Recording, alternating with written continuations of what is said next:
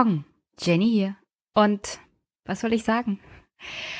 Heute ist Montag, die Landtagswahl liegt hinter uns, aber da ich, also ihr hört es am Montag, ich nehme am Sonntag auf vor den endgültigen Zahlen, beziehungsweise vor der 18 Uhr Hochrechnung. Und deswegen keine Ahnung, wie es ausgegangen ist. Ich bin ja heute Abend zusammen mit Steve und Ines vom Halb 10 Podcast noch bei so einer Art Livestream zur Wahlberichterstattung. Ich freue mich schon riesig drauf. Leider Gottes haben sich ein paar Rechte angekündigt, da zu kommentieren und leider Gottes machen wir es bei Facebook. Ich erwarte Schlimmes. Aber nun ja, ist halt so. Ich hoffe jedenfalls, dass es geklappt hat und dass der eine oder andere es gesehen hat, beziehungsweise dass ich es schaffe, das hier noch irgendwie anzuhängen. Ich sehen wir, was da kommt. Es ist echt schräg, wenn man aus der Vergangenheit podcastet für die Zukunft sozusagen. Ist echt seltsam. Auf alle Fälle, erstmal Hallo, schönen Montagmorgen und legen wir los. Es ist tatsächlich wieder mal Ende eines Monats. Heute ist der 1. September und ihr wisst, was das heißt. Es wird Zeit für ein neues Superpack.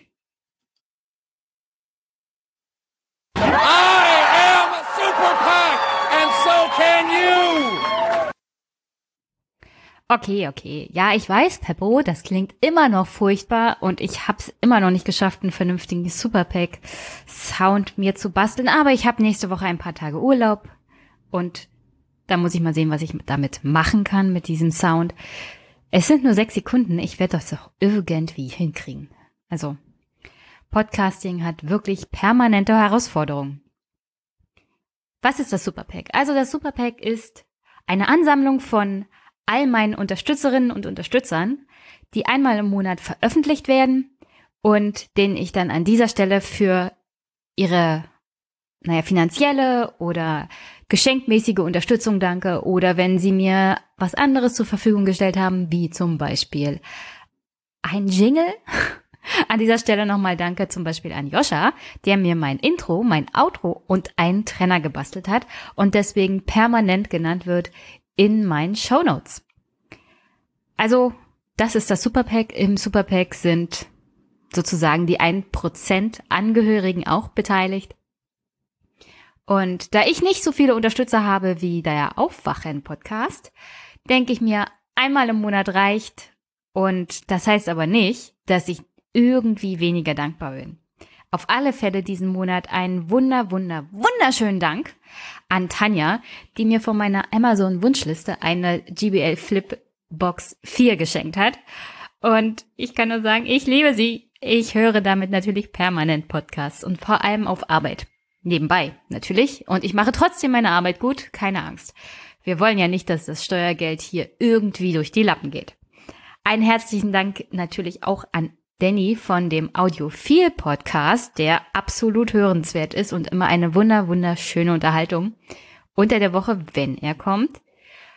Und er hat mir eine Magic Apple Maus geschenkt von der Amazon Wunschliste.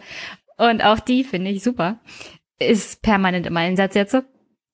Und ist viel besser als meine vorherige, um ehrlich zu sein. Aber das war ja auch nur so eine, so eine billige Maus mit USB-Anschluss und allem drum und dran. Und das das war doch. Also wenn Danny sie mir nicht geschenkt hätte, hätte ich mir früher oder später selber eine kaufen müssen. Und so ein Geschenk ist doch eigentlich das Allerschönste, wenn man nach Hause kommt von einem anstrengenden Arbeitstag und man hat so ein Geschenk von der Wunschliste zu Hause. Das ist, ich vergleiche es immer wie Weihnachten und Geburtstag und so überhaupt zusammen.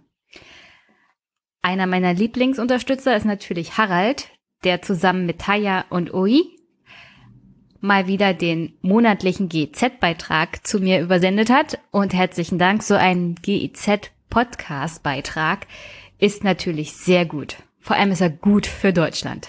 Danke, ihr drei. Dann habe ich anonym erhalten von der Amazon-Wunschliste. Herr Sonneborn geht nach Brüssel. Wer immer du bist, anonym, danke für diese wirklich unterhaltsame Buchempfehlung beziehungsweise Buchzusendung.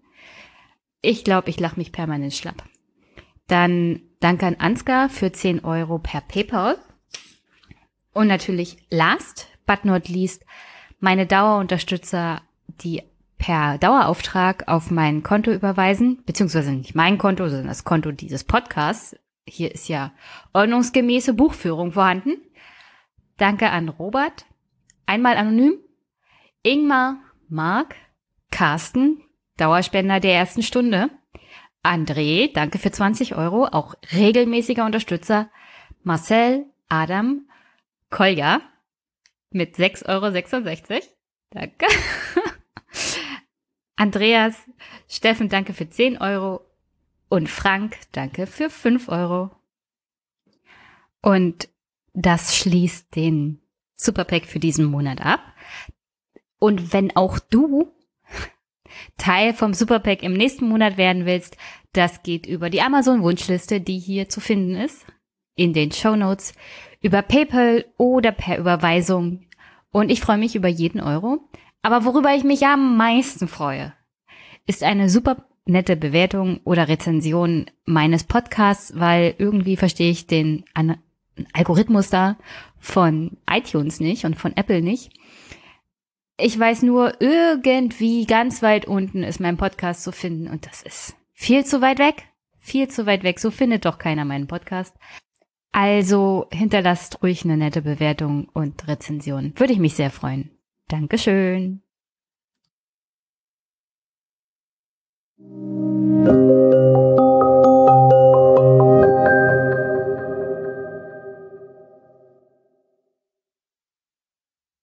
Kommen wir zu den Kommentaren zu der letzten Folge. Albrecht, die gierige Republik und ich. Da gab es eigentlich nur einen Kommentar, der kommt von David. Und David hat geschrieben, um das für mich noch einmal klar zu bekommen, frage ich hier einfach einmal die Expertin. Könntest du dem allgemeinen Zuhörer nochmal den Unterschied zwischen Steuern und Abgaben erklären? So wie ich das verstanden habe, bedeuten Steuern Einkünfte des Staates, die in den allgemeinen Steuersack fließen und damit alles finanzieren. Man kann zwar theoretisch festlegen, dass diese Einnahmen dann für Projekt XY ausgegeben werden sollen, aber das ist am Ende nicht bindend. Abgaben hingegen sind von vornherein zweckgebunden. Hier ist ganz klar, alles Geld, was wir von Zustand X einnehmen, wird für Ausgabenpunkt Y ausgegeben. Um das zu ändern, bräuchte es dann wieder ein strafferes Gesetz. Und jetzt kommen wir noch Dinge wie Umlagen etc. in den Kopf. Also bitte helf mir mal da noch ein wenig aus. Dankeschön. Ähm, danke, David. Ich werde mal versuchen, das so ein bisschen zu erklären. Also wir haben ja die Abgabenordnung und da ist schon Paragraph 3 Steuern und steuerliche Nebenleistungen definiert, was Steuern sind. Also Steuern sind nach der Abgabenordnung, also nochmal vorne, Abgabenordnung, das ist sozusagen die Verwaltungsanweisung für das Finanzamt. Also es gibt ja die öffentliche Verwaltung und ähm, je nachdem, wo man ist, gibt es ungefähr Handlungsanweisungen, verschiedene Gesetze etc. Die Abgabenordnung ist sozusagen die Bibel fürs Finanzamt die definiert bestimmte Dinge, die sagt uns, wie wir bestimmte Sachen angehen müssen. Also es ist sozusagen unser Leitfaden, unser Verwaltungsgesetz und sie gilt nur im Falle der Abgabenordnung für das Finanzamt, aber für alle Finanzämter, von Bund über Land bis zu sozusagen den einzelnen Finanzämtern in den verschiedenen Landkreisen. Also es sind natürlich alles Landesfinanzämter dann, aber das ist sozusagen das, woran wir uns halten müssen, wenn wir verwaltungstechnisch tätig werden. Und in der Abgabenordnung sagt uns jedenfalls gleich am Anfang, was eigentlich Steuern sind. Steuern sind Geldleistungen, die nicht eine Gegenleistung für eine besondere Leistung darstellen und von einem öffentlich-rechtlichen Gemeinwesen zur Erzielung von Einnahmen allen auferlegt werden, bei denen der Tatbestand zutrifft, an dem das Gesetz die Leistungspflicht knüpft. Die Erzielung von Einnahmen kann Nebenzweck sein. Realsteuern sind die Grundsteuer und die Gewerbesteuer und dann wird nochmal definiert, was sind Einfuhr- und Ausfuhrabgaben etc. pp. Das ist jetzt für den Fall nicht so entscheidend. Also, was heißt dann zum Beispiel, Erzielung von Einnahmen kann Nebenzweck sein? Schwer zu erklären, wenn man nicht drinne ist. Aber im Grunde kann man sagen, dass dieser Podcast zum Beispiel. Also ich nehme ja Sachwerte ein, beziehungsweise ich nehme Spenden ein. Im Endeffekt sind das alles Einnahmen, sind Einkünfte. Der Zweck dieses Podcasts an sich ist ja nicht die Erzielung von Einnahmen oder Gewinnen oder sonst irgendwas, sondern das ist nur nebenbei. Theoretisch könnte das Gesetz sagen, hm, also der Hauptzweck einer Tätigkeit oder einer, des Anbietens einer Dienstleistung muss die Einnahme sein und dann wird besteuert. Dann kann man Steuern einnehmen. Aber das würde so ziemlich viel rausnehmen, was man so hat und bestimmte Unternehmen wären dann bestimmt sehr findig in dem Sinne, dass sie einfach sagen, also unser Hauptzweck sind nicht die Einnahmen. Unser Hauptzweck ist es zum Beispiel, die Dienstleistung überhaupt auszuführen. Und dann fällt man schon aus der Besteuerung raus. Das heißt, hier in dem Fall kann man sagen, hat der Gesetzgeber beziehungsweise derjenige, der die Abgabenordnung zusammengetragen hat, schon sehr früh gesagt, also ob ihr jetzt sagt, euer Hauptzweck ist das Erzielen von Einkünften oder nicht, spielt bei der Besteuerung erstmal keine Rolle. Zur Besteuerung werdet ihr auf alle Fälle herangezogen, solange ihr die jeweiligen Voraussetzungen der Steuergesetze erfüllt. Und das wiederum wird in den Einzelsteuergesetzen dann definiert. Also es gibt ja die Umsatzsteuer, es gibt die Einkommenssteuer, es gibt die Lohnsteuer, es gibt die Tabaksteuer, es gibt die Benzinsteuer, es gibt alle möglichen Arten von Steuern. So. Und die definieren dann nochmal, was der Besteuerungszweck ist und was erfüllt werden muss, damit ein, eine bestimmte Person oder eine bestimmte Handlung oder irgendetwas zu dieser Besteuerung herangezogen wird.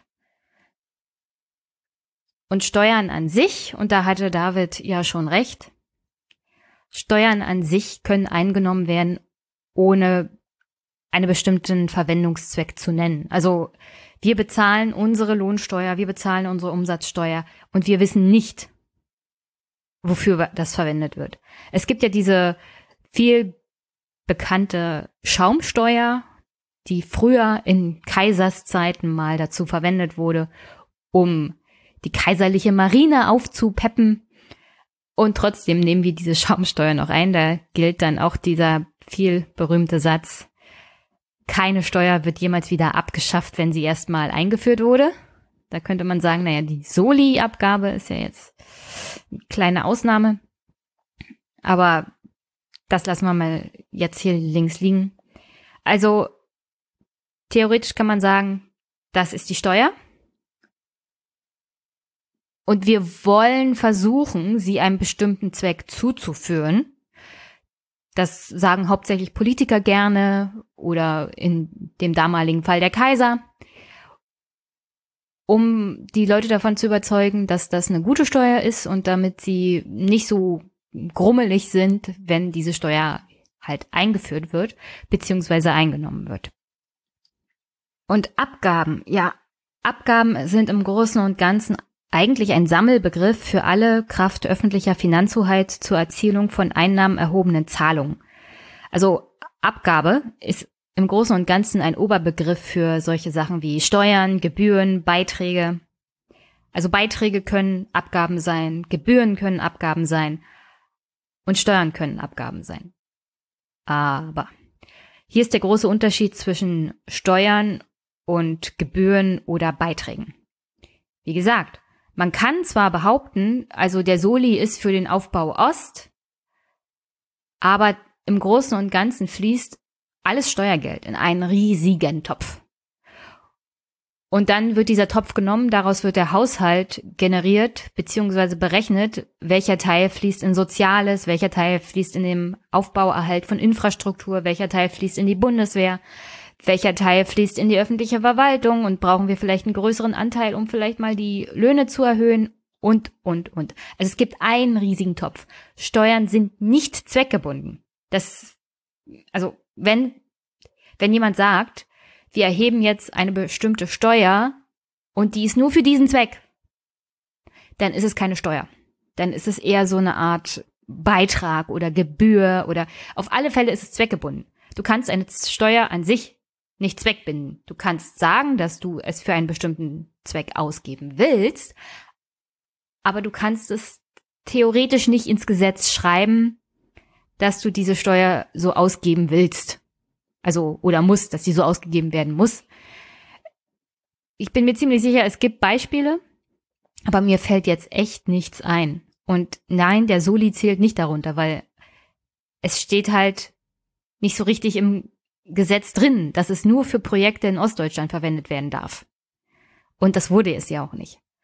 Das habe ich ja in der letzten Folge schon gesagt.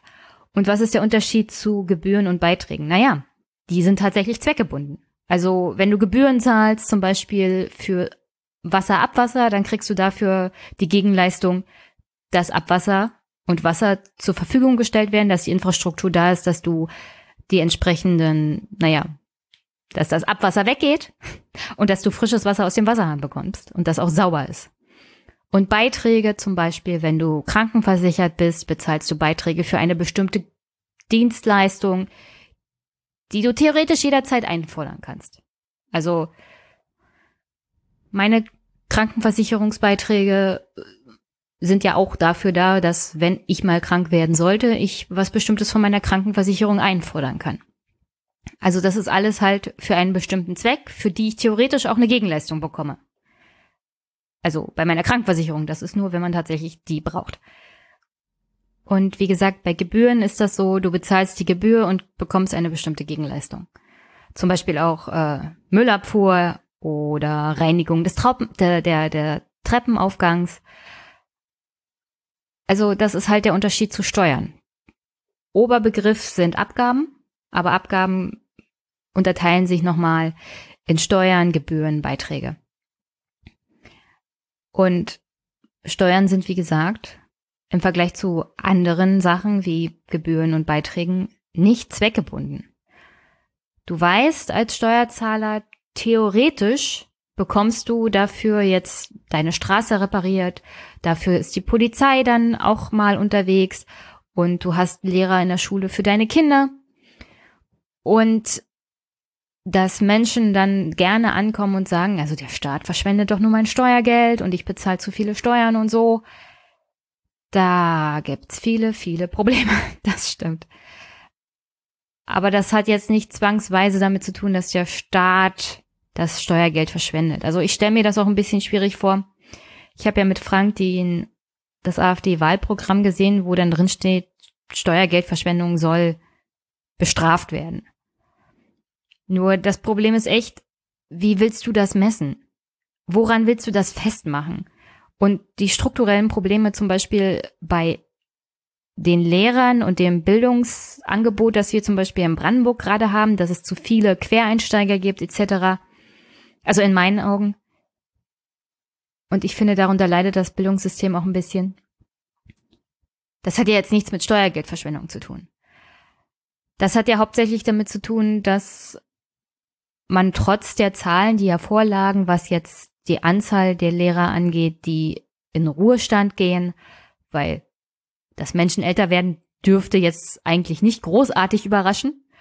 Oder dass die Zahl der Schülerinnen und Schüler auch anhand der Geburten, die man ja auch statistisch nachvollziehen kann, vielleicht nicht so schnell sinkt, wie man das vorher berechnet hat oder gedacht hat. Und dann ignorieren wir das Problem mal.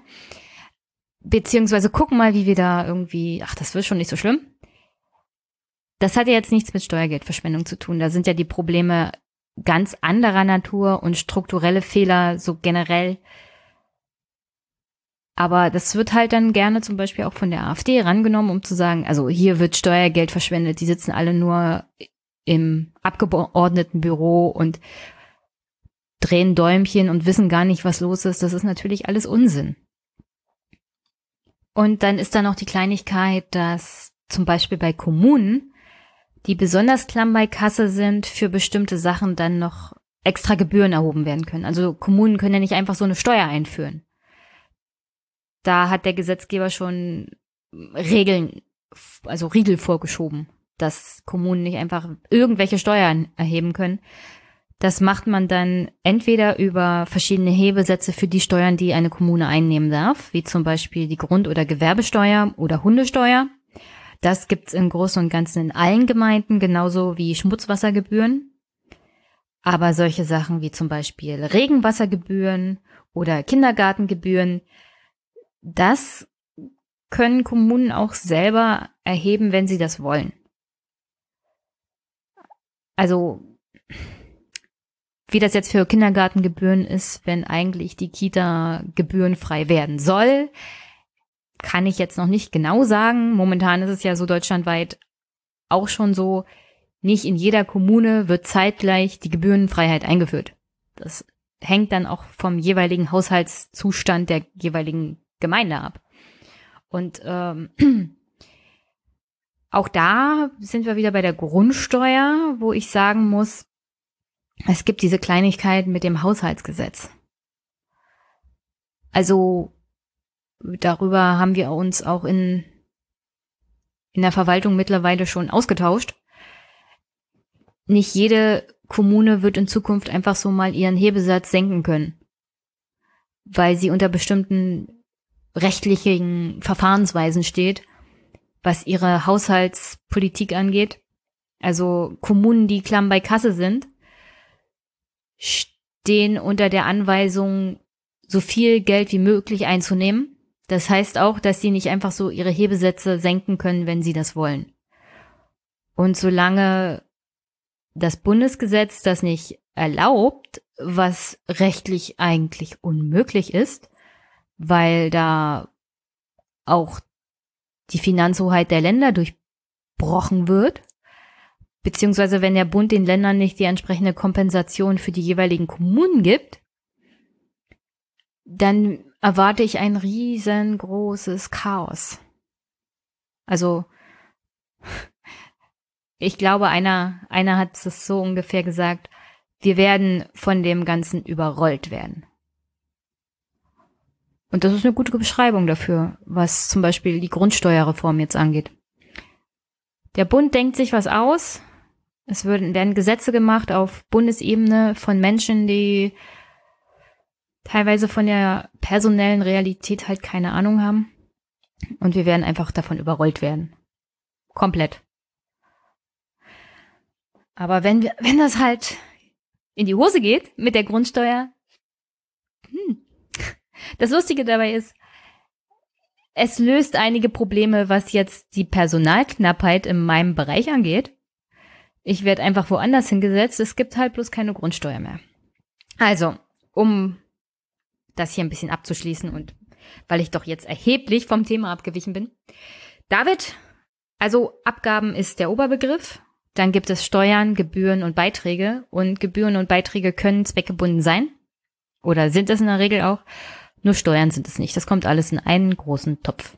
Und ich kenne wirklich keine zweckgebundenen Steuern. Selbst die Schaumweinsteuer ist ja nicht mehr für die kaiserliche Marine. Also selbst damals wurde nur gesagt, es ist für diesen Zweck.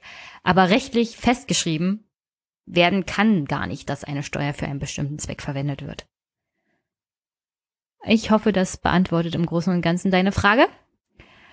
Vielleicht gehe ich da mal, wenn ich mich intensiver damit beschäftigt habe, auch mal drauf ein. Aber danke für den Kommentar, David.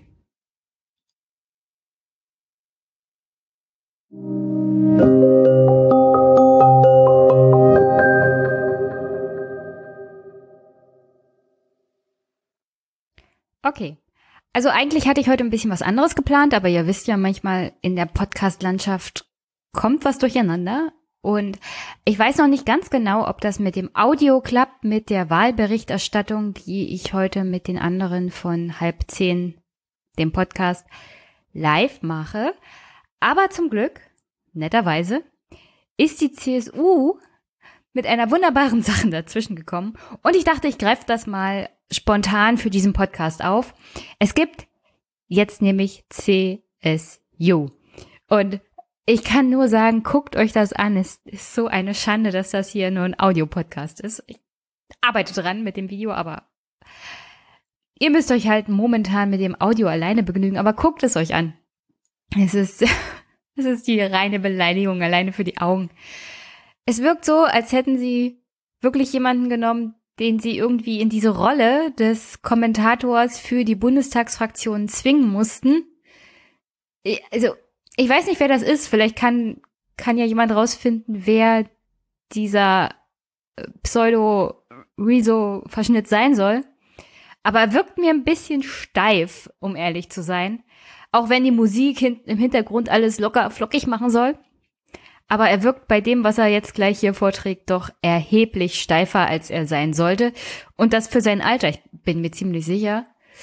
Er ist doch eher vom jüngeren Kaliber und soll halt junge Menschen ansprechen und für konservative Politik begeistern. Und es soll zeigen, dass die CDU, CSU, vor allem die CSU, liefert und die junge Generation absolut verstanden hat. Und deswegen machen sie CSU-Videos. Und die erste Folge ist schon, ja, echt, echt der Hammer. Hören wir mal rein und mal sehen, wie weit wir kommen.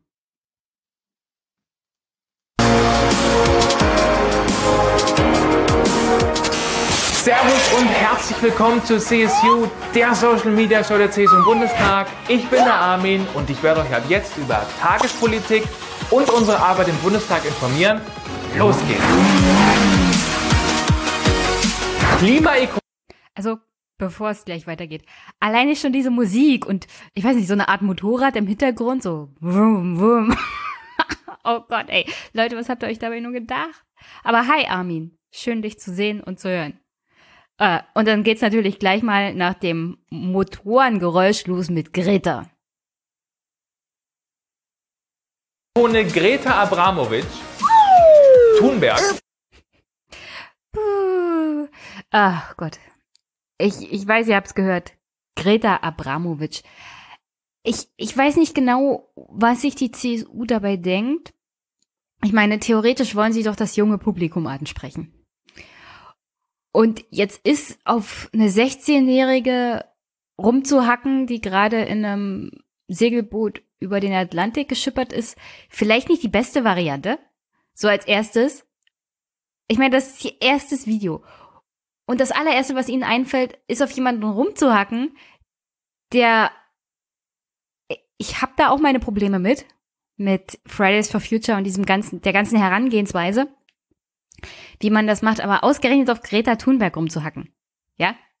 Liebe CSU, ich weiß, das ist schwierig für euch zu ertragen, dass ein 16-jähriges Mädchen aus Schweden euch permanent den Spiegel vor die Nase hält und euch die bürgerlichen Wähler zu den Grünen treibt und ihr wisst nicht ganz genau, wie ihr darauf reagieren sollt, aber sie zu versuchen, in einem Video lächerlich zu machen, so nach dem Motto, oh, guck mal, das ist so eine Art Pseudo linke Diktatorin oder so.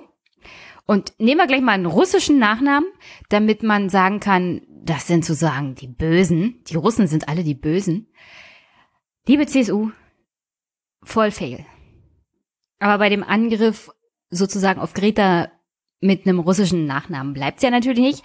Abramowitsch nehmen sie ja nicht so aus Lust und Dollerei, sondern Herr Abramowitsch ist ja dafür bekannt, dass er ein reicher, reicher, reicher Milliardär ist und deswegen greifen sie Greta dann auch noch auf andere Art und Weise an. Thunberg ist diese Woche mit einer Millionenjacht des Yachtclub de Monaco in New York angekommen. Ziel der Reise war unter anderem zu zeigen, wie man CO2-neutral in die USA reisen kann. Ob das jetzt wirklich jeder so machen kann wie die Greta, sei dahingestellt. Und klimaneutral? Leider nein. Denn um die Yacht zurück nach Europa zu bringen, müssten fünf Leute nach New York fliegen. Auch die Crew, die Greta über den Atlantik gesegelt hat, fliegt zurück. Hm, interessante Definition von klimaneutral. Wäre Greta einfach in die USA geflogen, hätte sie unterm Strich deutlich weniger CO2 produziert. Also, liebe Greta, wenn du das nächste Mal in die USA reist, nimm einfach den Flieger. Ist besser fürs Klima. Word up. Dennoch Guter Ansatz, denn bei uns im Bundestag versuchen die Grünen es erst gar nicht klimaneutral. Sie steigen direkt in den Flieger und das auch mehr als alle anderen. Dabei betonen die Grünen immer, wie wichtig ihnen Klimaschutz ist. Jetzt kam heraus, die fliegen am allermeisten. Seit Beginn dieser Legislaturperiode haben die grünen Abgeordneten die meisten Einzelflugreisen unternommen, nämlich satte 126. Ja, liebe. Also, ja, danke, Armin. Äh, hm, hm. Wie ihr hört, ist der Angriff auf Greta dann gleich mal umgemünzt worden als Angriff natürlich auf den echten politischen Gegner, weil eine 16-Jährige ist natürlich kein echter politischer Gegner. Der echte politische Gegner sitzt natürlich im Landtag und im Bundestag und der sind natürlich die Grünen, also für die CSU vor allem, so bürgerliche Grüne, weil die waren früher mal CSU-Wähler und jetzt sind sie Grünen-Wähler. Und das gefällt den CSU-Lern natürlich überhaupt nicht. Und was macht man da? Da stellt man sich hin und sagt, naja, also ihr wollt den Leuten erzählen, was klimaneutral ist und Politik und Gesetze dazu machen und ihr haltet euch selber nicht dran. Also, ich halte auch nicht viel davon, dass grüne Politiker im Urlaub nach Kalifornien fliegen und dann mit Plastikeisbechern zu sehen sind. Da halte ich es auch nach dem Motto, mh, versucht euch mal wenigstens ein bisschen daran zu halten, was ihr predigt, ja? Und ich weiß, ich weiß, man darf auch an Politiker nicht höhere Ansprüche haben als an einen selber. Aber da ich nur dreimal in meinem Leben überhaupt geflogen bin und immer noch an einer Hand abzählen kann, wie viele Flüge das waren, werfe ich jetzt einfach mal Steine im Glashaus, okay? Die Sache ist nämlich, ich will der CSU nicht recht geben. Und ihr Angriff ist natürlich total plump, weil sie es selber nicht schaffen, eine vernünftige Klimapolitik auf die Beine zu stellen. Also vor allem die CSU mit praktisch nicht messbaren Ergebnissen, was den Ausbau von Windkraftanlagen in Bayern angeht. Oder der Tatsache, dass man zwei Prozent, wenn es hochkommt, der bayerischen Landesfläche überhaupt nur für den Bau von erneuerbaren Energieanlagen benutzen könnte. Herzlichen Dank dafür, Herr Seehofer und Herr Söder. Und ich weiß, auch die grünen Politiker sind nur Menschen und ich weiß, wir sollten keine Diskussion darüber führen, dass jeder Einzelne doch gar nichts machen kann. Aber ich glaube, der Ansatz ist schon, Politiker werden Gesetze machen und das wird natürlich auf das Verhalten jedes Einzelnen Auswirkungen haben. Also am Endeffekt ist es das Verhalten jedes Einzelnen in der ganzen Masse, der den Kohl fett macht. Und dann ist es dann tatsächlich das Verhalten des Einzelnen. Und das Problem dabei, das ich sehe, ist, dass die Einzelnen, die sich das leisten können, halt ein bisschen mehr bezahlen, um ihr klima klimaschädliches Verhalten beizubehalten und die, die es sich nicht leisten können, müssen sich halt einschränken. Und das finde ich nicht so gerecht, ja. Das heißt, die Reichen werden weiterhin sich klimaschädlich verhalten und die Armen werden weiterhin arm bleiben und noch mehr geschröpft werden. Und das ist jetzt keine Klimapolitik, die langfristige Folgen haben wird. Also das wird nicht lange so gut gehen. Und deswegen würde ich schon gerne wissen, wie viel fliegen denn überhaupt unsere Bundestagsabgeordneten. Und ich will jetzt nicht wissen, wie viel fliegen die Grünen, weil es kann ja genauso gut sein, dass die CSU, die CDU 125 Einzelflüge hat. Das wird mir in diesem Video ja gar nicht gesagt. Also, wenn ihr schon auf den Grünen rumhackt, dann hätte ich doch gerne Transparenz in diesem Bereich so generell. Und dann sollen sie mir auch sagen, wie viel fliegen jetzt die Leute von der SPD, wie viel fliegen von der CDU-CSU-Fraktion in der Gegend rum, weil ich glaube nicht, dass das so weit weg ist von den Grünen. Ja? Und dann sollte man mal drüber nachdenken, sind all diese Flüge tatsächlich unbedingt notwendig? Luisa Neubauer zum Beispiel ist ja auch jemand, der viel geflogen ist in der Vergangenheit und was sie jetzt zunehmend eingestellt hat, um sich an das zu halten, was sie von anderen verlangt. Ja? Und da kann man sagen, in der Vergangenheit hat sie sich halt klimaschädlich verhalten. Und sie versucht das jetzt aber einzustellen, weil das besser fürs Klima ist, weil es besser für den Planeten ist. Und wenn jeder Einzelne sich ein bisschen einschränkt, dann hilft das doch schon. Und ich weiß, die große Masse braucht da ein bisschen mehr Anregung, vor allem von Seiten des Gesetzes.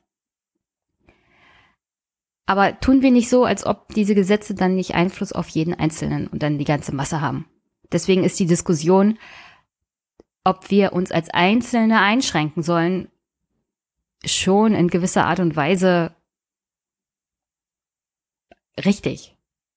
Also wir sollten nicht so tun, als ob, wenn wir jetzt die Kohle abstellen, als ob sich dann von heute auf morgen unsere Klimabilanz als Land wirklich grundlegend verändert. Weil es wird natürlich so sein, dass wir weiterhin zum Beispiel Energie aus Polen kaufen, die massiv Kohleabbau betreiben und natürlich wird dann die CO2-Emission von Polen sehr hoch sein, aber die von Deutschland eher gering. Und dann müssen wir uns tatsächlich die Frage stellen, inwieweit sind wir dann auch nur einen Schritt vorangekommen? Aber das rechtfertigt natürlich nicht die peinliche Propaganda, die die CSU hier betreibt, indem sie sagt, na, die Grünen halten sich halt selber nicht an das, was sie predigen. Also könnt ihr genauso gut die CSU wählen. Weil er macht, er macht ja hier überhaupt keinen Gegenvorschlag. Er sagt nur, die Grünen sind halt Heuchler. Aber was, was soll man daraus ziehen? Soll man deswegen gleich die CSU, CDU wählen? Also ihr beschmutzt hier einen politischen Gegner, die Grünen, die wenigstens versuchen, bei dem Thema etwas zu tun, während die CDU, CSU immer nur blockiert und noch schlimmer tatsächlich zum Beispiel die Solarenergieproduktion in Deutschland eingestampft hat, nachdem sie 2009, glaube ich, war das, die Subvention und Förderung von erneuerbaren Energie in Ostdeutschland einfach nur eingestampft hat, was nicht nur Klimapolitik und Energiepolitik um Jahrzehnte zurückgeworfen hat, China in dem Bereich zum Weltmarktführer gemacht hat und ostdeutsche Jobs gekostet hat. Sie bieten einfach nichts dagegen an.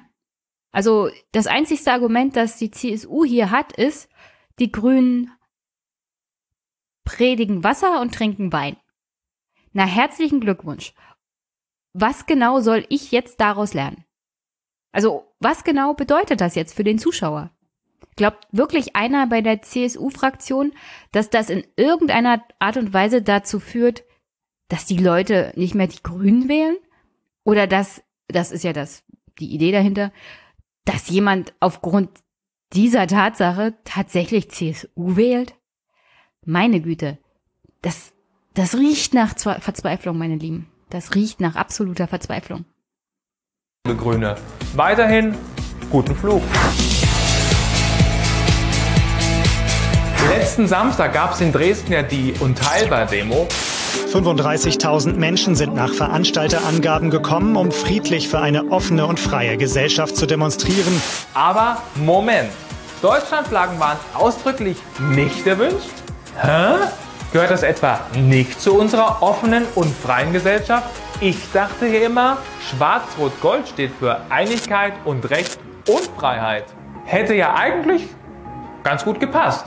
Stattdessen gab es aber Antifa-Flaggen und DDR-Symbole, also schwarzen Block und Kommunismus-Nostalgie.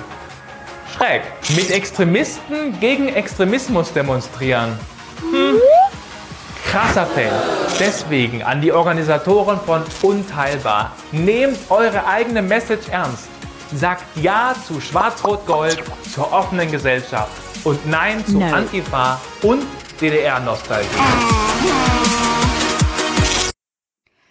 Und das ist auch so eine Sache, die bei der CDU, CSU jetzt vermehrt aufkommt, weil sie absolut nicht auf das reagieren können, was momentan im Land eigentlich so inhaltlich aufbricht. Also alles das, was zum Beispiel mit Fridays for Future zu tun hat, wo man sagen kann, also beschäftigt euch das doch wenigstens mal damit, ja? Ich habe wirklich eine Reihe von Problemen mit Fridays for Future, was jetzt so generell diese Forderungen angeht und was die Reaktion meiner Kritik so angeht, ja.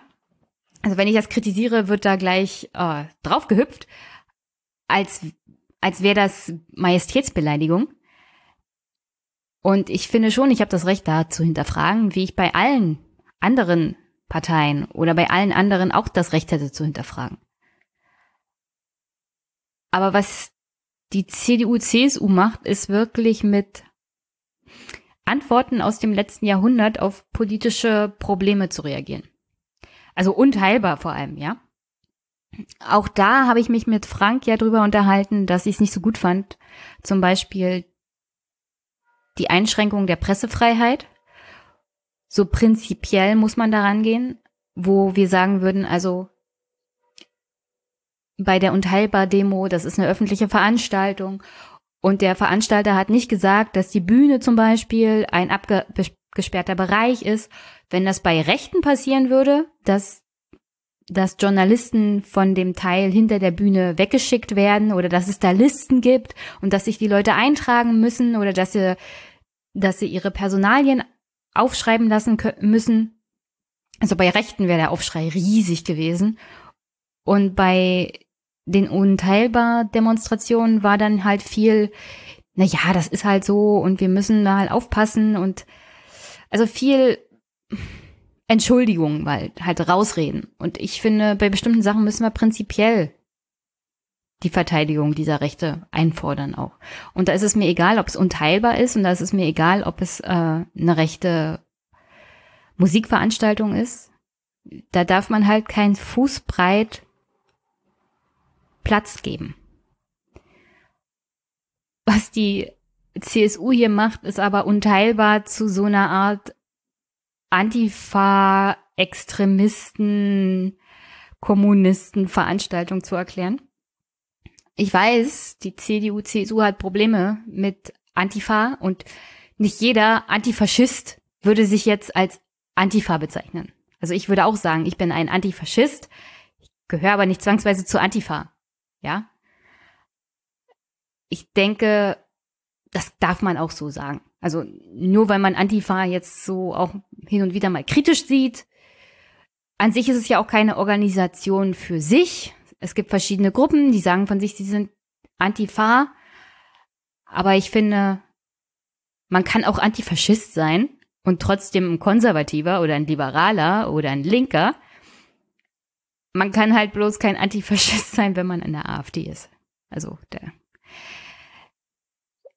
Äh, also ich glaube, bestimmte Leute haben faschistische nationalsoziale Anwandlungen in der AfD. Also so generell die Beschränkung von Demokratie und die absolute Herrschaft von der Mehrheit gegenüber der Minderheit und die Minderheit muss dann halt zurückstecken. Auch da sehe ich Probleme in unserer aktuellen Demokratie. Das heißt aber nicht,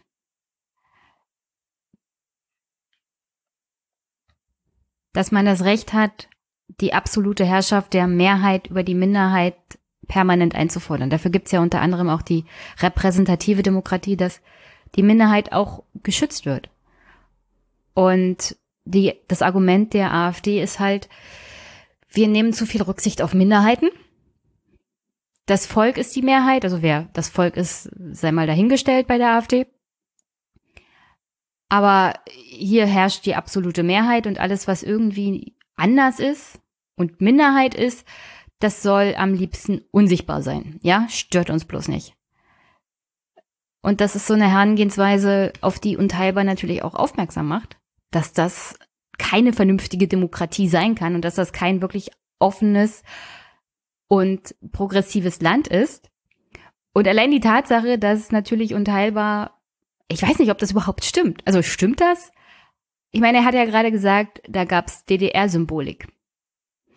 Also wenn eine DDR-Fahne erlaubt war, wo ja auch Schwarz-Rot-Gold drauf ist, dann kann er ja nicht sagen, die Deutschlandflagge ist verboten bei Unteilbar. Offenkundig sind die Farben Schwarz, Rot, Gold ja erlaubt. Nur halt ist da das DDR-Symbol noch drauf. Also, so viel dazu. Die Farben Schwarz, Rot, Gold an sich sind ja offenbar auch bei Unteilbar nicht verboten. Und dementsprechend haben sie ja auch gezeigt, dass sie für diese Farben und die Weltoffenheit stehen und was laut CSU für diese Farben steht. Ja? Und ich finde, ich finde so generell auch links sein kann sich diese Farben ruhig einfordern. Ich weiß, viele haben nicht viel für den Nationalstaat übrig und das wirkt sich dann auch auf Fahnen aus. Und viele denken, wenn man zum Beispiel bei Spielen der deutschen Nationalmannschaft mit Fahnen weht, dann ist das auch schon ein überbordender Nationalismus. Also nehmt euch doch den Begriff Heimat als was Positives auf der linken Seite und nehmt doch die Farben als was Positives. Ja, nicht als überbordender Nationalstaat, sondern ich weiß auch nicht, als was Gutes. Ich meine, wenn man sich mal darüber Gedanken macht, wofür diese Fahnen und diese Farben eigentlich mal standen, und das war der Kampf, ja, okay, das ist jetzt reichlich runtergedampft und ich weiß, dass die Geschichte immer ein bisschen komplizierter ist, aber im Großen und Ganzen waren das Farben, die man sich genommen hat im Kampf gegen Napoleon, der ja als wirklich einer der ersten ein einheitliches Europa formen wollte, aber leider als Diktator und Kaiser, also dass diese Farben so eine Art Widerstand gegen gegen Napoleon waren und dass sie eigentlich für was Positives standen. Also nur weil Rechte und Konservative das alles für sich beanspruchen als nationale Symbole. Ich glaube, diese Idee, dass wir demnächst ein einheitliches Europa haben, die wird auch ein bisschen verklärt. Also nur weil wir ein Europa haben, heißt das nicht, dass die nationale Souveränität der verschiedenen Mitgliedstaaten einfach so von heute auf morgen verschwindet.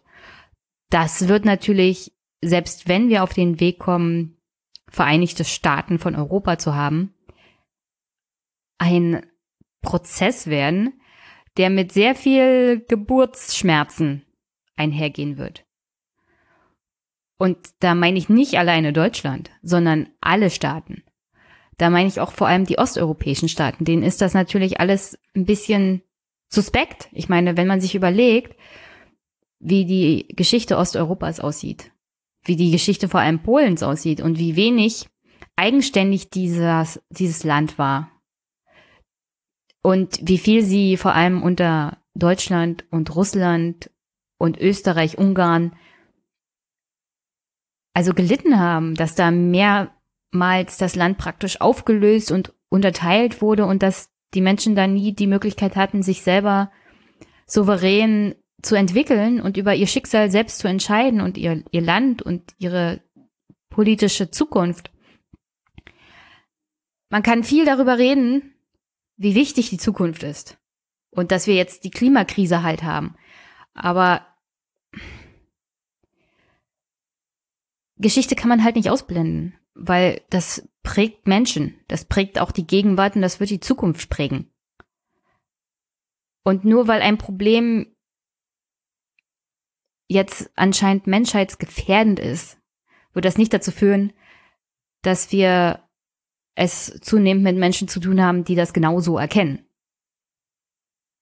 Es wird immer noch Menschen geben, die einfach ein bisschen irrational sind, weil Menschen sind halt irrational, vor allem wenn es um Politik geht. Da sind Menschen irrational und sie handeln irrational. Und deswegen kann man auch sagen, also Heimat und diese Farben Schwarz-Rot-Gold oder, oder Rot-Weiß für Polen. Also wirklich, lasst doch den Menschen das. Lasst ihnen doch ein positives Gefühl und versucht es nicht, ihnen irgendwie schlecht zu reden oder wegzunehmen, weil die Gegenreaktion ist dann meistens eher negativ man kann noch versuchen, sich auf der gleichen Ebene zu treffen und zu sagen, für dich ist das wichtig, ich akzeptiere das, solange du das nicht überhöhst oder solange du nicht sagst, also, aber mein Land ist halt das Wichtigste in der Welt, sondern indem man halt auf der gleichen Ebene steht. und indem man sagt, jedes Land dieser Welt hat und jede, jede Bevölkerung hat das gleiche Recht auf Existenz, auf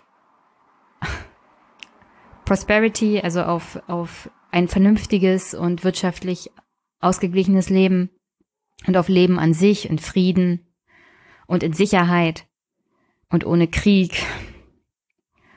Und deswegen, also lasst, lasst der CSU doch einfach diese Idee und sagt, ja, die Farben gehören euch, aber die gehören genauso gut uns. Und die Heimat gehört auch uns. Und wir leben aber in einem Europa.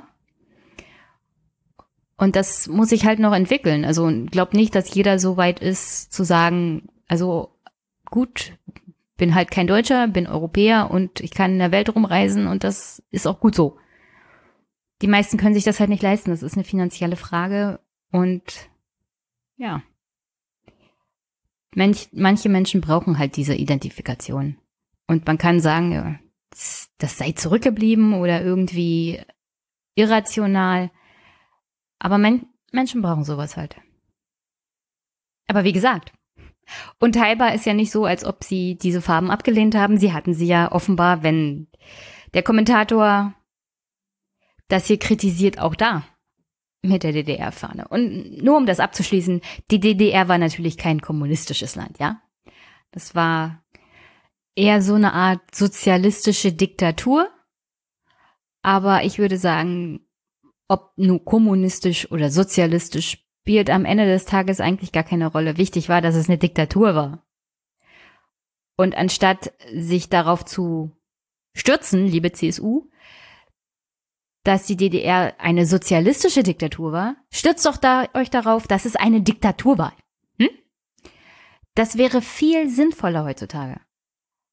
Anzuprangern, wo Diktatur ist, wo autoritäre Regime sind. Das ist ein echtes Problem. Welche Ideologie dahinter steckt, spielt im Endeffekt überhaupt keine Rolle. Das ist nur für die CSU wichtig, weil sie ja gerne gegen linke und Teile der SPD ins Feld führen, dass das ja irgendwie verkappte Sozialisten sind und von Sozialismus kommt Diktatur und Unfreiheit, das ist natürlich Unsinn.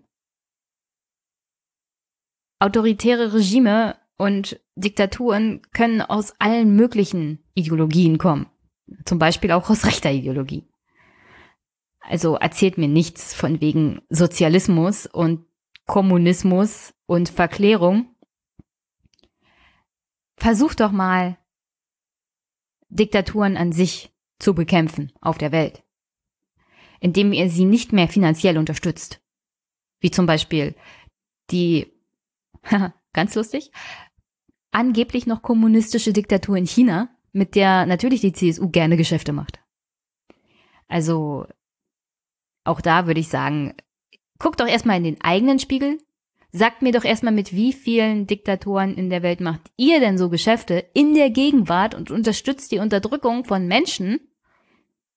Und sagt mir doch auch gleich, wie viel fliegt ihr denn so in der Gegend rum, bevor ihr andere Menschen der Heuchelei bezichtigt, ja? An all die Politiknörger da draußen, die sich beschweren, dass die GroKo in Berlin nichts zustande bringt. Das Gegenteil ist der Fall. Die GroKo ist besser als ihr Ruf. Das wussten wir schon lange, aber das hat jetzt auch eine Studie der politisch unabhängigen Bertelsmann Stiftung gezeigt.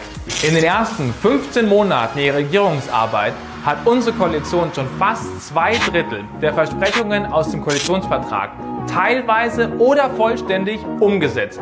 Kostprobe gefällig. Wir haben das Kindergeld und den Kinderfreibetrag erhöht.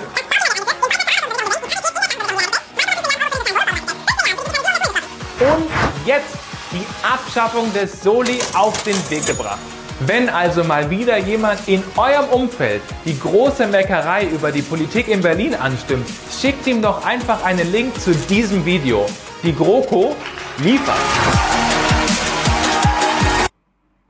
Also an der Stelle muss ich sagen, das ist natürlich dieser super geile Trick zu sagen, also wir haben das Kindergeld erhöht und dann geht die Stimme viel schneller ab, um darauf hinzuweisen, das ist so viel, wir haben gar keine Zeit, das hier einzeln vorzulesen.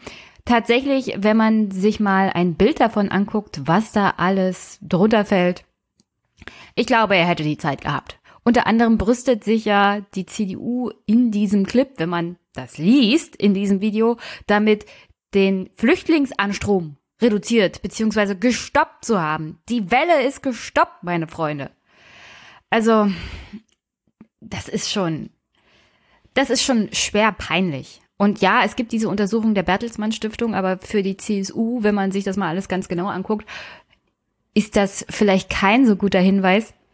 Die Bertelsmann Stiftung hat nämlich festgestellt, dass die meisten Maßnahmen und Wahlversprechen, die im Koalitionsvertrag drinstehen, originär auf die SPD zurückgehen. Und wenn das meiste von diesem Koalitionsvertrag mittlerweile schon umgesetzt ist, also die Bertelsmann Stiftung sagt so circa zwei Drittel, dann ist das natürlich vor allem für die SPD ein großer argumentierender Punkt, zu sagen, also wir haben unseren Inhalt hier in den Koalitionsvertrag gebracht und wir haben das meiste davon schon umgesetzt. Also wenn man sich das aber anguckt, ist der Ausgleich zwischen dem, was die CDU noch reingebracht hat an Versprechen und dem, was die SPD reingebracht hat an Versprechen, ungefähr gleich. Also die CDU passt schon auf, dass ihre Wahlversprechen so schnell wie möglich auch abgearbeitet werden. Aber wie gesagt, zwei Drittel schon abgearbeitet. Die meisten Versprechen im Koalitionsvertrag gehören der SPD. Wie viel ich von dem Koalitionsvertrag halte, dazu habe ich ja schon, schon einen extra Podcast gemacht. Aber wenn die CSU hier ein Argument bringt zu sagen, wir handeln, dann ist das natürlich hauptsächlich, wir handeln inhaltlich, ist es aber meistens das, was die SPD sich in diesen Vertrag reingeschrieben hat. Und das liegt hauptsächlich daran, dass die CDU gar nicht mehr weiß, was sie umsetzen soll. Also inhaltlich ist da halt auch nicht mehr großartig viel. Und das, was tatsächlich gemacht werden müsste, dafür steht die CDU ja jetzt nicht gerade originär. Also solche Sachen wie zum Beispiel die Länder auch dazu zu zwingen, vor allem Bayern, Windkraftanlagen oder Solarenergieparks zu bauen und das nicht immer durch die Bundesländer, zum Beispiel nach Brandenburg oder Mecklenburg-Vorpommern auszulagern. Solche Sachen stehen natürlich nicht im Koalitionsvertrag. Und ich weiß, es ist ein bisschen schwierig mit dem Föderalismus und so. Aber trotzdem.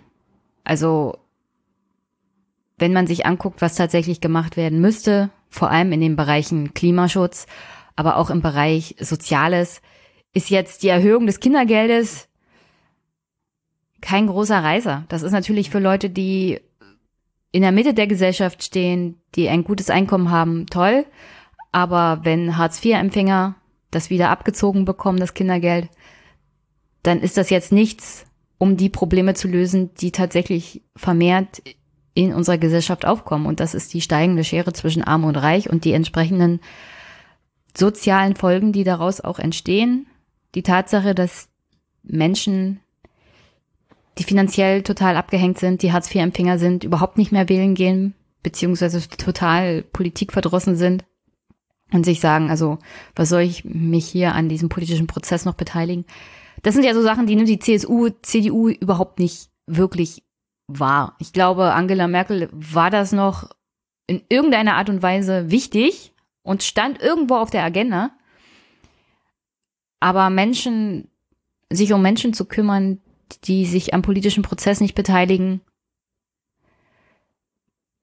weil sie arm sind und weil sie der Meinung sind, also um uns wird sich ja eh nicht gekümmert, da hängt schon viel miteinander zusammen, nehme ich mal ganz stark an.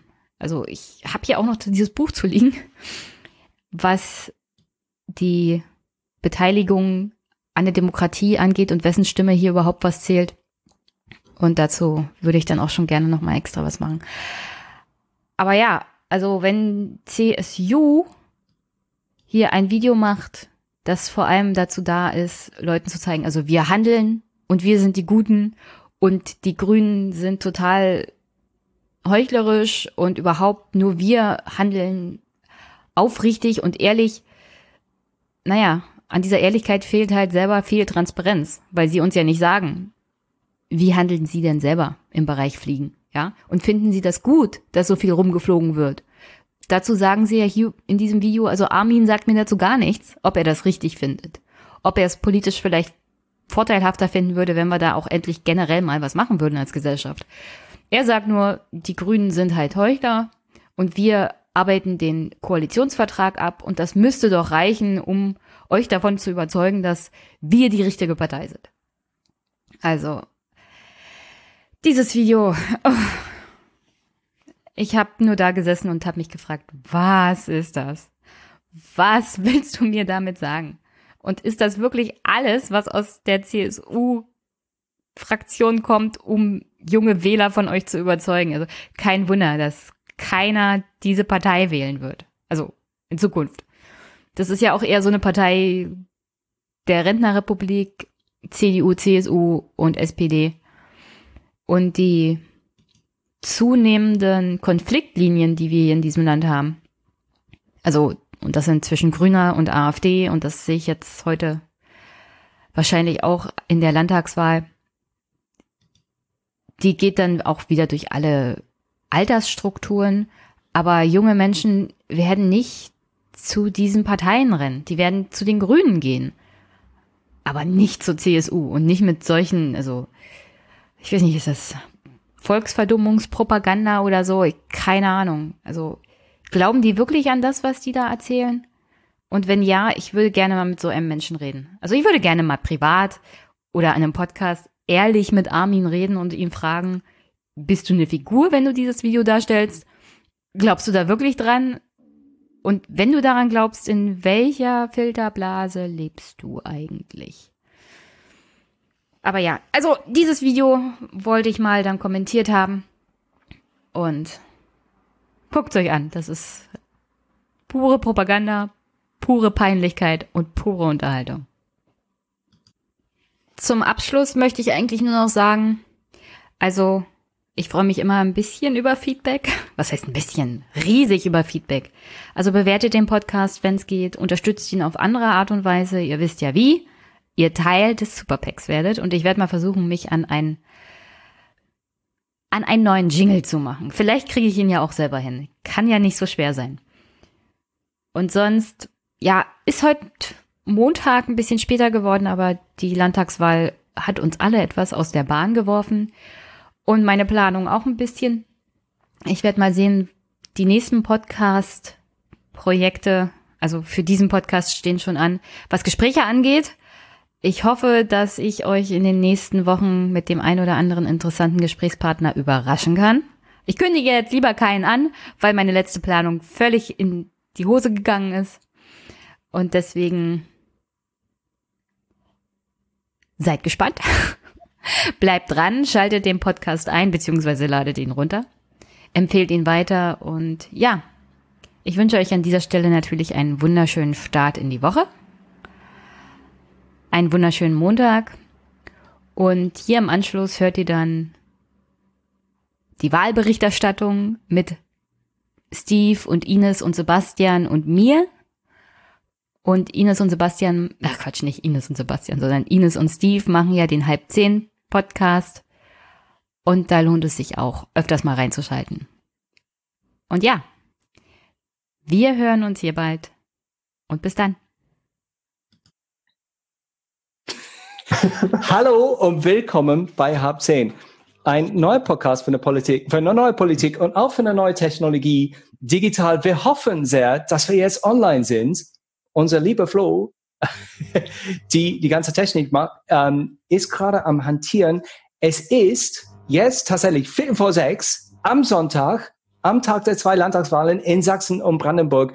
Und wir wollten unseren Wahlabend Ost bringen. Wir sind noch nicht sicher, ob das so geklappt hat, weil äh, momentan scheint der Feed nicht durchgegangen zu sein. No. Übertragung beginnt in Null. Genau, aber genau. da ist keine Übertragung auf. Ah, und so. Jetzt lädt's.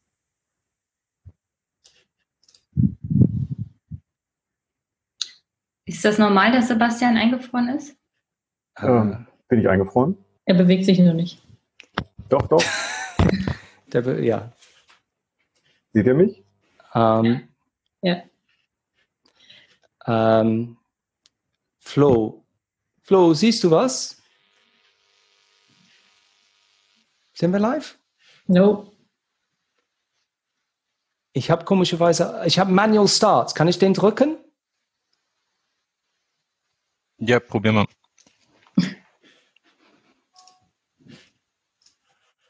Hört ihr mich? Ja. Ah ja, gut.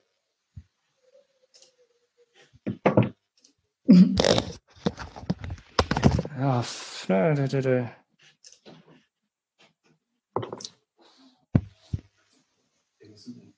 Hä?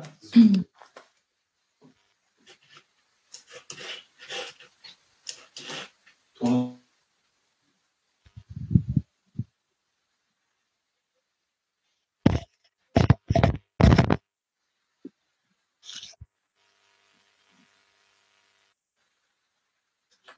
Jetzt müsste es losgehen. Wir sind gespannt.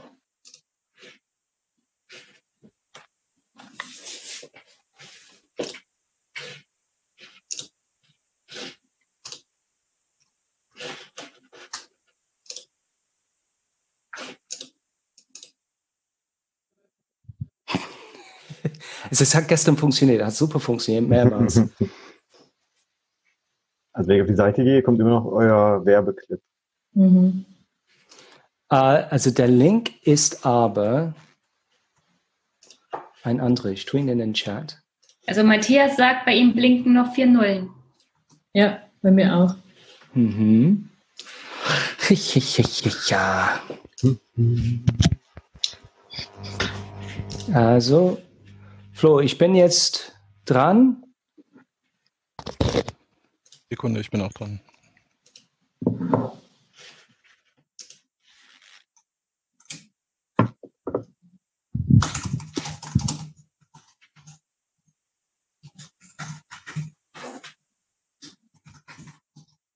Gestern ging's noch, oder? Mhm.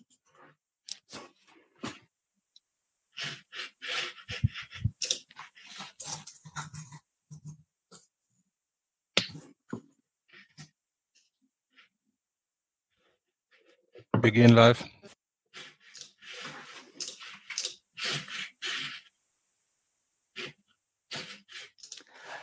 Hallo und willkommen bei Hub 10, neuer Podcast für eine neue Politik und ein totales Novum für uns alle, weil wir sind live mit einem Video-Livestream und es müsste tatsächlich in den wunderbaren Interwebs zu sehen sein. Herzlich willkommen. Mit mir heute sind Ines, wie immer. Hallo Ines. Hi. Es ist auch Sebastian Friedrich, Hi. profilierter Journalist, darf ich sagen. Oder? Und mit super viel auch so Recherche zu Rex und die auch extrem rechte Szene. Schön, dass du da bist. Okay. Und die Wahlbrandenburgerin, nee, die Urbrandenburgerin der Podcast-Welt, aber ihr Bild ist gerade eingefroren. Vielleicht geht das technisch nicht richtig. Jenny Günther, Jenny, entweder sitzt du gerade sehr, sehr, sehr bewegungslos Oh nein. oder ist was passiert? Nein, jetzt Oh bewegt sie sich. Hallo. Jenny, bist du da? Ja, ich habe, glaube ich, ein paar Verbindungsprobleme. Oh nein. Du hast das gesagt, ohne die Lippen zu bewegen, aber immerhin, wir haben dich gehört.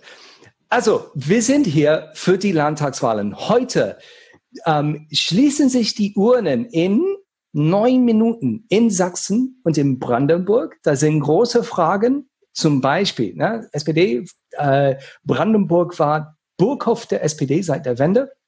Ähnlich war es in Sachsen mit der CDU. Ob das überhaupt weitergeht. Gleichzeitig, es wäre auch möglich, dass zum allerersten Mal die AfD stärkste Partei in einem von den zwei Ländern wird oder sogar in beiden. Und wir wollen ein bisschen jetzt fragen, 30 Jahre nach der Wende, was ist eigentlich los? Was ist mit der AfD? Wie können wir und sollen wir über und vielleicht nicht mit der AfD reden? Ich freue mich sehr als einer, der überhaupt keine Ahnung vom Osten hat. Ich wohne in Köln, aber ich bin ursprünglich aus London. Also für mich Viel westlicher geht es eigentlich nicht. ja, nee, also für mich beginnt Osten in Belgien. Ja, und also ich äh, werde die doofen Fragen heute Abend äh, äh, stellen. Und äh, Ines, erzähl mal, was hast du da dir gedacht, als wir so programmatisch konzeptuell, wie wir dann durchgehen heute Abend? Na, erstmal, du hast dich ja selbst nicht vorgestellt, welche Rolle du heute übernehmen Ach. wirst. Denn ihr kennt das ja aus dem Öffentlich-Rechtlichen, der Jörg Schöneborn Ja, hält immer die Ergebnisse vor. Und wir haben natürlich Steve Schöneborn bei uns. So. Er sitzt vor dem Whiteboard und vor den blühenden Landschaften. das, das sind die blühenden Landschaften hier. Und dahinter, ich werde meine so Wahlgrafik einblenden. Und bis ihr uns sehr, sehr viel Geld gespendet habt, werde ich das mit dem Marker tun. Also ich schreibe es gleich auf der Whiteboard, was, was die Ergebnisse sind. Das ist Hightech, aber das ist basisdemokratisches, sozialistisches Das- Fernsehen hier. Statt Touchscreen ähm, Steve malt. Ja, So. Sehr schön. Das ist besser als alles, was ihr mit Ja. den GEZ-Gebühren bezahlen könntet. Ja. Aber ich hoffe, Ähm. dass die FDP nicht reinkommt, weil ich habe kein, keinen gelben Marker. Ja, und Ja, das Ding ist, früher haben wir immer gehofft, die FDP kommt nicht rein. Das war unser großer, also ne, so, das Mhm. war noch vor fünf, zehn Jahren immer unser großes Ding. Jetzt haben wir andere Sorgen. Die FDP ist nicht mehr unsere größte Sorge. Nee. ähm, ja, aber auch keine Sorge. Jenny leider verschwindet immer wieder und das Ja, Internet in. Brandenburg ist nicht gut, auch ein Wahlkampfthema. Infrastruktur. Ja. Darüber müssen wir heute Abend auch reden. So, Tut mir, Ines, es erzähl tut mir so leid. Hört ihr mich wenigstens? Ja. Wir hören dich, Hören wir dich. hören dich. Ja, genau.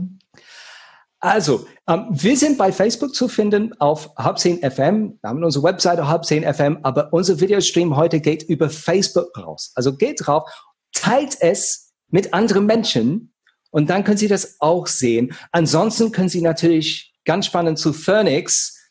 Ich höre so hinter den Kulissen ist nur so, weißt du, Cooks und Shampoos, ähm, bis und geht nicht mehr. Wir machen es vor den Kulissen. Jeder von uns hat ein Fläschchen Rotkäppchen. Außer Sebastian, weil du heute Abend noch was schreiben musst. Ne? Jetzt bist du so Ja, es ist auch Rotkäppchen. Rotkäppchen. Auch Rotkäppchen. Alkoholfrei. Aber wir wollten es eigentlich nicht verraten. Sehr, ich weiß nicht, ob das Ja. das Konzept wirklich noch erfüllt. Ähm, äh, also, also vor der Kamera Phoenix natürlich, da bleiben sie sehr seriös und ähm, nicht partisan. Bei uns ist es genau das Gegenteil. So Ines, erzähl mal, was Genau. können wir, wir haben den Anspruch normalerweise neue Podcast für eine neue Politik zu sein. Jetzt, wo wir Video und Sekt haben, was können wir heute Abend erwarten?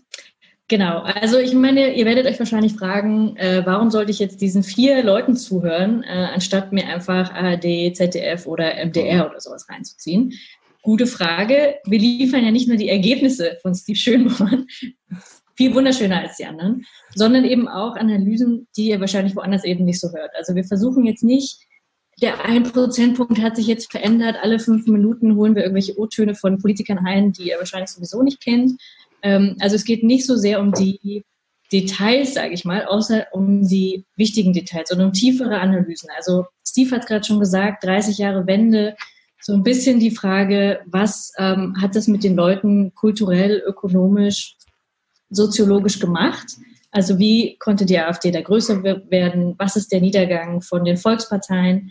Ähm, auch von der Linken. Also wir versuchen das ein bisschen aus linker Perspektive zu analysieren, was ja sonst äh, eher so nicht passiert. Da wird das eher verschwiegen. Und ähm, ja, insofern hoffe ich, dass ihr da ein bisschen äh, mitfiebert und auch ähm, Fragen stellt und Kommentare abgibt. Äh, wir versuchen darauf einzugehen und ähm, dann eben auch da ins Gespräch zu, zu kommen. Äh, den Osten jetzt nicht nur als Klischee darzustellen, sondern eben ähm, ja von links einmal auf Augenhöhe zu sprechen. Insofern auch wichtig. Ne? Sebastian ähm, ist ja auch gebürtiger Ossi, so kann man sagen. Und also nicht nur einfach so Experte, sondern äh, hat auch sozusagen, fühlt sich auch verbunden. Jenny natürlich auch aus Brandenburg.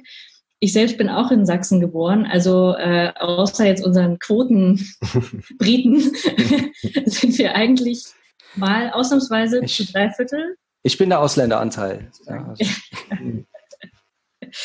Genau. Aber insofern wird es alles, glaube ich, ein bisschen anders sein als sonst bei ARD und ZDF. Ja. Und ist Jenny noch da? Und ist Jenny noch da? Jenny ist jetzt leider nicht mehr zu sehen, aber hoffentlich zu hören. Ähm, äh, wir gucken mal, ob wir vielleicht technisch das noch hinbekommt. Florian, der bei uns äh, fleißig hinter den Kulissen da arbeitet, versucht noch gerade die Verbindung noch herzustellen. Aber Sebastian, wir haben noch drei Minuten vor offiziellen Countdown. Wow! Okay. Ja. Das war, das war ein sehr gewollter Toneffekt. Das haben wir geplant. Wir Sehr haben noch cool. drei Minuten, bevor die Ergebnisse äh, kommen sollen. Sebastian, was sind für dich die Dinge, für die, die für dich am wichtigsten, worauf wir sozusagen heute schauen sollen? Ja, zum einen ist natürlich die ähm, das Abschneiden der AfD. Also sie stehen ja überall, also in beiden Bundesländern bei 20 oder mehr Prozent. Für uns natürlich auch sehr interessant ist das Abschneiden der Linken. Also in den letzten Wahlen, in den letzten Jahren, gerade in ostdeutschen Bundesländern eher verloren. Mal gucken, ob dieser Trend weiter anhält. Und äh, ja, natürlich auch in Verbindung mit beiden Parteien die Frage, äh, welche Koalition wird es geben? Das ist ja in beiden Bundesländern mhm. relativ spannend. Also reicht es für Rot-Rot-Grün in Brandenburg, so wie sich viele erhoffen? Und vor allem, was passiert in Sachsen? Gibt es eine Konstellation, in der nur mit der AfD in irgendeiner Weise koaliert werden kann oder zumindest in, mit ihnen zusammengearbeitet werden kann? Das sind, glaube ich, so die, die tagesaktuellen Themen und dann natürlich analytisch die Frage nach dem Warum und vielleicht auch bei der AfD, wie geht es weiter, gerade wenn wir uns die Flügelkämpfe und so weiter ansehen.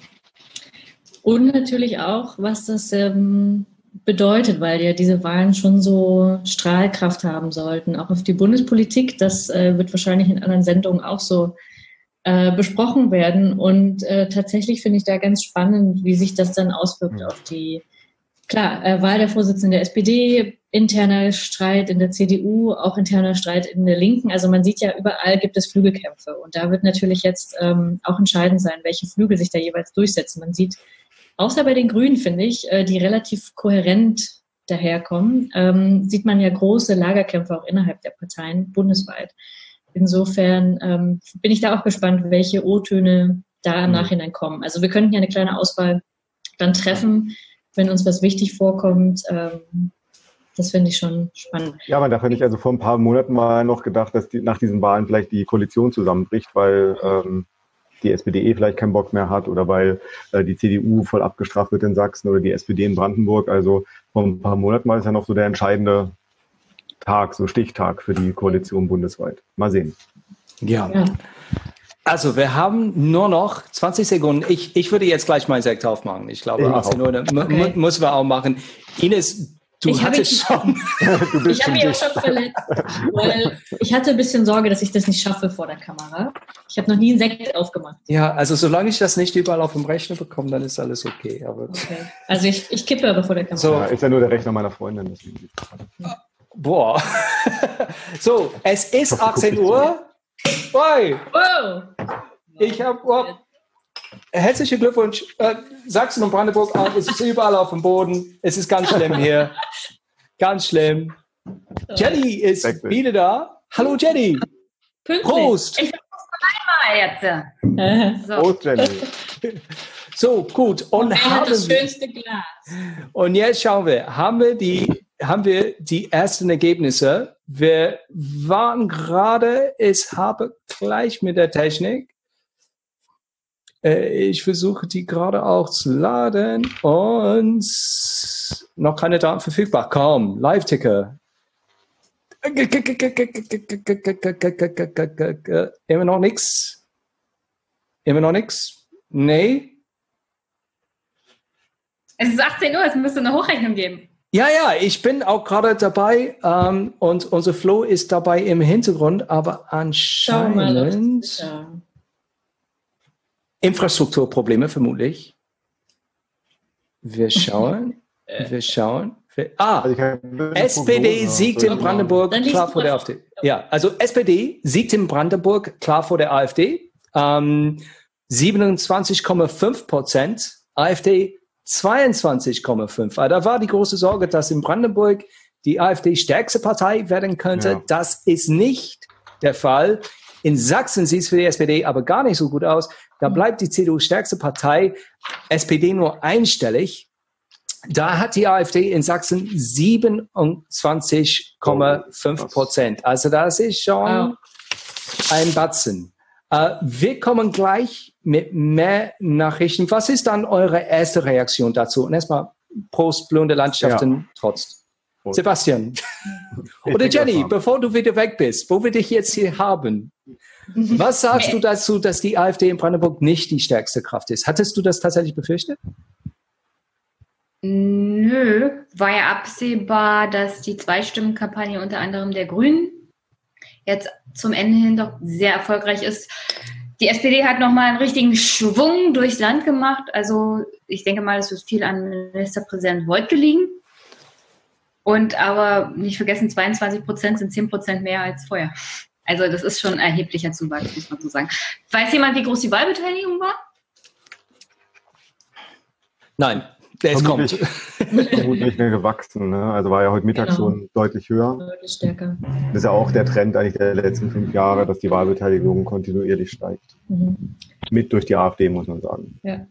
Wobei man auch sagen muss, in Sachsen wurde ja schon äh, auch heute Mittag gezählt, dass in den Großstädten Dresden und Leipzig auch die Wahlbeteiligung schon sehr, sehr hoch Mhm. war. Eher für eine Mobilisierung Mhm. von Links- und Grünen Milieus so spricht. Ähm, wo man, glaube ich, schon nochmal sagen muss, dass die äh, auf jeden Fall so ein bisschen, äh, naja, nicht Panik, aber natürlich trotzdem wahrscheinlich eher dann zur Wahlurne gegangen sind, weil sie merkten, okay, jetzt äh, wird es ernsthaft Mhm. ernst. So. Ähm, Na, die Frage ist, wie lange hält diese Erzählung dann noch? Also ich denke mal, das wird jetzt noch einmal gereicht haben, aber in Mhm. fünf Jahren, wenn jetzt nicht irgendwas passiert, dann Mhm. reicht das einfach nicht mehr. Also alle gegen die AfD. Ich weiß nicht, ob Mhm. das als Erzählung einfach ausreichen wird in Zukunft. Ja, das ist richtig. Ja, zu dieser Selbst, Art. äh, selbst die. Grünen haben ja, selbst die Grünen haben ja auf die Erststimmen verzichtet, nur damit die SPD vor Mhm. der AfD liegt. Kannst Ja. du das dann kurz mal erklären, Jenny? Also wie, wie war es so, dass ähm, die Grünen haben wirklich aktiv gesagt, Zweitstimme Grüne, aber Erststimme SPD, um eben die AfD zu verhindern? Naja, also ich habe hier ein Großplakat von der Direktkandidatin Nonnenmacher und da steht Zweitstimme Grün.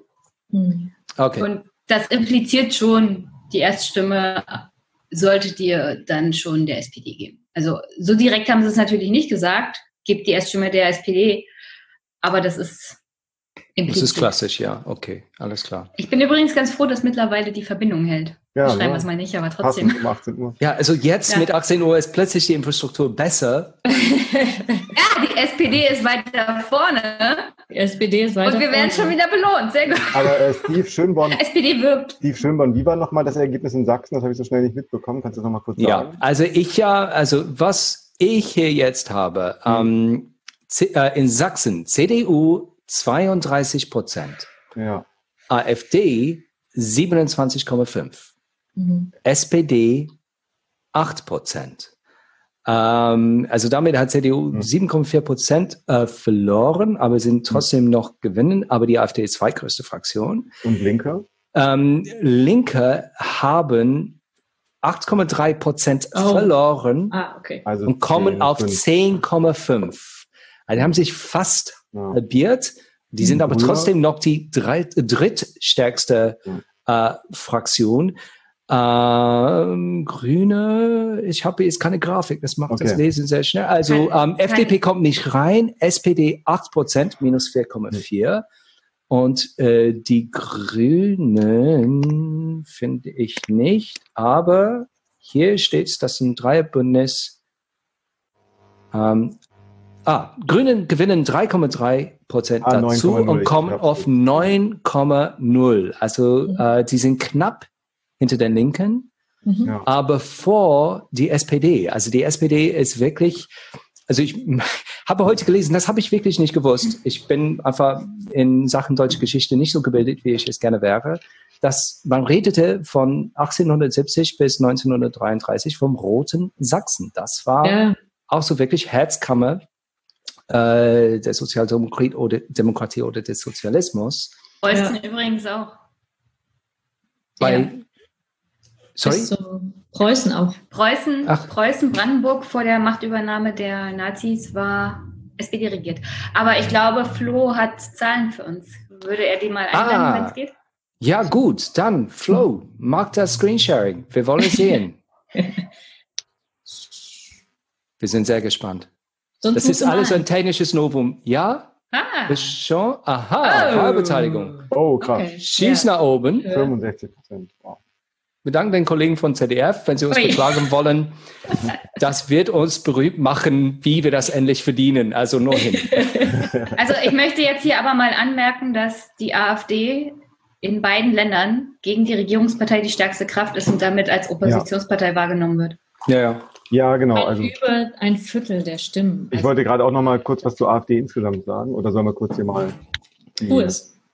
die Zahlen zur Wahl? Ja, aber die AfD hat ja tatsächlich, äh, also was zur CDU und SPD angeht, kann man das jetzt nicht einheitlich sagen. Also in Sachsen hat die CDU ein vergleichbar gutes Ergebnis geholt mit 32 Prozent. Die lag ja zwischenzeitlich ähm, eher in den Umfragen bei 28 bis 30 Prozent.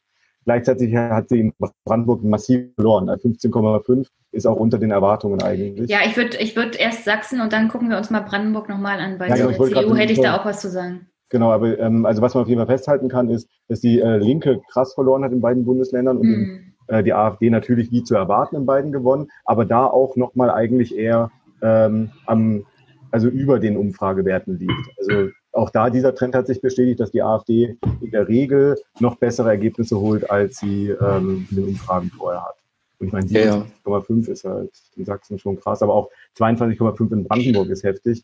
Äh, Gerade wenn man bedenkt, dass der Kalbitz ja in den letzten Wochen doch tatsächlich relativ stark in der Kritik war und ähm, also klare Neonazi-Vergangenheit hat und das irgendwie auch Mhm. überall thematisiert wurde und das offenbar ähm, leider auch nicht zu erwarten, aber nicht äh, die AfD-Wähler davon abgeschreckt hat, diese Partei. Zu der Recherche kommen wir später noch, wenn wir uns mit der AfD nochmal tiefergehend beschäftigen, aber nochmal allgemein.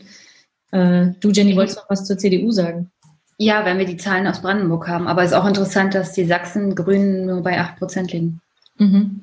Hm. Ich meine jetzt bei den in Sachsen, welche Koalition käme in Frage? Also das ist ja auch immer die Frage. Ähm, diese äh, etwas abstruse Kenia-Konstellation war ja immer im Gespräch. Das ist schon Reicht's dafür?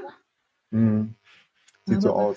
Ja, es, äh, absolute Mehrheit ist 61 und die hätten damit ähm, 68. Ne? Also das, also Kenia würde reichen. Mhm. Also ähm, korrigiere mich, wenn, wenn ich falsch liege. Aber, eine aber Koalition brauchen, wir, brauchen wir für Kenia nicht auch die FDP? Nee. Der, Nee, nee, nee. Nee. ist äh, CDU, SPD und Grüne. Wenn Ah, aber die okay. FDP doch noch reinkäme, weil die sind ja gerade bei 4,8, Mhm. dann könnte es nochmal knapp werden oder halt auf eine Stimme oder so an. Mhm. Okay. Aber In so Fall die große Koalition ist, äh, Ja. das ist relativ klar. Und alle anderen Konstellationen, also Schwarz-Blau, was ja auch mal im Gespräch war, ähm, zumindest gemunkelt wurde, ist Mhm. natürlich rechnerisch möglich, aber hat Kretschmer eigentlich ausgeschlossen. Hm. Ja, und vor allem Kretschmer wird mit diesem Ergebnis äh, gestärkt aus der Wahl hervorgehen. Also es war Ja. so ein bisschen die Frage, was aus Kretschmer wird. Mhm. Und ähm, wenn er jetzt irgendwo bei 25 gelandet wäre, wäre es vielleicht eng für ihn geworden. Wenn er hinter AfD gelandet wäre, wäre er safe weg gewesen, würde ich sagen. Aber mit Ja. diesem Ergebnis kann er sagen, top, also entgegen des krassen Mhm. Bundestrends und sowas ein einigermaßen starkes Ergebnis geholt. Und er wird, glaube ich, schon ähm, die, äh, also nicht zur, also nicht mit der AfD koalieren oder auch nicht auf die Kurs zugehen. Ja. Ja, Können- also Also können wir jetzt nochmal die Zahlen von Brandenburg sehen? Mhm. Das ist natürlich unser. Jetzt, das kommen Sie gleich. Der Florian muss das kurz noch holen. Also, aber wir wollen, also wir sollen auch natürlich die, von diesem Phänomen- Phänomen von Werteunion auch sprechen im Laufe des Abends. Es gibt jetzt Kräfte innerhalb der CDU, die keineswegs äh, die ähm, AfD ausschließen möchten, wie es so bisher war. Also die scheinen jetzt vielleicht einen Rückschlag zu haben. Ihnen hätte es geholfen, eigentlich, wenn, wenn Kretschmer schlecht abgeschnitten hätten. Das ist jetzt nicht der Fall. Ähm, wir hatten auch gesagt, wir müssten eigentlich jedes Mal, wenn man den Namen der Partei AfD in den Mund nimmt, dass wir auch Ein- das runterschlucken müssen. Ich weiß ja, Ein Mini, ein Minischluck, sonst ein, ein Minischluck, weil sonst, ja, das ist, ähm, aber, aber Okay. Flo, Flo, Flo wäre ready. Brandenburg ist ready. Jetzt kommen die Yeah. Brandenburg-Zahlen. Siehst du, wir, sind- wir werden professioneller im Laufe des Abends. Oder ist es nur der Sechs? Flo. Bring's. Sehr, sehr. Rotkäppchen macht alles besser. Oh, da ist es. Oh, okay. Uh. 26,5 Prozent SPD, 15,5 CDU. Also die Oha. CDU hat ja Oha. hier groß, großspurig angekündigt, äh, mit Senftleben Ministerpräsidenten stellen zu wollen. Das können sie vergessen. Und übrigens die AfD und die SPD zwei Prozentpunkte auseinander. Das Mhm. ist natürlich heftig. Also Ja. Ich meine, Herr Wojtke- Herr immer Wojtke- noch, sie würden den Kanzlerkandidaten stellen. Ne? Also, Ja, also ja, aber Herr Wojtke hatte, also sorry, das ist jetzt ich nicht so viel, also das ist jetzt nichts, wo ich sagen würde, die SPD hat sich hier irgendwie gerettet. Nee, Ist Wolke, ist Wolke dann automatisch noch drinne oder gibt's dann Also bei den Zahlen, bei den Zahlen kann ich mir nicht vorstellen, dass sie ihn irgendwie als Ministerpräsidenten absägen. Ich hätte mir vorgestellt, wären sie bei 22 Prozent gelandet. und vor allem diese Und die Grünen besser. Ich meine, 10 Prozent für die Grünen nach den letzten Umfragen ist natürlich heftig. Also das ist Mhm. Jetzt auch kein besonders großer Zuwachs. Mhm. Hm. Und vor allem, äh, also ich meine, auch hier, ne, Rot-Rot Und, und die Wahrscheinlichkeit, dass die Freien Wähler drin sind, aber die FDP nicht, Das ist auch interessant. Ja. Ähm, äh, erklär mal, Jenny, äh, BVB kenne ich nur als Dortmunder Nur als Fußballverein Ja. und nicht in Orange, ich weiß. ja, es Äh. gibt den BVB in Brandenburg, der ist orange. Das sind die Freien Wähler. Okay. Was, was ist zu den Freien Wählern zu sagen? Ähm, die sind nicht so wie die Freien Wähler in Bayern, aber die Freien Wähler aus Bayern haben sich natürlich über ganz Deutschland ausgebreitet.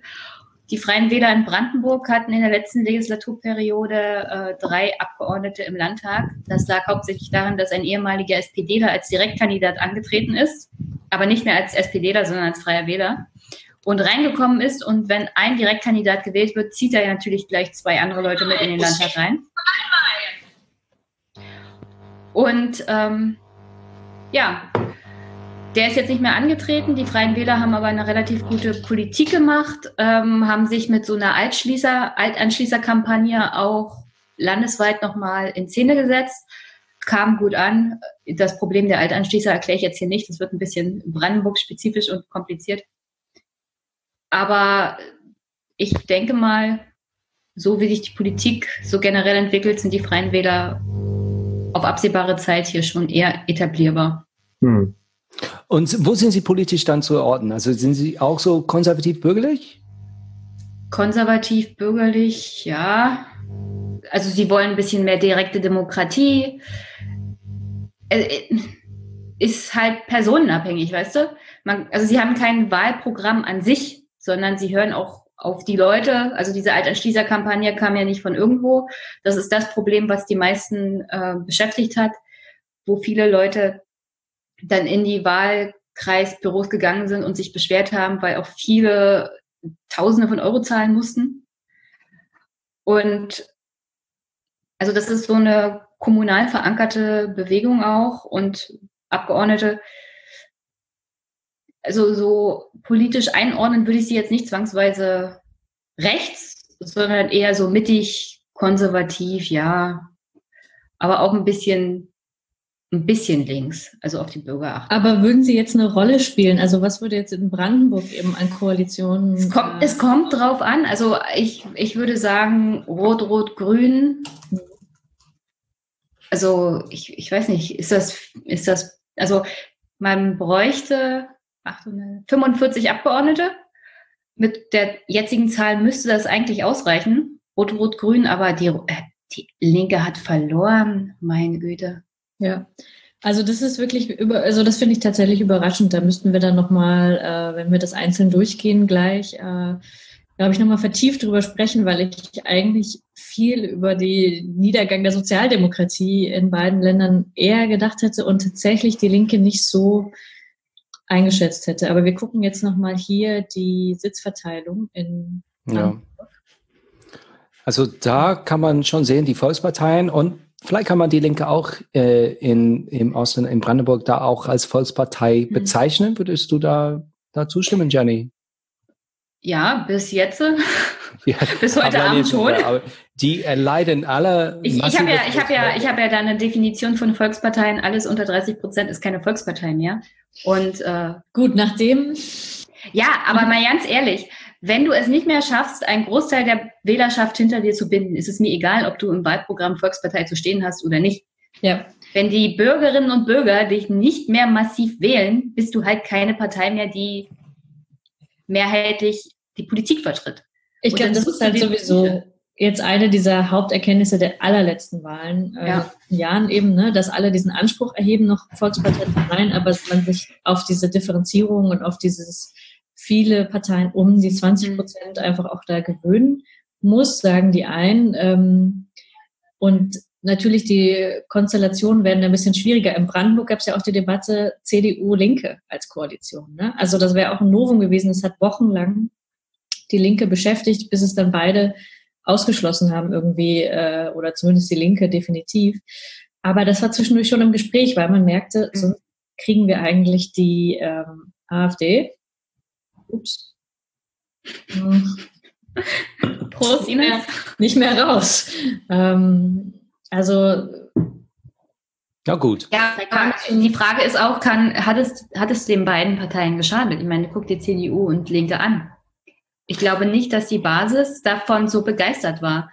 Ich nee. weiß, ja. dass im Landtag viele miteinander arbeiten können, weil am Ende geht es ja um Politik, die die Bürger voranbringt. Und da kann man auch vernünftig miteinander reden. Ist ja nicht so, als ob die im Landtag sitzen, in den Ausschüssen und sich gegenseitig ihre verquere Ideologie vorwerfen, sondern da wird vernünftig miteinander geredet. Da wird gesagt, also wir bräuchten hier schon mal eine finanzielle Investition, was den Ausbau zum Beispiel von Breitband angeht oder was, was das, ähm, was das Ausbauen von Infrastruktur angeht, was das Retten von irgendwelchen Regionalbahnen angeht. Und ich glaube, dass die Politiker auf einer menschlichen Ebene gut miteinander zusammenarbeiten könnten. Das Problem ist halt die Basis und die trägt das einfach nicht mit.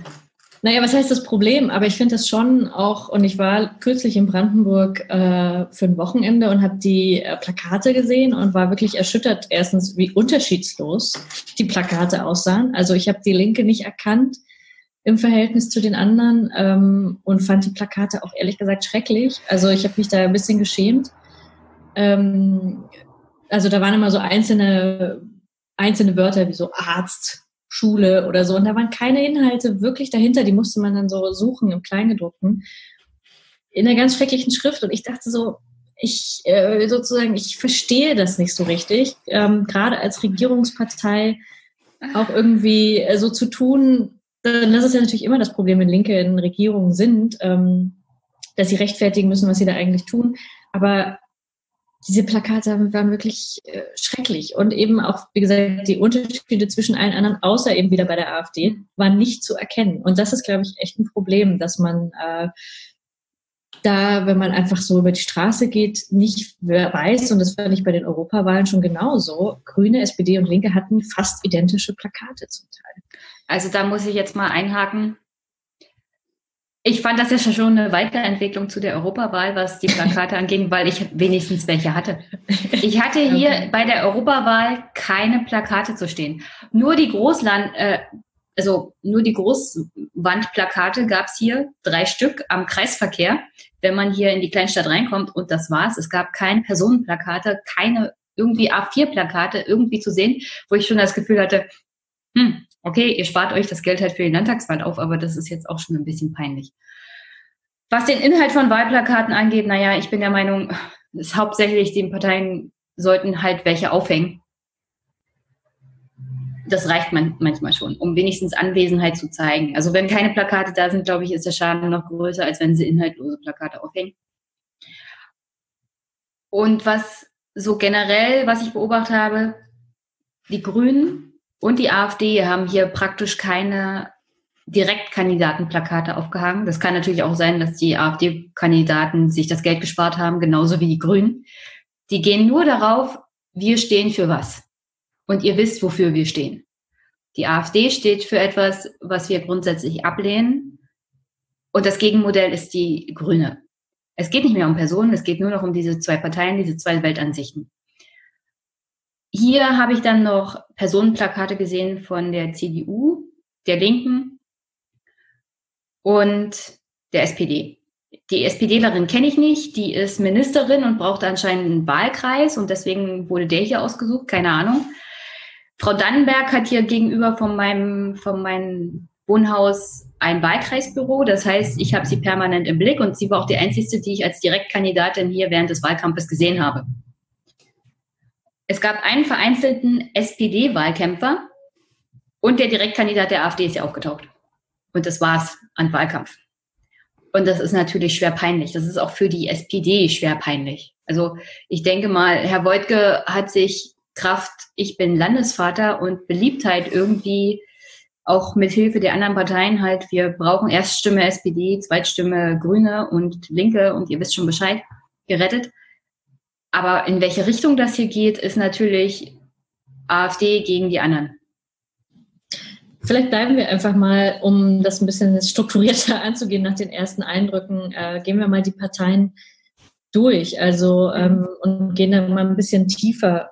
Ähm, womit wollen wir anfangen? Was hat euch jetzt am meisten beeindruckt? Wollen wir vielleicht mit den Volksparteien beginnen? Ja. Das würde vielleicht, also vielleicht, äh, also SPD, also bisherige Volkspartei. Also ich habe jetzt gerade hier, wir haben einen Kommentar aus dem Spiegel von dem Feind Medic. Äh, die Volksparteien leben noch. Ja, aber ja, kann man sagen, aber man sieht auch, ihre Tage sind gezählt. Also der Trend ist auch sehr, sehr deutlich. Auch der Trend der für Trend die ist AfD. kein Genosse. Äh, ja, genau. Und der Trend für die AfD ist auch sehr, sehr deutlich. Ich meine, es ist eine, irgendwie eine, eine steigende Flug, die langsam kommt und früher oder später, wenn sie die ähm, Landesregierungen stellen nach dem bisherigen Trend. Also wollen wir vielleicht, also erstmal vielleicht SPD in Brandenburg, weil du es gerade angesprochen hast, Jenny. Ähm, jetzt 26 Prozent, wie es aussieht, plus minus. Mhm. Ähm, du bist natürlich nicht im Berliner Speckgürtel, wo du wohnst. Nee, ich bin leicht entfernt. Ja, also du bist bei, also in der Nähe von Cottbus, ne? Ja. Und wie, also das sollte eigentlich, na, die Partei des kleinen Mannes oder des kleinen Menschen, also ich weiß nicht, was im, um Statur geht, aber ähm, von Leuten, die eben weniger Kaufkraft haben, die SPD sollte oder hat den Anspruch, ihre Partei zu sein. Ist Hm. das so bei euch? Wird das so wahrgenommen? Besonders wenn auch Wahlkämpfe kaum noch zu sehen sind bei euch. Wie soll ich da anfangen? Ich meine, das Problem ist auch, Leute, die das von außen sehen, denken, die SPD in Brandenburg ist super links. Das Problem der SPD in Brandenburg ist, sie ist super konservativ und eine Kümmererpartei und das hat bisher irgendwie gereicht. Äh, Nur die Leute wollen halt nach 30 Jahren ein bisschen mehr. Die wollen Gleich, Gleichbehandlung, was zum Beispiel auch die Löhne angeht. Und im Speckgürtel ist das kein Problem. Und Leute, die hierher ziehen, haben alle keine Probleme, weil sie natürlich Westgehalt kriegen. Bist du aber in der Fläche oder kommst du aus Brandenburg, dann kriegst du, wenn du Glück hast, einen Tariflohn und der ist mittlerweile ein bisschen angepasster.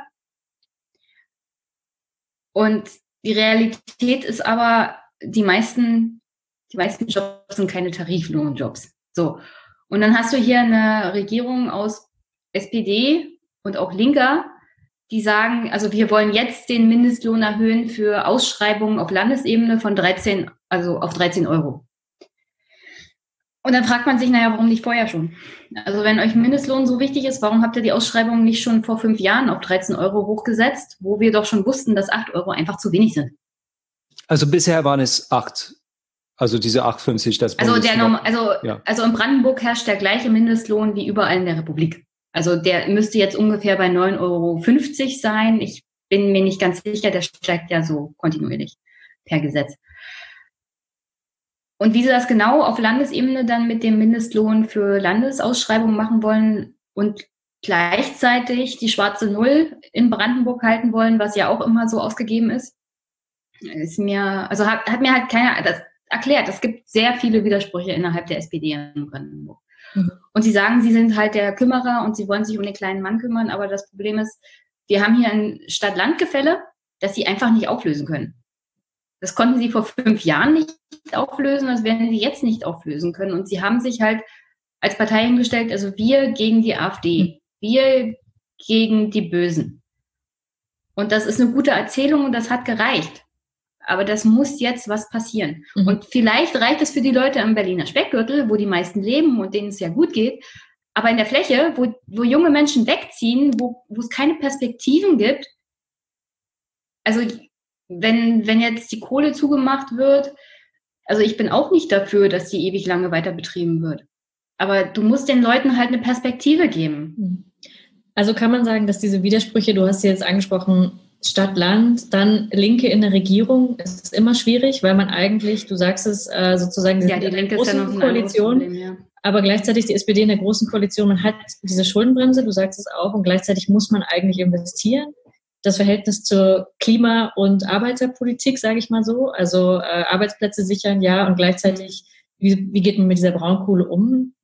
Jeder weiß, dass es keine Zukunftstechnologie ist. Das ist jetzt für Sachsen-Brandenburg evident bei beiden, dass unter diesen Widersprüchen eigentlich sowohl SPD als auch Linke leiden, muss man ja wirklich sagen. Ne? Also die wissen nicht, wie sie damit umgehen. Wandel dieser Arbeit, äh, dieser Arbeitsverhältnisse, die Klimadebatte ähm, und dieses Stadt-Land-Gefälle und Investitionen, Schulden scheinen mir so äh, wichtige Punkte zu sein. Ähm, Sebastian nickt. Wolltest du dazu auch noch was sagen? Du bist stumm. Stumm, oh Gott. Ja. Jetzt kannst Okay, du sprechen, jetzt- Sebastian. Ja. Komisch. Habt ihr mich stumm geschaltet? Ja. Ja, ja, wir hatten ein komisches technisches, Moment. technische Störung. Ich schreibe mittlerweile. Schöneborn-mäßig. Erzähl du mal, ich schrei, schreibe Schöneborn-mäßig auf unseren Videografik hochfertig gerade die Ergebnisse auf. Aber Sebastian, erzähl mal. Du. Ähm, ich weiß nicht mehr ganz genau, wo ihr wart, aber ich glaube, es ging ja so um Linke und Regierung und was tun und so weiter. Ähm, das ist, glaube ich, etwas, was, über was wir auch sprechen sollten. Ähm, der krasse Verlust des linken Spektrums insgesamt bei beiden Wahlen. Ich habe das jetzt mal kurz hier so grob ausgerechnet, also in Brandenburg, wo wir gerade waren, auch wenn es da vielleicht gerade so für Rot-Rot-Grün reicht, ähm, haben diese drei Parteien, die man jetzt mal grob diesem Mitte-Links-Spektrum oder sowas zurechnen könnte, von 57 Prozent auf 47 Prozent verloren. Und in Sachsen ähnlich, nur halt ähm, auf niedrigerem Niveau, da kamen diese drei Parteien bei den letzten Wahlen auf ungefähr 37 Prozent zusammengenommen und sind jetzt bei 27 Prozent. Also das komplette linke Mitte-Links-Lager hat in beiden Bundesländern ähm, unter unterschiedlichen Voraussetzungen jeweils um die 10 Prozent verloren. Und das eben trotz einen Grünen, die zwar jetzt nicht ganz so Mhm. krass gewonnen haben, wie erwartet, aber trotzdem dazu gewinnen. Ähm, gleichzeitig eben eine SPD, die verliert und eine Linke, die verliert. Und das, ähm, ja, das ist, glaube ich, schon ein Hammer. Und das ist, lässt sich eben nicht nur erklären, glaube ich, mit jetzt Regierungsbeteiligung oder so, sondern äh, das ist, glaube ich, ein echt tiefer liegendes Problem, das sich hier zeigt. Und in dem Zusammenhang eben auch, dass die Grünen wohl doch eher Umfragegewinner sind, aber nicht so richtig Wahlgewinner. Also diese acht bis neun oder bis zehn Prozent, die sie da geholt haben, das, die standen in beiden Bundesländern bei 14 bis 16 Prozent, also haben viel, viel weniger geholt, als in den Umfragen ähm, zu erwarten war. Und das ähm, ja, ist, glaube ich, auch ein Fingerzeig für die ganzen Überlegungen, die es gerade gibt in Richtung Rot-Rot-Grün oder Grün-Rot-Rot oder so auf Hm. Bundesebene, auch auf Länderebene. Also das komplette Mitte-Links-Lager hat im Grunde ein massives Problem hier. Ja. Also ich würde auch sagen, ich habe permanent darauf hingewiesen, dass bei der letzten Landtagswahl 47 Prozent der Brandenburgerinnen und Brandenburger überhaupt nur wählen gegangen sind. Mhm. Also dieses Narrativ, das wir immer hören. Leute sind politikverdrossen und gehen nicht wählen und Leute geht doch wählen. Ja, jetzt gehen sie wählen. Und wählen wählen sie? Natürlich werden diese ganzen Nichtwähler oder ein großer Teil davon AfD gewählt haben. Weil diese 10 Prozent, 10, 12 Prozent, die sie jetzt dazu gewonnen haben, AfD. Mhm. Die müssen ja irgendwo herkommen. Also diese ganze, diese ganze Debatte, die wir jetzt im Land haben, hilft der AfD, Leute aus der Nichtwählerschaft wieder zur Wahlbeteiligung zu treiben. Mhm. Und ich würde jetzt gerne mal eine Diskussion darüber hören, auch in den öffentlich-rechtlichen Medien, ob das gut oder schlecht ist. Weil seit 10, 20 Jahren hören wir, Leute, geht doch wählen. Jetzt gehen sie wählen, jetzt wählen sie die AfD. Und keiner redet darüber, ob das gut oder schlecht ist für die Demokratie, dass sich die Leute wieder am demokratischen Prozess beteiligen. Es gibt wohl äh, eine Hochrechnung aus Brandenburg und Flo wäre wohl bereit, sie zu schalten. Vielleicht gucken wir mal, ob sich was äh, verändert hat. Und gehen dann wieder zurück. quietscht. Ja.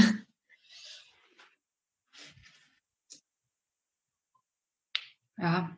Gut. FDP draußen, Mhm. Freie Das Wähler drin. Deutlicher. Ja. Ist nicht so schlimm, die FDP vermisst hier so und so keiner. Ja, ja, ich habe schon am Anfang gesagt, früher war die FDP unser Problem. Jetzt ist äh, AfD, SPD wirklich sehr nah. Also um ehrlich zu sein, für die Koalitionsbildung und die Mehrheitsbeschaffung ist es natürlich gut, wenn die FDP draußen bleibt. Mhm. Ja, aber die Freien Wähler oder hier BVB eben drin. Deswegen, ich glaube, ich würde gerne mal diese Sitzverteilung sehen, wenn das technisch möglich ist, weil ich könnte mir vorstellen, dass es echt knapp ist mit ähm, Mhm. Rot-Rot-Grün. Ah Wir brauchen vielen Dank. 45. Mhm. So 26 plus 9, 35, 35. 45, genau, 45. Ja, also das wäre wirklich denkbar knapp. Das wäre krass. Und ob, also ganz ehrlich, ob die Grünen, nee, hier die Linke wirklich sagt, dass sie nochmal so eine Regierung macht mit ähm, Ja. nach diesen Verlusten und dann also praktisch keinen Sitz Mehrheit, also nur ein Sitz dann da drüber, das wäre schon eine sehr fragile Regierung. Ja, aber um ehrlich zu sein, Ja, die CDU Brandenburg unter der Konstellation, wie die jetzt so reingekommen sind. Ja. Also der Ingo Senftleben als Spitzenkandidat angetreten, der wird demnächst nicht mehr Vorsitzender sein. ja. Und, und alle Leute, die hinter ihm auf der Liste gekommen sind, sind eher so die Vertreter, wir wollen einen rechteren Kurs, wir wollen einen konservativeren Kurs. Und alles so Sachen mit mehr Frauen auf der Liste lehnen wir ab. Mhm. Der Senfbeben ist schon eher so äh, liberalerer Typ gewesen, oder? Ja, der hat sich Gewesen. halt, der hat sich halt in Richtung auch SPD und Koalition vielleicht mit denen angenähert. Mhm.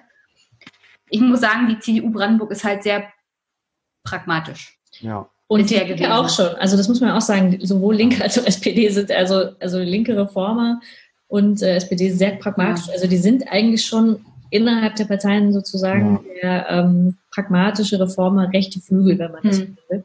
Ähm, ich habe gehört, Steve, oder ich sehe es auch selber, dein Whiteboard glänzt natürlich. Man sieht eigentlich genau gar nichts. Yes. Das Ähm, ist, also das ist die Hochrechnung, das ist die von der, von der Tagesschau, ist leicht anders als das, was ZDF äh, Mhm. gebracht hat. Wenn man das sehen kann, es tut mir leid, also wenn ihr auf halb Ihr müsstet- FM gehen wollt, ein bisschen, äh, das kann ich so von mir aus nicht so direkt machen. Also, äh, so ein bisschen so abschalten. Also wir hatten für Brandenburg SPD 27,5, diese letzte war 26,8 SPD, aber es bleibt ungefähr im gleichen. AfD 22,5, CDU 15,5, Linke 11, Grüne 10. Und da, also ich bin da sehr interessiert, da von der Linken zu sprechen, weil die waren in den Nullerjahren Mhm. die Protestpartei, besonders gegen Hartz IV und ganze 2010, worunter der Osten natürlich am meisten äh, gelitten hat. Aber am Ende, wenn die einzige Machtperspektive, die sie anbieten kann, ist eine Koalition mit der SPD, die vielleicht jetzt heute beginnt nach links ähm, zu wenden, aber vielleicht er sonst nicht wirklich äh, wirklich äh, kraftvoll vertreten hat, ist, was kann die Linke, also ihr müsst das vielleicht mal erklären, innerhalb der Linken sind sehr viele unterschiedliche Strömungen unterwegs. Da ist, wie heißen die, Forum Demokratische Sozialisten? Also da ist so die Linken im Osten, da sind viele dabei, die vielleicht eher vielleicht sozialdemokratisch unterwegs sind, also gemäßigte, ähm, die das wichtig finden, sich an der Regierung zu beteiligen, weil man eben die Macht ausüben möchte. Nur konkret, was haben Sie in Brandenburg vorzuweisen, dass Sie an der Macht sind? Wenn Jenny zum Beispiel, du da in Koppos oder so da bist, hast du das Gefühl, ach, hier ist was anderes, das war besser, weil die Li- Linke mit an der Regierung war. Ja, fällt mir sofort was ein. Ja? Das Polizeiaufgabengesetz in Brandenburg. Die Linken haben dafür gesorgt, dass das nicht so Bayern-mäßig wird, wie die SPD das gerne wollte. Also da ist nochmal ein Hinweis darauf, dass die SPD in Brandenburg extremst konservativ ist. Wir haben hier einen Hardliner als Innenminister, Schröter, Schröder, Schröter, glaube ich, heißt er. Der wollte ein Polizeiaufgabengesetz, das wirklich Tabula rasa macht mit liberalen Grundrechten von Bürgerinnen und Bürgern, mit Überwachung von, von Handys und WhatsApp-Anbietern, also alles das, was Ja, also das irgendwie mit der Technik also, zu tun hat. Ja, Ja, ja, aber, aber gerade in Brandenburg unter der rot-roten Regierung hätte man sich das gar nicht vorstellen können. Und die, die Linke war aber bereit, da auch die Koalition platzen zu lassen. Es sei denn, die SPD nimmt das aus dem Gesetz und die SPD hat das aus dem Gesetz genommen.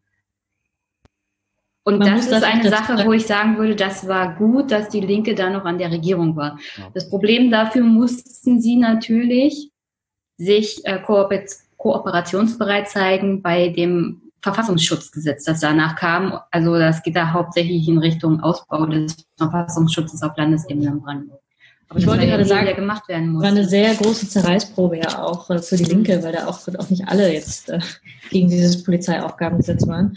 Also ich glaube insgesamt, und das ist ja, das sieht man ja immer wieder, wenn linke Regierungen anfangen, schärfere Sicherheitspolitik zu machen, als sich das, als man sich das mit der CDU hätte vorstellen können, oder unsozialere Politik macht als äh, so eine schwarz-gelbe Koalition oder so, dann ist das schon immer heftig und ich glaube, das bleibt viel tiefer im Gedächtnis der Leute, als so linke Parteien sich das manchmal vorstellen oder oder denken können. Ne? Also ähm, das ist Ja, aber wie gesagt, am Ende des Tages haben wir ein liberaleres Polizeiaufgabengesetz bekommen, als wenn die SPD es mit der CDU zum Beispiel gemacht hätte. Und ich verstehe bestimmte Linke außerhalb von Brandenburg, vor allem so in Nordrhein-Westfalen und NRW oder, und oder Quatsch nicht und in Rheinland-Pfalz, die das großartig kritisieren, aber die sind halt nicht in Brandenburg und die sind nicht in der Regierung und die haben nicht mit den Leuten im Landtag zu tun. Und ich finde schon, dass das ein Sieg war, also so für Brandenburgerinnen und Brandenburger.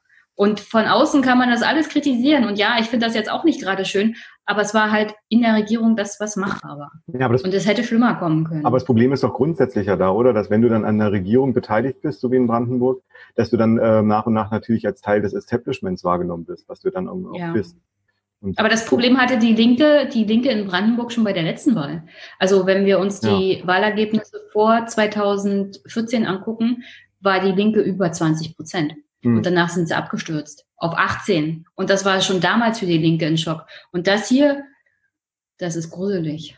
Also genau, das, Resultat von einer, das hat ein Resultat von einer sehr langfristigen Entwicklung, wo, glaube ich, dieses, ähm, dieses Heranrücken, zumindest im Bewusstsein, ich glaube aber auch real, ähm, an das Establishment so einer der großen Gründe ist, warum die Linke gerade in den ostdeutschen Bundesländern so verliert. Mhm. Es gibt ja jetzt ein paar erste Reaktionen, zum Beispiel von äh, Lars Klingbeil. Falls wir das als Video dazuschalten können, wäre es natürlich ganz nett, weil wir immer noch gerade bei SPD und Linke sind, die wir jetzt bezeichnenderweise ein bisschen zusammen abfrühstücken. Ähm, ja, aber also dann eine Frage, bevor, bevor, bevor Lars kommt. Ich weiß nicht, ob wir, ah, der war bei Spiegel Online. Ich glaube, da sind wir, äh, ähm, wir nicht. Ja, da sind wir ähm, schutztechnisch, da können wir aber leider nicht sagen. Du kannst ja mal so tun, als wärst ja. du Lars. Aber Lies es vor. Ich, also äh, äh, äh, bei ihm ist ganz viel Demo dabei. Die klare Kante gegen rechts hätte in Brandenburg am Ende den Ausschlag gemacht. Aber das ist im Grunde, wie du sagst, Jenny. Also so, wir sind nicht die AfD. Also im Grunde da spielen sie diese Antipodenrolle wie bei den Grünen. In Sachsen hätte sich Lars mehr gewünscht. Na ja, acht Prozent. Das ist. Kann ja, sein, dass wir überhaupt noch drin sitzen. Ich, ich glaube, der Kommentar No shit, Sherlock ist auch da angebracht. ähm, er sieht dennoch ein klares Zeichen gegen die AfD. Die Menschen wollen nicht, dass die AfD, AfD regiert. Aber das ist tatsächlich vielleicht ein Problem des, also wahrgenommen Mainstream-Politik, wenn alles, was man bieten kann, ist, wir sind nicht der AfD und mhm. überall, äh. also jetzt ja. eine ganz ketzerische Frage. Ich komme auf die AfD. Ich sitze im Osten. Äh, also ich, ich, ich behandle es jetzt ganz jetzt grob als über Wessi. Na, aber es ist so im Osten und es kommt die Linke nicht an. Die Linke protestiert gegen Agenda, gegen Hartz IV. Äh, wenn die an die Regierung kommen, vielleicht gibt es gute Zeichen wie beim Polizeigesetz, aber die ökonomischen Grundlagen verändern sich nicht wirklich. Ist es vielleicht denkbar, das ist eine ketzerische Frage, das ist nicht meine Position, aber ist es vielleicht denkbar, dass einer sagt, weißt du was, wenn ich die AfD wähle, dann kommt Tagesschau und schreien auf. Da kommt ZDF Heute Show und schreien auf. Also Heute Show und Heute Journal kommen beide und schreien auf. Also, dass eigentlich erst dann die Aufmerksamkeit auf meinem ehrlich gesagt sonst sehr oft vergessenes Bundesland überhaupt kommt. Und vielleicht finde ich diese ganze so rassistische Scheiß von so vielen AfD-Anführer äh, eigentlich Blödsinn, aber das ist mindestens A, mein so Punk-Rock-Möglichkeit den Stinkefinger zu zeigen, aber B auch, die, vielleicht gibt es sogar mehr Infrastrukturausgaben, wenn ich AfD wähle, als wenn ich die, wenn ich die Linke wähle. Wenn es das Einzige, was rauskommt, wenn ich die Linke wähle, ist das Polizeigesetz wird abgemeldet. Aber die, die Grundlagen, also diese, diese ähm, Vernachlässigung der Fläche, in Brandenburg oder auch von so vielen Dingen in, in, in Sachsen und dann Treuhand und all diese massive Ungerechtigkeiten, die in der Vergangenheit passiert sind, ist es vielleicht Möglichkeit, dass einer, der wirklich nur ökonomisch denkt, sagt, ja, wenn ich die AfD wähle, dann kommt was bei raus, dann kommt die Aufmerksamkeit, dann werden wir nicht vergessen, weil dieses Gefühl von Vergessenwerden, von Sprachlosigkeit, von Machtlosigkeit, das ist immer ein Trend, was man immer wieder hört. Oder, oder ist das einfach scheiße, weil das, ich meine, mein Gott, da sind Nazis dabei. Sebastian hat schon die Hand ja, hoch. Sag was, jetzt kommen wir, jetzt kommen wir, oder sollen wir nicht immer von der scheiß AfD reden, wenn wir vom Osten sprechen, weil die sind einfach. Ich komme gar nicht mehr hinterher, Steve, nicht so viele AfD. genau. Genau. Steve, sei ruhig. Sebastian. Sebastian tut ja Und trinken, wenn die, wenn die AfD genannt wird. Und oh, fuck, dann muss ich ein ganzes Glas leeren. Also, verschiedene Punkte. Analyse, ja. Ähm, also ich glaube, es muss klar sein, dass alle, die die AfD wählen, dem muss mindestens jetzt klar sein, wen sie da wählen. Also wenn sie so, so ein Kalbitz oder auch in, äh, in Sachsen sieht es ja nicht viel anders aus. Das ist einfach mittlerweile eine, äh, muss man so sagen, extrem rechte Partei. So, da gibt es irgendwie äh, nichts dran zu deuten. Aber natürlich stimmt das natürlich stumm, was du jetzt gerade äh, ist ja nicht deine Position, hast du gesagt, aber ich würde dem zustimmen, was du gesagt hast, weil ähm, die ganze Debatte, die auch so seit einem halben Jahr oder sowas läuft, ist ja, was ist mit dem Osten passiert und sowas ist natürlich ein Resultat, dass die AfD im Osten so stark ist. Ähm, und wenn man es noch mal ein bisschen auf eine ähm, allgemeinere Ebene zieht, ist im Grunde auch diese ganze Diskussion, die so seit zwei, drei Jahren läuft, ähm, also im im gesamten Diskurs um soziale Ungleichheit. Wir müssen wieder mehr die soziale Frage stellen und so. Und übrigens auch im innerlinken Diskurs um sowas wie Klassenpolitik ist das natürlich auch ein Resultat der Stärke der AfD. Weil diese ganze Debatte ging ähm, überhaupt erst 2016 los, als damals ähm, die AfD beispielsweise in Sachsen-Anhalt über 20 Prozent geholt hat und stärkste Partei war unter Arbeiterinnen, Arbeitern und Erwerbslosen. Auch äh, in, in Baden-Württemberg, wo gleichzeitig Wahlen stattfanden, waren sie stärkste Partei bei diesen Gruppen. Und erst da ging überhaupt, also innerlinks so richtig die Debatte los. Ähm, man muss wieder stärker die soziale Frage stellen. Und auch der kurze Schulzzug dann 2017 ist im Grunde auch ein Resultat dessen. Also das ist jetzt gesamtdeutsch, sieht man da, ja, äh, da hat tatsächlich der Erfolg der AfD dazu geführt, dass im, als diskursiven Effekt sozusagen es eine stärkere Auseinandersetzung um soziale Ungleichheit und auch um Klassenfragen, äh, dass es die stärker gibt. Und ähm, das Gleiche im Grunde bezogen auf, ähm, auf ähm, ähm, Ostdeutschland jetzt in den letzten halben Jahr. Und ich meine, dass jetzt kurz vor den Wahlen ähm, die Bundesregierung hier Struktur, Stärkungsgesetz und so äh, beschlossen hat mit ähm, 18 Milliarden, äh, die in Richtung Lausitz gehen und so. Ähm, ich vermute mal, das wäre nicht passiert, wenn es nicht ähm, diese Diskussion um AfD und Rechtsruck in Ostdeutschland gegeben hätte. Vielleicht hätte es trotzdem dieses Gesetz gegeben, vielleicht aber nicht in dieser, in dieser Größenordnung. Also das ist, ähm, ohne dass man das gut finden muss, gerade als Linker. Aber ähm, man, ich glaube, das, was du gesagt hast, ist ein sehr richtiger Punkt und ähm, auch ein Punkt, den wir uns als Linke selbstkritisch äh, zu Müte führen müssen. Übrigens kleine auch zwischen äh, aus Twitter, dass wirklich alle aus der SPD schreiben toller Endspurt in Brandenburg, wo man sich so denkt, okay, also ne, von so Ihr habt immer noch verloren. Genau, also so ist es. Und guckt euch mal den Rest an. Ey. Und das, also das ist jetzt zwar nur politische Kommunikation und nicht das, was Sebastian hm. meinte, was viel tiefer geht, aber trotzdem diese Sprache, also dieses so ein Ergebnis hm. schön zu reden und zu sagen, hey, es ist doch nicht so ganz schlimm gekommen, super Endspurt und alle machen das, selbst linke Kandidaten. Und das ich, nervt hab, mich wirklich ich hart. Also so, weil ich so denke, das Ergebnis äh, einfach nicht mal einsehen zu wollen und zu sagen, scheiße, wir müssen jetzt wirklich was radikal ändern, weil wir sind einfach als Regierung hier abgeschmiert. Ich habe noch nicht gesehen, wie die Linke reagiert hat offiziell, aber also allein schon das von der SPD nervt mich schon wieder gerade so hart, dass man irgendwie sagt, natürlich Glückwunsch an die Genossinnen und Genossen in Brandenburg. Klar haben die Wahlkampf gemacht, wie alle Wahlkampf gemacht haben. Aber da muss man doch irgendwann mal zu so einer Einsicht kommen. Also sozusagen dieser Rückschritt bei beiden Parteien ähm, das, das finde ich, ich weiß nicht, kann man das nur noch psychologisch erklären? Dass das irgendwie also ich, ich habe hier auch äh, eine Reaktion, da steht bei Twitter, solche Wahlen lösen bei mir keine Glücksgefühle aus, sondern ein Puh, gerade noch mal gut gegangen. Verschont mich mit Freude und wir haben gewonnen. ich verstehe auch nicht, warum die Parteien das immer noch durchziehen. Ich meine, seit 2014, seit die AfD hier in Brandenburg herzlichen Glückwunsch, ja auch mit 10, 12 Prozent in den Landtag eingezogen sind, müsste diese Erzählung, ja, wir haben ja gewonnen und wir sind die Gewinner am Wahlabend, endlich mal Feierabend sein. Das kauft den Leuten, also das kauft, die Leute kaufen einem das überhaupt nicht mehr ab und man redet permanent von ehrlicher Kommunikation mit den Bürgern und den Wählern. Das ist keine ehrliche Kommunikation, wenn man am Wahlabend abgeschmiert ist und da steht, ja, wir haben aber noch vor vor der FDP die meisten Stimmen geholt. Also ich, ich, ich glaube, psychologisch ist es schon damit zu erklären, dass die Leute, die in den Wahlkampf ziehen, also die Dankbarkeit auch von der Parteizentrale, von einem wie Lars Brinklember, dass es Leute gibt, die wirklich mit Herz und Seele dabei sind und so viel dafür opfern, das zu machen. Die mhm. Dankbarkeit ist groß und ohne sie wären die natürlich voll im Arsch und äh, das muss man anerkennen, vielleicht, vielleicht ihnen anrechnen. Gleichzeitig sind ja. diese strukturelle Probleme. Also mich würde zum Beispiel interessieren, ob Vermögensteuer wurde plötzlich aus dem Hut gezaubert in letzter Minute. Ich glaube, der Thorsten Schäfer-Gümbel, der ist den Vermögensteuer nicht abgeneigt. Aber hat das tatsächlich das Wahlergebnis beeinflusst? Wie viel ist es das lokale Faktor in Brandenburg dafür verantwortlich sind? Wie viel ist es das überhaupt das ähm, schlechte Abschneiden der, der Bundes-SPD insgesamt? Wie viel ist das ausschlaggebend? Was meint ihr? Also ich, sehe das ein bisschen anders. Ich finde eigentlich, dass die SPD schon sich ein bisschen freuen kann. Also Brandenburg ist schon ein gutes Ergebnis, auch wenn sie da fünf Prozent oder sowas verloren hat.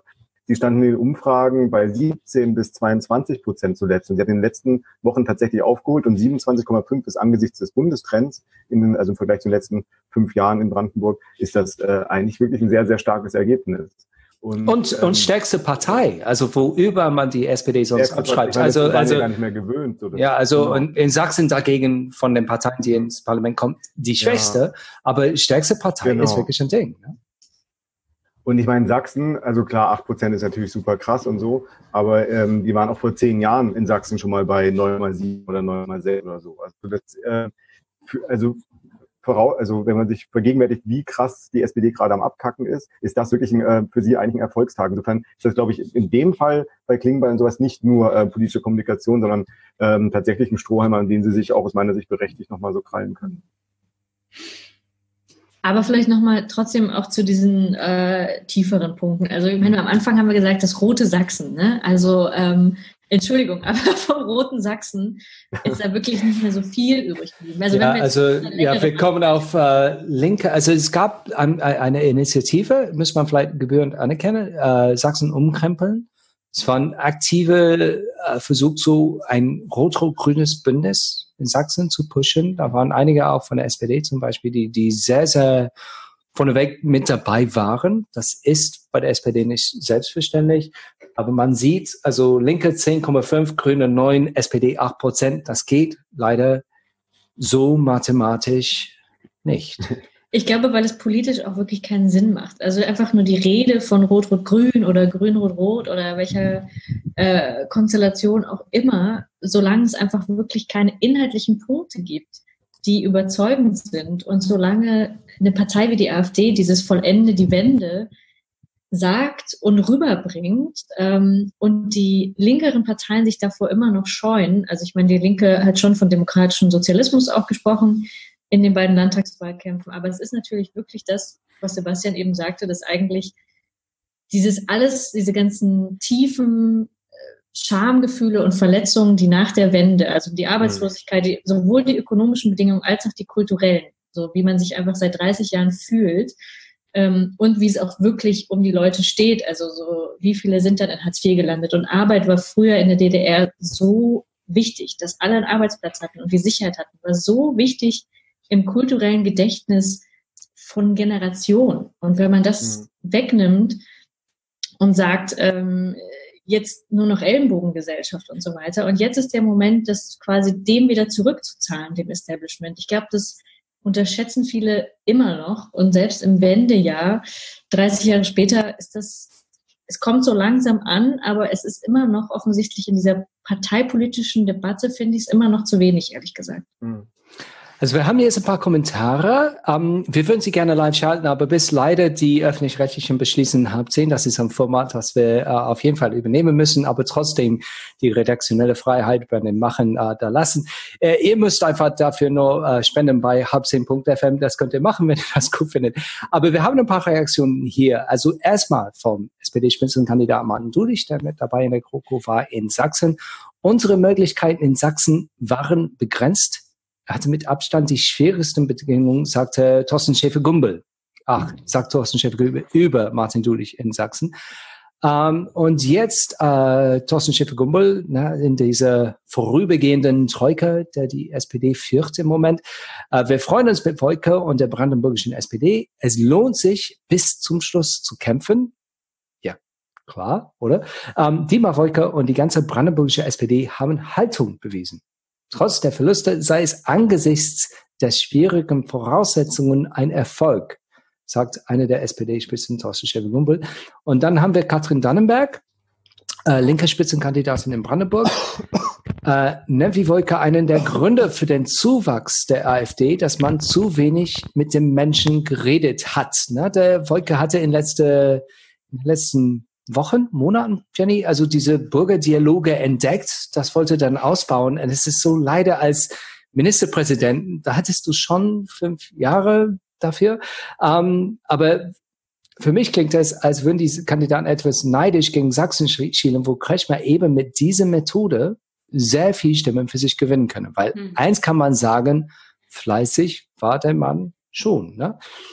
Und jetzt letztens zu der Wahlbeteiligung in Sachsen stimmten 65 Prozent der Wahlberechtigten ab. Äh, und das ist ein massiver Zuwachs. In 2014 waren es nur 49 Prozent. In Brandenburg war es 59 Prozent. Äh, und in äh, 2014 waren es 47 Prozent. Also man kommt mittlerweile, mittlerweile wählen die Mehrheit der Bürger. Da kann man vielleicht dazu sagen, also bei Labour, da wo ich herkomme in Großbritannien, äh, wir haben gesagt, okay, wir hören auf damit, endlich versuchen wir von den Konservativen Stimmen zu gewinnen, indem wir uns in der Mitte so positionieren. Wir machen endlich mal etwas, es wird sich radikal was verändern und wir wollen die nicht motivieren. Nur anscheinend, wie ihr schon gesagt habt, äh, sieht so aus, dass eigentlich die Nichtwähler jetzt, äh, die sind jetzt wählen gegangen, aber nicht zu den Grünen gegangen, sondern eher zu der AfD. Hm. Das haben wir tatsächlich schon, das war auch bei den letzten Wahlen im Grunde so. Früher galt es ja immer so, ja, je höher die Wahlbeteiligung, desto weniger stimmt für die Rechten. Das hat sich einfach geändert und vor allem auch ähm, in, in Ostdeutschland geändert, denke ich. So, ich habe gerade noch mal gesehen, das was äh, Ines gerade meinte.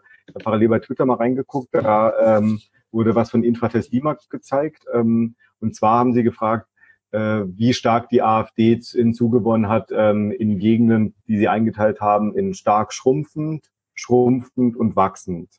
Ähm, insgesamt hat die AfD ja irgendwie 15 Prozent oder so hinzugewonnen. Und in wachsenden Gegenden haben sie aber nur 10 Prozent hinzugewonnen, also äh, unterdurchschnittlicher Zugewinn.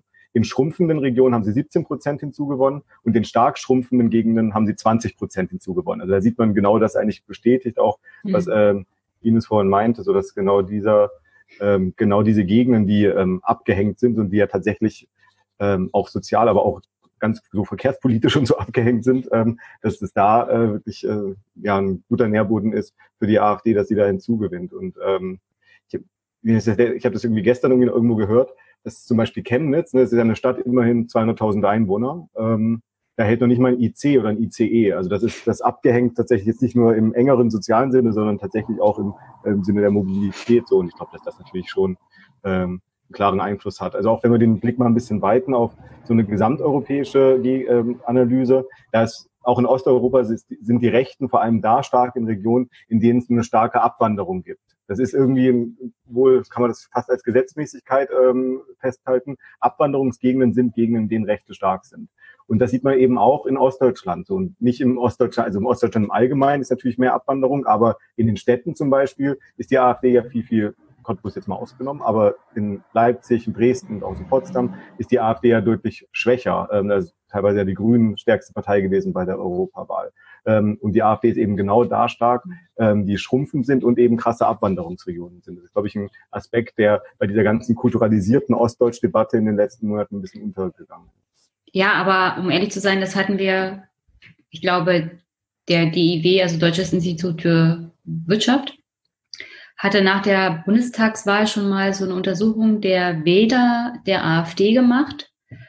Und da kam raus, in Ostdeutschland ist es vor allem in Gegenden, wo hohe Überalterung und geringe menschliche Dichte vorhanden ist, die Wähler der AfD. Und in Westdeutschland sind es hauptsächlich in Industriegebieten ehemalige SPD-Wähler auch, die Angst haben, dass die jetzige weiterschreitende Globalisierung und auch Automatisierung ihre Lebensgrundlage mhm. halt vernichtet, beziehungsweise ihren Job wegrationalisiert.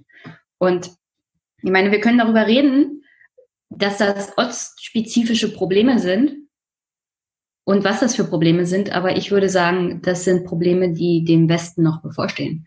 Und dass daraus so wenig gemacht wird, dass wirklich die Politik in Berlin da sitzt und sich jetzt 2000 19 am Kopf kratzt und sagst, jetzt, jetzt müssten wir mal was für die anderen Gegenden in diesem Land tun.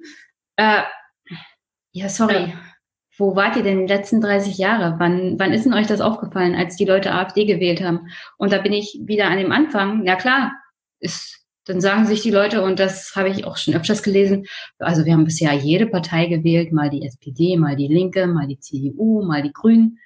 Jetzt versuchen wir es halt mit der AfD. Das Problem ist, für die meisten Menschen ist das hier wirklich völlig egal, was das für eine Partei ist oder ob Kalwitz mit Neonazis rumgerannt ist oder nicht. Das spielt wirklich für sie persönlich keine Rolle, solange die Partei in irgendeiner Art und Weise Stachel im Fleisch ist von den anderen Parteien und solange dadurch auch die SPD zum Beispiel gezwungen ist, endlich mal zu handeln. Oder solange in Berlin jemand gezwungen ist zu handeln. Mhm. Und um ehrlich zu sein, das ist dann für die Bürgerinnen und Bürger, die die AfD wählen, ein Zeichen, dass sie richtig gewählt haben. Mhm. Aber ich glaube, das ist auch ein Teil des Problems, dass wenn überhaupt, und das ist das wieder, wo wir mit den Polizeiaufgaben sind, dass die SPD, wenn überhaupt, in Reaktion zu irgendwas handelt. Ja. Aber das Gefühl von linken Parteien, die eigentlich immer so zukunftsorientiert waren und auch das, was die Menschen in der DDR, das kann man jetzt als Ideologie verschreien, aber der Zukunft zugewandt, das haben ja beide Parteien verkörpern das ja einfach gar nicht, sondern sie reagieren auf Probleme, wenn überhaupt, ähm, und dann auch nur so langsam, also Braunkohle viel drängend eigentlich, um das jetzt äh, kleinschrittig zu behandeln. Ähm, viel, viel näher eigentlich im Gemeinsamkeiten mit den Gewerkschaften müsste man da ja so eine Art äh, Arbeiterkoalition aufmachen, die irgendwie so eine Art grüne Wende für Arbeiter äh, darstellt. Aber das liefern die alle nicht. Mhm. Also irgendeine Form von in zehn Jahren könnte es so und so aussehen, haben sie ja überhaupt nicht. Also wir kommen vielleicht am Ende nochmal dazu, wenn wir über was wären positive Ansätze, das ist ja immer, da kommt Ja, aber das, das ist doch der Kern, das ist doch der Kern der Problematik. Welche zukunftsgewandte Erzählung haben linke Parteien in Deutschland überhaupt noch? Und wenn wir die Grünen dazu nehmen, welche zukunftsgewandte soziale Erzählung hat diese Partei? Wenn ich mir das angucke, natürlich haben sie eine zukunftsgewandte Klimapolitik, aber wo ist denn da der soziale Aspekt? Alles, was da an Soziales vorhanden ist, kriege ich genauso gut von der CDU. Also als sie die Pressekonferenz gemacht haben mit Annalena Baerbock, haben sie was erzählt von Kindergrundfreibetrag. Ähm, aber diese Zahlen kann ich genauso gut von der CDU kriegen. Also das sind bürgerliche Forderungen, einer bürgerlichen Partei. Die Grünen sind keine linke Partei. Und um ehrlich zu sein, vier Prozent Zuwachs mag viel sein und das mag das beste ostdeutsche Ergebnis überhaupt sein, aber genau das ist halt das Problem, das die Grünen in Ostdeutschland weiter haben. Sie sind keine Linke, keine Partei, die ein soziales Programm hat. Sie hat ein Programm, das für Klimaschutz steht, aber sie können, also ich habe mich ja mit dem Wahlprogramm beschäftigt, sie können mir nicht erzählen, wie beides zusammengeht wie Klimaschutz und soziale Weiterentwicklung funktionieren sollen. Und auch die Grünen schreiben in ihrem Wahlprogramm für Brandenburg, dass sie erstmal einen Arbeitskreis bilden wollen bezüglich der Findung der Strukturwandelprobleme, die die Lausitz haben wird. Also wo ist denn das bitte zukunftsgewandt? Also die Grünen haben jetzt halt so einen, so einen Auftrieb, weil das Thema Klimapolitik sehr wichtig ist und weil das mit dieser Partei identifiziert wird. Aber wenn man sich die Antworten mal anguckt, kriege ich von der Grünen Partei auch nur, ja, wir müssen uns mal mit einem Experten zusammensetzen. Und ich sage, Strukturwandel, dass die Kohle hier demnächst über die Wupper geht, das wissen wir hier alle schon seit mindestens 20 Jahren. Wie kann das denn sein, dass ihr als grüne Partei kein Konzept habt? Ja, du sprichst natürlich so eine Art bürgerliche Koalition aus Schwarz-Grün an, die sich ja auch äh, bundes, äh, bundespolitisch irgendwie andeutet und wo man jetzt sagen kann, ginge das mit den Zahlen irgendwie in Sachsen? Ich habe eben in einem Artikel gelesen, Schwarz-Grün wäre interessant, aber es geht hm. eigentlich. Also momentan, die hätten nach unseren jüngsten Hochrechnungen 41 Prozent Sicherlich bei anderen Sender ist, äh, sind äh, bessere Zahlen vorhanden, aber wir sind, sage ich mal, spontane. Wenn ihr Fragen habt, dann stellt sie einfach auf Facebook rein. Wir versuchen da reinzukommen. Da war ein kleines technisches Problem. Aber wenn ihr auch eure Kommentare dazu gibt, wir freuen uns drauf. Und vielleicht könnt ihr das sogar teilen. Dann sehen andere Menschen diese Sendung. Sonst vielleicht sprechen wir ohne unter uns. Wir, wir können das momentan gar nicht so gut nachvollziehen. Aber nee, Schwarz-Grün momentan reicht nicht. Aber das ist vielleicht jetzt die, das Problem der Grünen, wie, weil einerseits äh, ein progressiven Ansatz vielleicht hauptsächlich davon dominiert, dass die gegen die AfD sind, aber so ein Green New Deal oder dass es Jobs wirklich geben sollte, gibt es nicht. Und eigentlich die Umfragen waren viel, viel besser als die Realität. Also was? Also kann ich, kann ich noch was einwerfen, wer Bitte. Parteien wählt? Wir haben hier, äh, ich habe sehe hier gerade eine Aufschlüsselung, wer wählt welche Partei. Frauen, SPD zu 29 Prozent, CDU oder? zu, Hm. in Brandenburg. CDU zu 16, Linke zu 11 und 19 Prozent der wahlberechtigten Frauen wählen die AfD in Brandenburg. 11 Prozent die Grünen und äh, Freie Wähler dann 6 Prozent und Männer natürlich dann 24 Prozent äh, SPD, 15 Prozent CDU, Linke 10 und AfD dann 30, also weit, weit vorn. Und die Grünen dann bei 9 Prozent und Freie Wähler hier auch wieder bei 5 Prozent Männer. Ich meine, wir sagen immer, das ist so eine Männerpartei und 30 Prozent Wählerschaft der Männer bei der AfD ist natürlich extrem, aber 19 Prozent Frauen ist jetzt auch nicht gerade wenig. Und erzählt mir nicht, das hat nichts mit sozialen Aspekten zu tun. Ich weiß, dass die AfD eine nationalsoziale Partei ist. Aber wo ist hier die Linke, um ehrlich zu sein? Wo ist die linke Antwort von der SPD? Wo ist hier die linke Antwort von den Linken? Und ich weiß, in der Regierung ist das für diese Parteien schwierig. Aber hier hat man halt seit 30 Jahren einen Boden, ein Vakuum aufkommen lassen. Die ganzen Nichtwähler, die sind zur AfD gegangen. Vor Also allem auch, das war ja auch eine, eine Umfrage, dass unter den U18-Wählern, die jetzt zwar hier noch nicht drin sind in den Zahlen, aber dass Mhm. auch da sich das extrem teilt in AfD und Ja. Ne? Also dass Ja. einfach SPD und Linke ehrlich gesagt nicht mehr so eine Rolle spielen, ähm, ist ja auch schon so bezeichnend, dass man sagen kann, wie du sagst, in den, in den Altersdurchschnitten und auch in den Geschlechtern ähm, spiegelt sich das gar nicht so wider und es ist sehr, also man kann jetzt nicht sagen, die AfD ist nur so ein Problem von äh, den alten weißen Männern. Das ist schon. Das ähm, geht mittlerweile durch die Generation. Ja, und da war ein Kommentar auf Facebook von wegen, äh, SPD und Linke hätten ohne Zwang die Schuldenbremse auch in Brandenburg äh, mit befürwortet. Ich weiß nichts mehr dazu. Ist das so?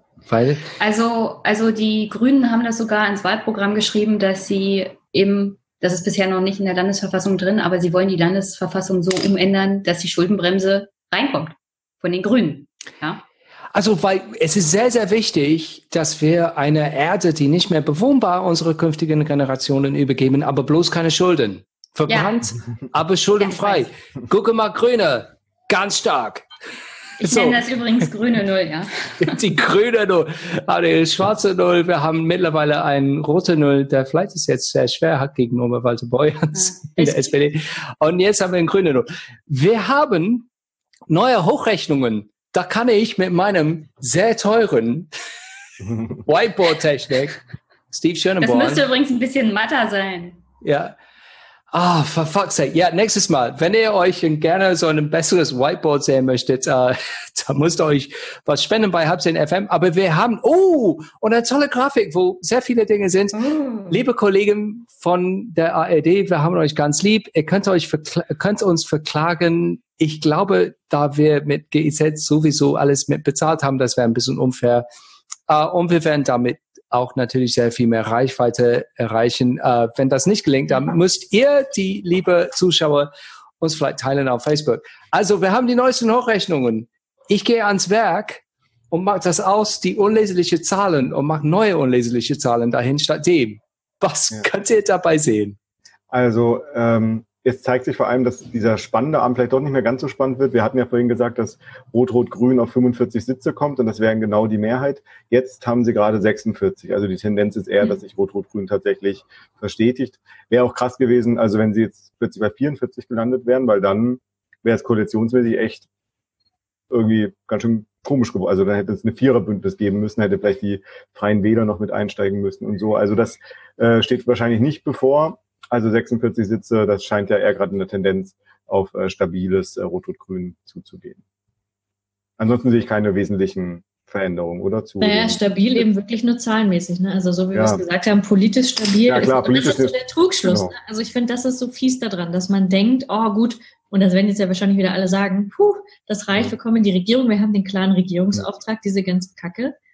Und eigentlich muss man sagen, ähm, wenn man sich das gegenrechnet, ähm, das wird wahrscheinlich in Sachsen gleich nochmal viel stärker, wenn man jetzt schwarz-blau zusammenrechnet, ne, wie stark eigentlich diese rechtskonservative Opposition dann wäre. Ähm, Ja, ich auch ziemlich krass. Vielleicht kommen wir gleich zu dieser Konstellation auch nochmal. Äh, Rechtskonservativ, da wäre ich begrifflich, also ich will dich jetzt hier nicht äh, so Ja. groß begrifflich so rumverbessern, aber das ist mir vorhin kurz bei Twitter aufgefallen, dass irgendwie offenbar in Sachsen eine mögliche AfD-CDU-Koalition ähm, in der ARD als bürgerliche Koalition ja. Äh, thematisiert wurde. Und das hat sogar Julian Reichelt von der Bild, der jetzt ja nicht bekannt ist als ähm, großer Antifa-Vorkämpfer, äh, hat das äh, stark kritisiert. Im ja. Grunde muss man es wirklich so nennen, wie es ist, ein konservativ-rechtsradikales Bündnis. Weil, mhm. also die AfD ist in Brandenburg und auch in weiten Teilen in Sachsen-Anhalt nichts anderes als eine mittlerweile rechtsradikale Partei. Ähm, nur so. Genau, sag ich mir gerade. Ja, dann äh, kommen wir gleich vielleicht äh, genau zu dieser Konstellation und ähm, gucken uns aber noch, wenn Flo kann, die Zahlen aus Sachsen äh, vielleicht noch an, wenn das geht. Ähm, um die sind natürlich ein bisschen erschreckend, aber. Ja, genau. Also wo aber wir gleiche Tendenz, ne? Also krasser, sind. aber gleiche Tendenz. Ja, aber wenn man sich das mal anguckt, es gibt es gibt praktisch in Sachsen nur noch zwei größere Parteien und der Rest ist irgendwie. Ja. Meine Fresse. Und da finde ich jetzt auch so eine Kenia-Koalition wirklich politisch, also mit AfD als stärkste Opposition. Ja, ähm, ist es politisch. Das wird ungemütlich. Ja, aber die sitzen ja, ich meine, das ist ja nicht nur Regierung, sondern es geht ja auch um irgendwelche Ausschüsse und irgendwie Aufsichtsplätze und so. Mhm. Ähm, Landtagspräsident, Alterspräsident und also sowas alles. Die AfD wird da Posten bekommen. Ja, und sie hat dann auch vor allem die Möglichkeit, das, was sie jetzt die letzten fünf Jahre schon sehr gut gemacht hat, ähm, können sie die nächsten fünf Jahre weitermachen, mhm. nämlich ihre, genau wie du sagst, die Posten besetzen und vor allem ihre ja, rechtsradikale Bewegungspartei weiter von unten aufzubauen. Und gerade das in zwei Bundesländern, wo ähm, dieser harte rechte Flügel eben dominant ist. Also das äh, sind für die ganz, ganz Rechten, für die Völkischen und für die Neonazis in der Partei sehr gute Voraussetzungen. Ja, und was für finanzielle Rück, also ich weiß gar nicht, das wird manchmal ein bisschen unterschätzt, dass diese Leute ihre ganzen, ihre ganzen Anhänger dann halt in den parlamentarischen Betrieb holen, sie mhm. finanziell unterstützen. Daran hängt ja noch ein ganz anderer Schwarm dann hinten dran. Und was so für Informationen dann innerhalb dieser dieser Strukturen dann auch weitergegeben werden. Ich meine, wenn man bedenkt, dass es den NSU-Untersuchungsausschuss gab, dass da Leute drin saßen, die, also in den verschiedenen Ländern, die unter anderem ehemalige Kontakte zu Burschenschaftlern hatten. Und ich meine nicht so, es gibt ja auch nette Burschenschaften, sondern so richtig rechtsextreme Burschenschaften. Und dass diese Informationen dann, so habe ich gehört, auch bundesweit geteilt wurden. Also das ist schon, schon sehr gefährlich, ja. Vielleicht, Sebastian, ist es ja ein guter Moment jetzt, wenn du noch mal ein bisschen zu dem, äh, wie rechts ist der rechte Flügel der AfD, äh, sozusagen, wie, weit geht es da in Brandenburg und in Sachsen noch mal ein bisschen ausholen, weil ja. du ja dafür auch unser ausgewiesener Experte bist. Ja, ja, also Brandenburg ist tatsächlich äh, die Partei ganz klar ähm, dominiert oder eigentlich fast ausschließlich besteht sie nur noch aus diesen ähm, rechtsradikalen sogenannten Flügel, also ist ja auch die Selbstbezeichnung. In Sachsen ist das nochmal ein bisschen differenzierter. Ähm, da würde ich aber trotzdem sagen, dass mittlerweile der Flügel dort auch dominant ist. Ähm, nicht alleinherrschend wie in Sachsen, aber zumindest dominant. Also der Urban da, das ist ja in Sachsen der Spitzenkandidat gewesen der AfD, der galt eigentlich immer als tendenziell ein bisschen gemäßigter, in Anführungszeichen. Aber ähm, das äh, kann man mittlerweile nicht mehr so sagen. Also der war auch bei diesem Flügeltreffen, äh, beim Kühlhäusertreffen mit dabei, also hat klar sich in Richtung auch des Flügels positioniert, sodass er das zumindest äh, mitträgt, was da in dieser Partei gerade passiert. Und in Brandenburg, äh, in Persona Kalbitz, sieht man eigentlich wirklich sehr gut, wo die Reise jetzt hingeht mit dieser Partei. Also Kalbitz ähm, da kamen die letzten Tage nochmal so ein paar neue Recherchen raus. Man wusste vorher schon relativ viel. Man kann insgesamt sagen, ich will jetzt nicht die ganze Liste seiner Biografie hier runtersabbeln, aber man kann mittlerweile sagen, dass er ähm, in den letzten 25 bis 30 Jahren im Grunde durchweg, ähm, also von allem, was wir bis jetzt wissen, in äh, extrem rechten Organisationen mit dabei war und auch bei Neonazi-Camps und sowas rumgelaufen ist, mit der NPD-Delegation ähm, in Athen auf einer ähm, Neonazi-Demo war und so weiter. Also da gibt es, äh, äh, da gibt es gar keine, gar keine Ausflüchte. Also Kalbitz ist kommt klar aus diesem extrem rechten, rechtsradikalen Milieu und ähm, hat sich davon ja auch nie wirklich distanziert. Und ich habe vorhin gelesen, dass Jörg Meuthen, der ja sich immer noch als wahnsinnig gemäßigter ähm, innerhalb der AfD gibt, ähm, der hat vorhin Kalbitz verteidigt und gesagt, dass der natürlich auch den Grundfesten ähm, unserer Partei und so weiter steht. Und ähm, da kann man dann schon, äh, ja, ich glaube, da wissen wir schon, wohin die Reise geht. Also ähm, Ende November findet der Bundesparteitag der AfD statt. Der Flügel wird nach diesem Wahlergebnis jetzt und nach dem auch noch kommenden Wahlergebnis in Thüringen, das so ähnlich aussehen wird, ähm, mit, also breitschultrig wie nie irgendwie auf diesem, ähm, auf diesem Parteitag sich präsentieren.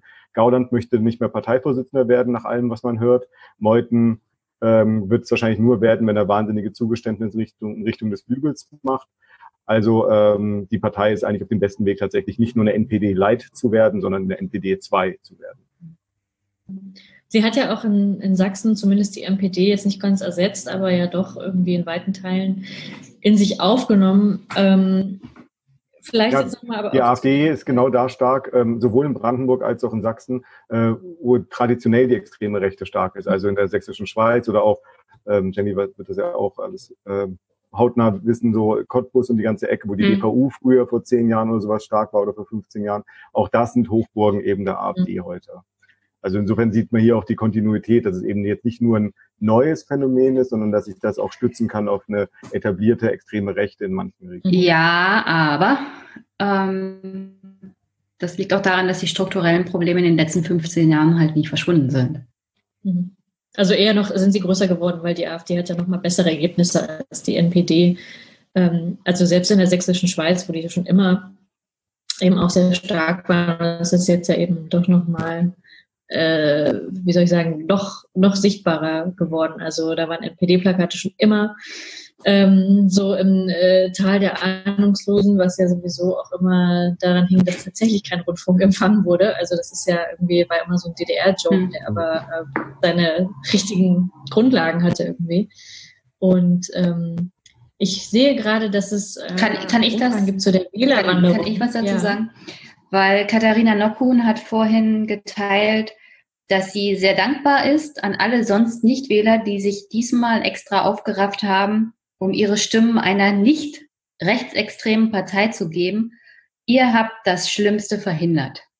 So, und dann haben wir jetzt Umfragen laut ARD, wo die ganzen Nichtwähler hingewandert sind. Die AfD hat mehr als 200.000 Nichtwählerinnen mobilisiert. Ich möchte noch mal daran erinnern, Brandenburg hat zwei Millionen Einwohner. Ein gewisser Anteil davon ist dann nicht wahlbeteiligt, aber wenn du 200 das ist Sachsen jetzt aber, mobilisierst. Genau. Ja, das Sachsen ist trotzdem. Oh, für Sachsen, okay. okay. Ja, ja. Also Sachsen, Sachsen äh, prinzipiell, prinzipiell bleibt es aber das Gleiche. Genau. Ähm, und die CDU, ach so, und die AfD hat der CDU nochmal 80.000 Wählerinnen abgenommen. Wo wir wieder ein bisschen also diese, diese, diese Erzählung, dass die Nichtwählerinnen und Nichtwähler äh, hier das Schlimmste verhindert haben, die sollten wir mal ganz schnell vergessen. Die Nichtwählerinnen und Nichtwähler sah, waren einfach politikverdrossen und sind nicht mehr zur Wahl gegangen und haben sich jetzt irgendwie von der AfD mitgenommen gefühlt. Vielleicht hat ja und da sollte man ja. die Frage stellen, eine warum? Grafik für uns. Also wenn es ja. äh, möglich wäre, wär, fände ich das auch nochmal interessant, die Wählerwanderung zu sehen, Flo, als oh ja, Arbeitsauftrag an dich. Und ähm, vielleicht kommen wir aber noch zu dieser Melange aus äh, CDU und AfD. Oder was wolltest du sagen, Flo? Äh, Flo? Sebastian. Ach so, ähm, ja, ich wollte nochmal äh, dagegen, also nicht dagegen steuern, sondern äh, nochmal ein anderes Argument entkräften, was jetzt vielleicht andere Leute sagen würden, wenn sie hier in dieser Runde wären, nämlich die, ähm, die, die meinen, ja, aber eigentlich geht's doch den Sachsen und den Brandenburger mittlerweile viel besser als vor 10, 15 Jahren, als die Arbeitslosigkeit noch viel höher war mhm. und so. Mhm. Und ähm, diese Position jetzt mal zum Ausgangspunkt würde ich sagen, das ist natürlich eine falsche Position. Es stimmt zwar, dass ähm, in, in Sachsen zum Beispiel waren, glaube ich, 2005 knapp 20 Prozent oder sowas arbeitslos. Jetzt ist die Arbeitslosenquote ein Drittel davon, 5, 6, 7 Prozent, je nach, je nach äh, Jahreszeit und so. Ähm, also tatsächlich viel weniger Arbeitslosigkeit, aber natürlich auch die gleiche Entwicklung, die wir auch im bundesweiten Schnitt sehen. Also die, die, die Arbeit, die es gibt, ist halt viel beschissener, als es sie vor 15 Jahren oder sowas war. Du hast zum Beispiel in Sachsen, was auch gerne vergessen wird, wenn es heißt, Sachsen ist so wirtschaftlich total gut dastehend. Sachsen hat die niedrigste Tarifbindung in ganz Deutschland. Mhm. Also nur 39 Prozent der Beschäftigten ähm, arbeiten da in einem Tarifvertragsverhältnis oder angelehnt daran. Also das ist ähm, unter dem, also westdeutscher Schnitt zum Beispiel, um das vergleichbar zu machen, sind halt 57 Prozent. Also da sieht man schon, okay, richtige Scheißjobs wohl. Und ähm, auch der Durchschnittslohn natürlich in allen ähm, ostdeutschen Bundesländern, aber speziell eben auch in Sachsen und in Brandenburg äh, weit unterdurchschnittlich. Ich glaube aktuell in Sachsen knapp 30.000 ähm, Euro brutto im Jahr und vergleichbar Hamburg auf Platz eins äh, knapp 60.000. Also es sind schon riesige, äh, nee, knapp 40.000. Das sind schon riesige Unterschiede. Und äh, insofern kann man nicht einfach nur auf die Arbeitslosenzahl gucken und sagen, in Sachsen geht's doch jetzt gut, wie soll man aufhören zu jammern, sondern muss sich auch qualitativ ähm, den Arbeitsmarkt und die soziale Lage ansehen. Also an der Stelle möchte ich noch einhaken, dass es ein bisschen schwierig ist, wenn die Medien jetzt über Ostdeutschland berichten. Ich kann mich erinnern an einen bestimmten SPD-Kanzler, Gerhard Schröder, der ganz stolz darauf war, dass sie den größten Niedriglohnsektor überhaupt europaweit geschaffen haben. Dieser Niedriglohnsektor befindet sich nun mal in hauptsächlich Sachsen. Deswegen die geringe Tarifbindung. Mhm, genau. Und es gab hier extrem viele Montagsdemos gegen Hartz IV, gegen diese ganzen Reformen. Ich weiß nicht, ich kann mich kaum daran erinnern. Für mich in meiner Wahrnehmung war das eine extrem große Sache. Ich weiß nicht, ob das in Westdeutschland eine extrem große Sache war, weil das ist ja immer so eine Frage, wie berichten Medien. Also es wurde viel über Pegida berichtet. Ich weiß nicht, ob ihr Ach, das äh, mitbekommen habt, wurde viel. Wurde Doch, durch, durchaus. Also die Montagsdemos, also das war natürlich eine existenzielle mhm. Bedrohung damals für die SPD. Äh, ich glaube, die Reaktionen waren auch entsprechend. Also die Idee, wir sind das Volk, links gegen die SPD, mhm. war damals eine sehr, sehr große Bedrohung. Wir sollen vielleicht ja. dazu gleich, weil ich glaube, also für mich okay. viel mehr als wer gerade welche Koalition, also wir erhoffen natürlich, dass es Fortschritte gibt. Aber was sind wirklich diese sehr, sehr tiefe Dinge, die los sind im Osten? Na, es sind, was, was sind die Gründe ja, dafür? das wollte ich, das wollte ich aber noch beenden, weil ja. diese Unzufriedenheit und diese Wut und diese Politikverdrossenheit, das hängt natürlich alles damit zusammen. Ich meine, es kommt ja nicht innerhalb von heute auf morgen, genau. sondern das ist in 30 Jahren gewachsen. Und daran ist halt auch die SPD auf Bundesebene schuld mit diesen Hartz-IV-Reformen und dass man diese Demonstrationen dann einfach mal ignoriert hat und trotzdem seinen Stiefel durchgezogen hat. Genau. Und ja. irgendwann sind die Leute halt resigniert und sind nicht mehr wählen gegangen. Hm. Und jetzt gehen sie wieder wählen. Jetzt wählen sie eine Partei, die ihnen erzählt, wir regeln das auf nationaler Ebene nur für Deutsche. Äh, ja, also dann. Darf ich da, da einhaken nochmal? Oder willst ja. du äh, nochmal? Ja, bitteschön. Wir gehen gleich zu den jüngsten Hochrechnungen. Okay. Sebastian Matto mal und dann gehen wir zu Hochrechnungen und dann gehen wir zu tiefgründiger sozialökonomische Analyse. Das wird spannend. So. Aber Sebastian, okay. erstmal. Oder willst du warten? Tiefgründigen sozialökonomischen. Ja, okay. Aber erstmal die oberflächlichen Scheiß, wer gerade demnächst uns regiert. So, Flo, hast du uns die letzten Hochrechnungen? Ich mache jetzt mein Hightech Whiteboard nochmal. Flo, kannst du die uns geben? So, da ist es. Okay. Das ist für Brandenburg. Es ja, hat, hat, sich nicht wesentlich verändert. Na, genau. Ähm, also, SPD 26,6, ähm, CDU 15,4. Aber damit ist äh, Rot-Rot-Grün glaube ich, immer noch möglich. Genau, und die Grünen jetzt unter 10 Prozent. Flo, kannst du die Sitzverteilung kurz machen? Weil da war doch immer noch diese offene Frage, ob die das schaffen. Jetzt sind sie wieder 45. Ja. Also es bleibt spannend tatsächlich. Bei 44 haben wir einfach keine Mehrheit. Geht, geht er wieder auf die Zahlen jetzt und ich schreibe das auf, Ach, obwohl niemand das auf meinem glänzenden Whiteboard lesen kann. Aber ich fühle mich Kriegst damit. ein Sternchen für deine Mitarbeiter. Genau. Er, er, hat sich bemüht. Ich, ja, so. AfD tatsächlich etwas stärker noch als geglaubt. Ja, 24. 24. Ähm, und für Sachsen? Grüne 9,5. Linke 10,4. Also die Linke, muss man auch sagen, hat massiv verloren. Ja, Überall. Ja. Der jetzige Kurs im Osten hat nicht geklappt. Jetzt hoffen wir, die Sachsen-Zahlen zu bekommen.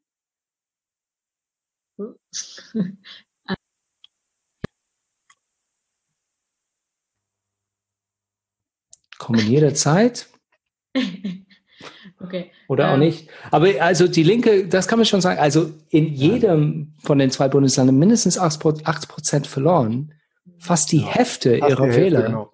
Und das, was im Grunde das Stammland der Linken sein sollte, das ist fast ein fataler Schlag, oder? Also ich meine. Ja, vor allem hat sie ähm, im Vergleich zu dem letzten Jahr verloren, weil sie stand in beiden Bundesländern vor einem Jahr noch ungefähr bei 17, 18 Prozent. Und da hat sie jetzt eben innerhalb eines Jahres fast die Hälfte ihrer, ähm, ihrer Wählerinnen und Wähler verloren. Also ihr Status wirklich als Volkspartei ist im Osten damit weg. Ja. Also mich würde auch interessieren, wo die ganzen linken Wähler hingewandert sind. Ja, genau, Wiederwanderung wäre, können wir später mal gucken, das wäre cool.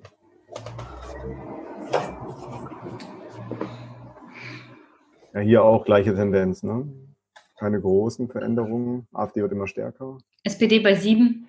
7,4 mittlerweile. Es geht Ja. immer weiter nach Grüne, unten. Grüne bei acht Prozent. Also das ist schon wirklich krass. Also das linke Lager ist äh, es 25, wurde, 26 also es wurde, es wurde pulverisiert. ja, es ist Es Lager existiert ist praktisch nicht mehr. schwächer als die AfD zusammen. Also ja, also linke Lager, linke, grüne, SPD kommen auf knapp über 25 Prozent in Sachsen.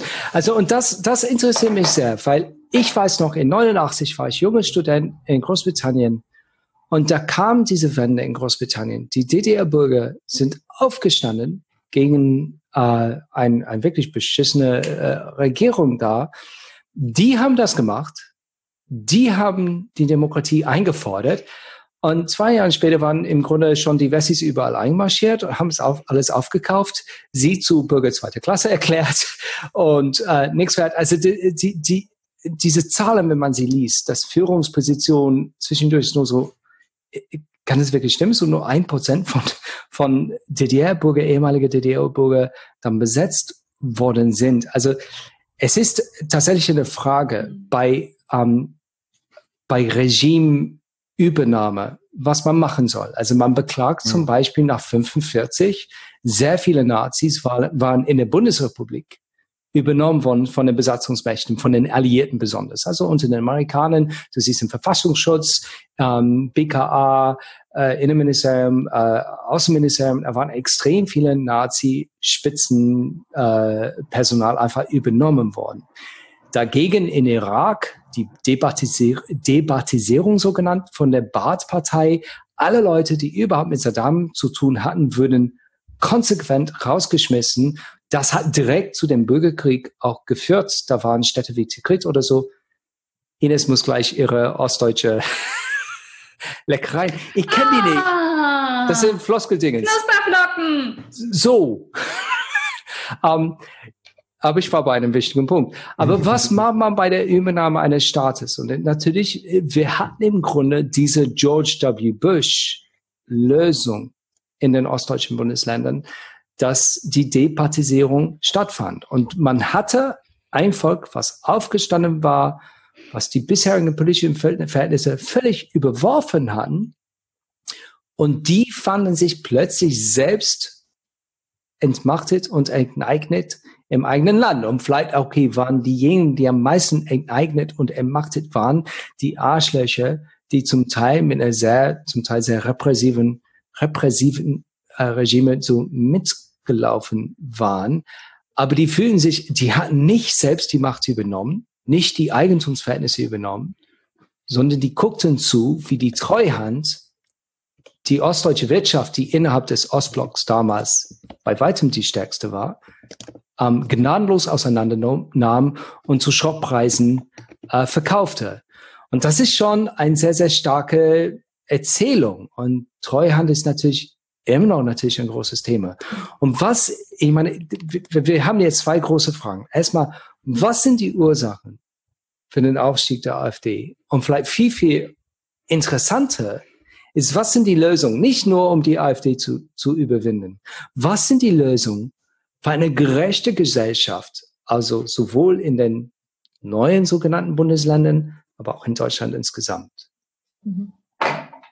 Vielleicht, damit es jetzt nicht so sehr äh, zerfasert, tut mir leid, dass bei George W. Ich komme immer mit so großen Fragen, aber, Ähm, aber, aber ehrlich gesagt, dass, also ich bin vielleicht, äh, äh, nie- aber diese Pedanterie von wer gerade 8,6 Prozent oder 8,9 interessiert mich weniger. Aber was ist sozialökonomisch am Gange? Was sind die, was sind die Klassenkonflikte am Gange? Und überhaupt gibt es einen Hoffnungsschimmer, weil man sieht, die, die linken Parteien sind jetzt am Boden. Die haben versagt, auch wenn die in der Regierung waren in Brandenburg. Und das ist ein Armutszeugnis. Da muss jetzt was passieren. Also was könnten Sie überhaupt als Perspektive anbieten? Weil die waren in der Regierung. Und vielleicht kann man als Landesregierung nichts machen. Aber okay, man kann ein bisschen Schulpolitik. Aber ist es wirklich nur das? Oder müssen sie wirklich was radikal anderes versprechen können? Weil sonst die AfD ist auf dem Vormarsch. Okay, vielleicht nicht diese, diese Wahl, vielleicht nicht mal die nächste Wahl. Aber irgendwann mal sind sie dran und sind respektabel und es ist normal. Und Rassismus und sogar Nazismus ist an der täglichen Geschäftsordnung. Steve, du machst so viele Punkte auf. Äh, genau, acht Fragen gleichzeitig. acht Fragen gleichzeitig. Wir müssen es nacheinander ich habe lange geschwiegen. genau, du hast Gut, genug Material für die nächsten zehn Podcast-Folgen. genau, also ein bisschen was haben wir zum Niedergang der linken Parteien, SPD und Linke, schon gesagt. Jetzt ähm, hat äh, Jenny will gleich was vorlesen von einer Meldung von Olaf Scholz, die uns interessiert, also mich interessiert sie ähm, sehr. Das heißt, das solltest du gleich machen und ich bin auch immer noch dafür, bevor wir dieses links-rechts und was sind jetzt die Alternativen, das ist unser letzter Punkt definitiv. Ich würde gern trotzdem nochmal über diese CDU-AfD-Sache reden und über die Konstellation und auch über Maßen und die Werteunion und so, das hatten wir uns auch vorgenommen. Jetzt machst du gleich acht weitere Fragen auf. Ja, genau. Aber ich habe dich schon vorhin genannt und niemand ist darauf eingegangen. Wir sind einfach wieder übergangen. Und ich finde, ein Teilproblem ist natürlich, die, die, der Aufstieg der Rechten bedeutet immer auch Fehler, historische Niederlagen der Linken. Aber dieses bürgerliche Lager, also das, was in der CDU passiert, das haben wir jetzt noch gar nicht besprochen. Das müssen wir noch nachholen, weil das auch mein Herzensthema ist. Aber Olaf Scholz ist wahrscheinlich alle. Also, Olaf, ich würde vorschlagen, kurze, genau. Ich ja. muss mich echt zusammenreißen, nicht sein Synonym zu benutzen, sondern Olaf Scholz. Olaf. also, Olaf Schäuble. Ah, klar. Olaf Schäuble. Also nicht. Olaf Scholz. Olaf, Olaf Walter Beuerns, nee, nee, da gibt es ein anderes Also der Modell ehemalige Bürgermeister der Stadt Hamburg und jetzige Bundesfinanzminister Olaf Scholz der, der, der Brechmittelbürgermeister. Ja? ja, genau. Hat nach der Wahl in Brandenburg und Sachsen Folgendes gesagt, und ich zitiere. Die wichtigste Aufgabe, die wir jetzt haben, ist dafür zu sorgen, dass die AfD wieder schwächer wird. Und ich habe mir, also das würde ich so und so jedem empfehlen, sich diesen Podcast zu abonnieren, The Daily. Die haben einen Vierteiler gemacht nach den Europawahlen oder während den Europawahlen, da waren sie in Italien. Und da haben sie eine italienische Kandidatin von der Lega begleitet. Und die Erzählung war halt von allen anderen Kandidaten gegen die Lega. Aber das war's dann halt. Kein Inhalt, keine Idee, kein gar nichts. Nur wir sind halt gegen die Lega. Und genau das macht Olaf Schäuble jetzt was genau will er denn tun, damit die AfD nicht mehr gewählt wird? Also was ist jetzt hier der Plan? Äh, er kandidiert ja, mit jemand aus Brandenburg. Ja, natürlich kann er keinen Plan haben, weil er hat ja die gleiche Politik zu bieten äh, wie die SPD in den letzten 20, 30 Seine Jahren. Frau ist hier Bildungsministerin. Ja, ja, aber das äh, heißt ja nichts. also ähm, Sie, Sie haben theoretisch einen Wohnsitz in Potsdam. Also er kann doch nicht überrascht sein, mal ganz ehrlich. Ja, vor allem will er auch Parteivorsitzender werden. Also ich meine, wenn man sich ja. vorstellt, was jetzt äh, was zur Debatte steht, ist ja, dass dieser Mann eigentlich Kanzler werden will, obwohl er nicht mal versteht offensichtlich, was das Problem ist, weil er auch Teil des Problems ist. Ne? Also ich meine, wer ja. schwarze Null steht, wer eigentlich rechtere Politik macht. Also ich meine, dass sie in der CDU-Regierung, dass er der Finanzminister ist, ist ja, also so einer großen Koalition, ist ja ein Geschenk für die CDU eigentlich, weil sie dann ihren eigenen Schäuble gar nicht dahinsetzen muss, weil sie ja Scholz haben. Ne? Und das ist ja natürlich, er ist Teil des Problems und solange er sowas, also er wird es nicht verstehen. Ich glaube, wir brauchen gar nicht darauf hoffen, mhm. zu versuchen zu verstehen, was da bei ihm das Problem ist, weil er ist einfach eine Symbolfigur dieser Sozialdemokratie, wie wir sie gerade beschrieben haben, Problem der letzten 30 Jahre. Er ist, glaube ich, so eine Pflanze, ja, genau, aber das ist diese, die, das ist die Sozialdemokratie, die wir haben, die auch die stärkste Kraft in der SPD ist. Und die Wahrscheinlichkeit, dass er Vorsitzender wird, ist nicht gerade gering bei der Anzahl der Kandidaten, die uns da vorgesetzt werden, beziehungsweise uns. Ich bin ja nur unbeteiligter Zuschauer. Aber die Frage ist, ist die SPD überhaupt hier noch in irgendeiner Art und Weise eine Sozialdemokratie, die wirklich linke Politik machen kann und möchte, mit einer Idee von einer gerechten Zukunft? Oder ist es nur das Verwalten des Status quo, wie wir es von Olaf Schäuble bekommen? Und dann geht es aber auch Bundesebene, auch auf Bundesebene Richtung 10 Prozent. Ja, aber da zeigt sich ja das Problem, was auch sich natürlich an solchen äh, Sendungen wie unsere zeigt, dass wir zu sehr auf die Parteien immer gucken. Also wir gucken, wer hat jetzt wie viele Prozent und wie sieht das jetzt in einem innerparteilichen Machtkampf und sowas aus. Äh, Scholz ist halt deswegen Favorit, weil es auch innerhalb der SPD keine äh, Basisbewegung oder sowas gibt, die ähm, zumindest stark genug wäre, um äh, vielleicht einen Kühnert oder so mhm. nach oben zu spülen. Deswegen hat er ja auch äh, sich nicht an, also nicht aufstellen lassen oder hat er sich eben nicht bereit erklärt, Kühnert jetzt, ähm, um ähm, Parteivorsitzender zu werden, weil eben genau sowas fehlt. Also so eine sowas wie Steve ja kennt aus Großbritannien, um Corbyn ähm, hochzuspielen, äh, hochzuspülen. Das heißt, ähm, wir sollten auch nicht den Fehler machen, nur zu sehr immer auf die Parteiebene zu gucken, ähm, sondern auch mehr auf äh, tatsächlich existierende oder vielleicht potenzielle soziale Kämpfe. Und ich glaube, da ist es eher der ähm, eher eine Perspektive. Ja, aber die sozialen Kämpfe werden in Deutschland bei der repräsentativen Demokratie durch die Parteien ausgetragen. Nee, das würde ich nicht so sehen. Ich glaube nicht, dass sie da ausgetragen wird, sondern sie, ähm, sie bilden sich dann darin ab. Also es kann soziale Kämpfe geben, die dann sich ähm, auch niederschlagen innerhalb der Parteien. Zum Beispiel die Harzproteste, die du ja vorhin total, also das finde ich auch ein ganz Die aber keine, die keine Basis gefunden haben in den Parteien. Und solange Doch, du keine genau Basis in den Parteien findest, ja, genau. aber auch die Linke ist ja jetzt auf einem absteigenden ja, Ast. Aber da hat sich sozusagen sozialer Protest ähm, äh, materialisiert in Form einer neuen Partei. Und ironischerweise hat es ja mit dazu geführt, dass die PDS ihren äh, Anspruch als Ostpartei dann aufgegeben hat, was, mit, also was auch einer der Gründe ist, warum die Linke da jetzt so schlecht dasteht. Aber es ist ein Beispiel dafür, wie sich sozialer Protest und soziale Konflikte und ähm, soziale Kämpfe ähm, in Parteien und auch in dem äh, in Staatsapparaten materialisieren können. Deswegen denke ich, dass es falsch ist, immer nur auf die Parteien und auf die Parlamente zu gucken. Also ich würde noch kurz was einwerfen, was jetzt mit dieser Diskussion nichts zu tun hat. Aber die AfD hatte ja in Sachsen nur 30 zugelassene Listenplätze. Mit dem Ergebnis hier hätten sie eigentlich 38 Mandate hm. und damit acht weniger. Also sie können Aber acht Plätze weniger besetzen. Urban hat angekündigt, gegen die jetzige Wahl vorzugehen und Neuwahlen zu beantragen. Aber ist das, ist das safe? Weil ich glaube, das war doch irgendwie mit den Direktkandidaten so, wenn sie Direktkandidaten hat, dann wird danach erst die Liste, sodass sie am Schluss trotzdem. Ja, sie haben anscheinend nicht genug List, äh, Direktkandidaten ah, okay. bekommen. Mhm, okay. Okay, aber dann. Das, das Problem ist, dass man sich bei dem Kampf gegen die AfD auf dieses Formaljuristische beschränkt hat und alle hm. plötzlich wochenlang über diese Liste geredet haben. Also so sehr, wie wichtig das jetzt auch ist, die AfD kann sich wieder als Opfer stilisieren.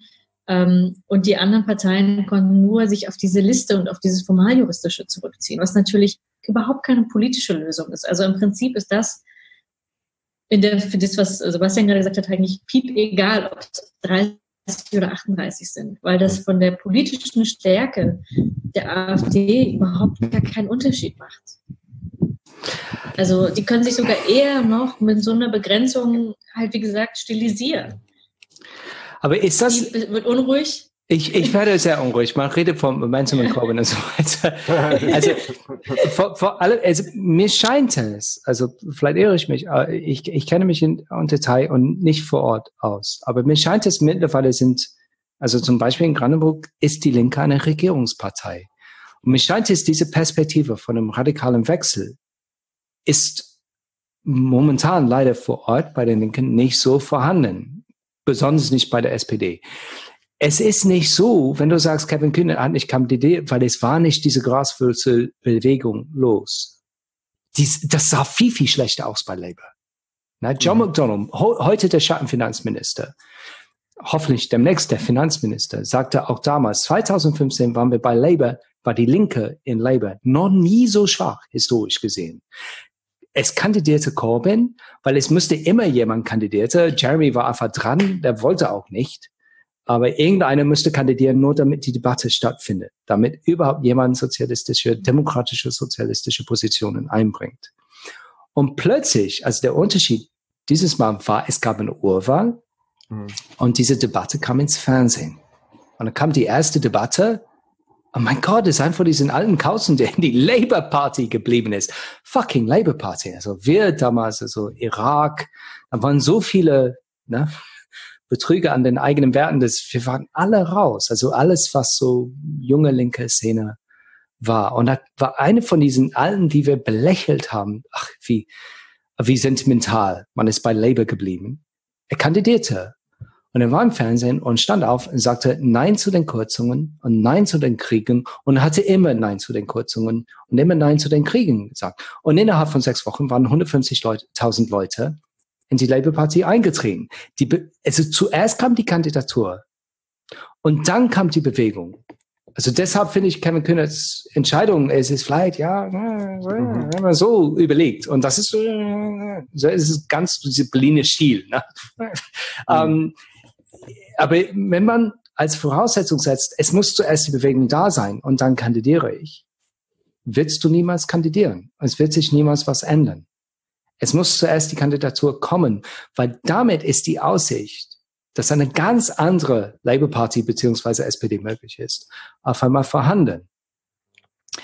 Meine, ja, Kevin sagt, die SPD ist anders und Labour, das würde nicht gehen. Also das ist jetzt gelaufen, die Entscheidung ist für sich. Aber man merkt, da ist schon auf einmal sehr, sehr viel los. Also das Norbert Walter Beuern zum Beispiel als eine, der in der Regierung trotz Lobbyinteressen wirklich den Shitstorm ausgehalten hat und die Steuer-CDs angekauft hat. Na, man kann sagen, ja, das war nur klein, man hätte viel mehr. Aber das ist so einer, der jetzt ein Buch darüber schreibt, wie man Lobbyinteressen ent sich entgegensetzt okay, das ist eine, ich meine, wenn er Finanzminister wäre, hätten wir eine ganz andere SPD, als wir es sonst haben mit Olaf Scholz als Finanzminister. Aber bist, du dann, ähm, ähm, bist du dann eigentlich für Olaf Scholz, dass er jetzt ähm, äh, Vorsitzender wird und dann die SPD noch weiter nach unten abkackt und dann in einem halben Jahr, Jahr oder zwei? Das ist ja Verelendungstheorie. Ist, ist das eine ernsthafte Frage? Willst du ein Schrecken ich, mit Ende oder ein Schrecken also ohne Ende? Nein, nein, ich, ich, ich, ich muss, also ich bin, also ich finde zum Beispiel programmatisch momentan Hilde Matthijs extrem mhm. gut vorbereitet, auch mit dem Chefökonom von Verdi, der Hirschel, also der, also programmatisch, die sind bei weitem das stärkste, mhm. also von was alles schon vorbereitet ist. Von der Emotionalität, Simone Lange bringt es sehr gut. Mhm. Allein das dafür, dass sie dafür stand, für die SPD zu, zu kandidieren, wo man nicht kandidieren darf. Na, weil mhm. die SPD wird sich nur radikal verändern, wenn die Demokratie da ausbricht. Und die Struktur der SPD war darauf ausgerichtet, dass es überhaupt keine Demokratie stattfindet. Die demokratische Willensbindung war zu unterbinden. Ne? Und äh, Simone kandidierte damals und es kann eine Spitze, auch ein Spitzenduo, die Partei so nicht verändern. Es müssten Leute auf alle Ebenen der SPD kandidieren.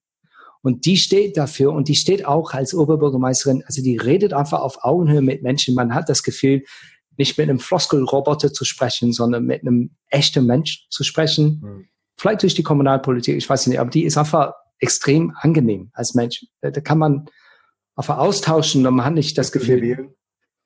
Ach komm, äh, ja, nein, nein, aber also man hat auch, auch mit, mit ähm, Norbert Walter Boyens, man hat einer, der mit Verwaltungserfahrung und, und das ist auch nicht zu verachten. Ne? Wie setzt man die Dinge durch? Weil es reicht nicht ideologisch, ich möchte und ich möchte und ich möchte.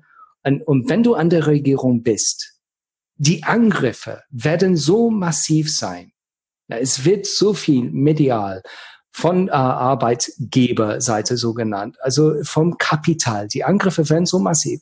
Und das ist eine, der auch in hoher Position, also NRW ist wirklich kein kleines Bundesland, ähm, da das alles hat widerstehen können. Also ich würde sehr begrüßen, wenn die drei sich zusammensetzen, weil das ist, man muss es leider immer wiederholen, zusammen sind wir stark. Und wir haben natürlich unterschiedliche Positionen untereinander aber man kann nur zusammen überhaupt was schmeißen. Ich kann mir sehr gut vorstellen, eine SPD, die von einer von den dreien äh, geführt wird, aber wo alle dreien am Parteivorstand überhaupt an der Führung der SPD sehr stark beteiligt sind, die eine ganz andere ist und vor allem eine Perspektive auf Veränderung geben kann, weil das anscheinend bei den Landtagswahlen Jetzt hat die SPD nicht bieten können oder sogar SPD in Linke, weil ich meine, die stehen alle natürlich für Rot-Rot-Grün.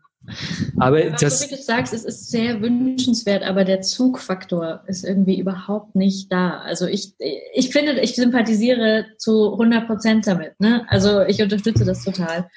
Und trotzdem glaube ich, dass der Zugfaktor für linke Politik überhaupt nicht da ist, von keinen der Kandidaten bisher. Ich wünsche Ihnen das Beste. Also so, wir werden das sehen. Ähm, es ist jetzt natürlich keine Sendung nur zum SPD-Parteivorsitz, aber um natürlich nochmal zu sagen, es braucht diesen Hoffnungsträger, aber es braucht ja auch strukturellere Änderungen. Und ich glaube, was das Ergebnis auch zeigt, ist, dass das in den, im Osten und in den Unterbezirken, dass das da, so wie Jenny ja gesagt hat, Brandenburg, die, die Brandenburger SPD ist eigentlich sehr, sehr konservativ. Also sozusagen das um. Kann ich da mal kurz einhaken, was meine Erfahrung mit der SPD fordern geht? Ja. Genau, also sag nochmal, also, also um das zu bestärken, ich glaube, die Spitze ist ein Punkt, aber das, was vor Ort passiert, ist der andere Punkt. Also ich war hier auch zu Ortsversammlungen, ja, vor der Kommunalwahl. Ich fand es eigentlich ganz nett. Und im Großen und Ganzen gab es da eine Frau, die gesagt hat, wir müssen mehr raus, wir müssen zu den Leuten, wir müssen uns mit Menschen unterhalten, wir müssen auf sie eingehen und wir müssen wirklich hier permanent Präsenz zeigen. Das war die einzige. Die beiden Vorsitzenden waren so eher nach dem Motto, es läuft doch so, wie es läuft, ganz gut. Und wir kriegen hier empfohlen, dass die Direktkandidatin, die Verkehrsministerin, ja, für uns antritt. Eigentlich hatte der eine Vorsitzende selber Ambitionen, aber der Landesverband hat halt gesagt, die braucht einen Wahlkreis und deswegen geht das schon in Ordnung. Und das zeigt mir eine Struktur, mit der du eigentlich die Leute nicht unbedingt zur SPD bringst. Wenn du da eher das Argument machen willst, also ihr könnt euch hier beteiligen und wir hören uns eure Probleme an und wir nehmen euch hier ernst. Und nicht, dass man in Potsdam Sachen entscheidet, die dann vor Ort umgesetzt werden. Und so ist die Struktur der SPD teilweise auch im Land Brandenburg. Und das ist nicht, also das stelle ich mir halt nicht unter Demokratie vor. Das stellen sich reichlich wenig Leute in Brandenburg unter Demokratie vor. Und da können wir nochmal auf diese Ost-West-Problematik eingehen.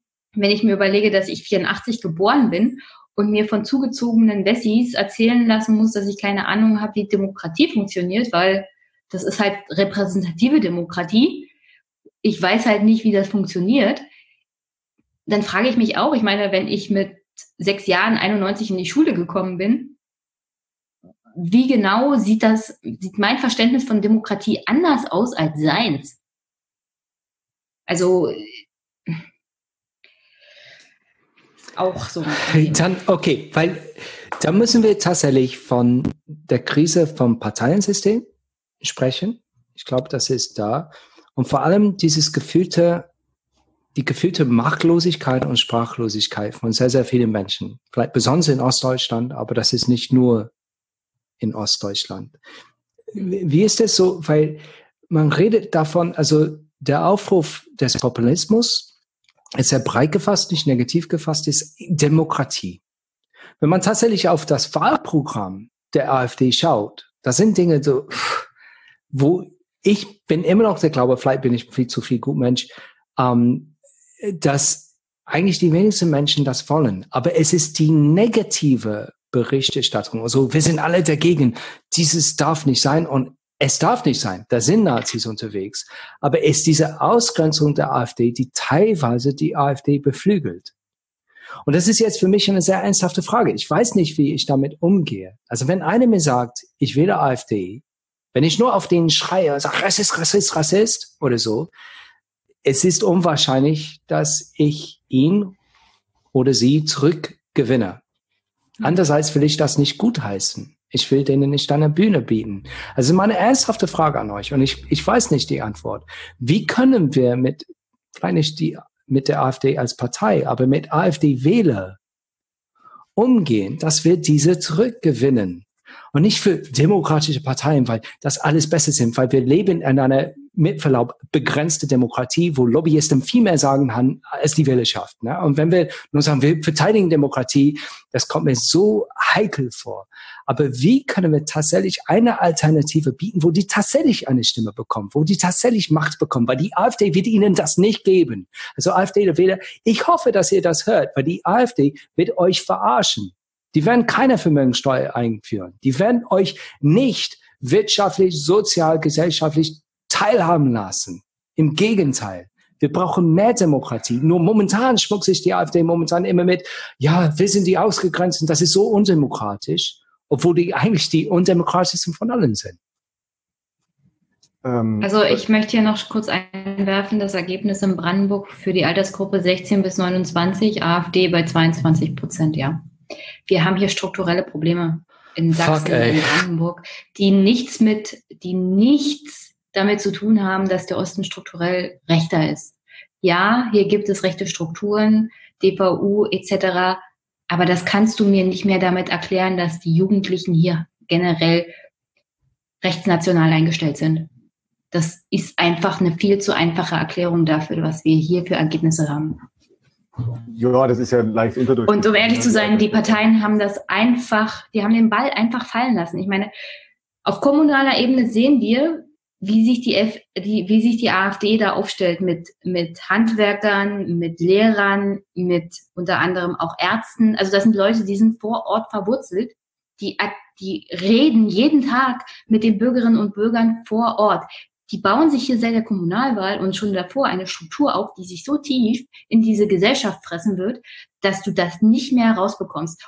Und es wird die nächsten 10, 15 Jahre so bleiben, weil die Parteien einfach in der Landeshauptstadt alles ignoriert haben.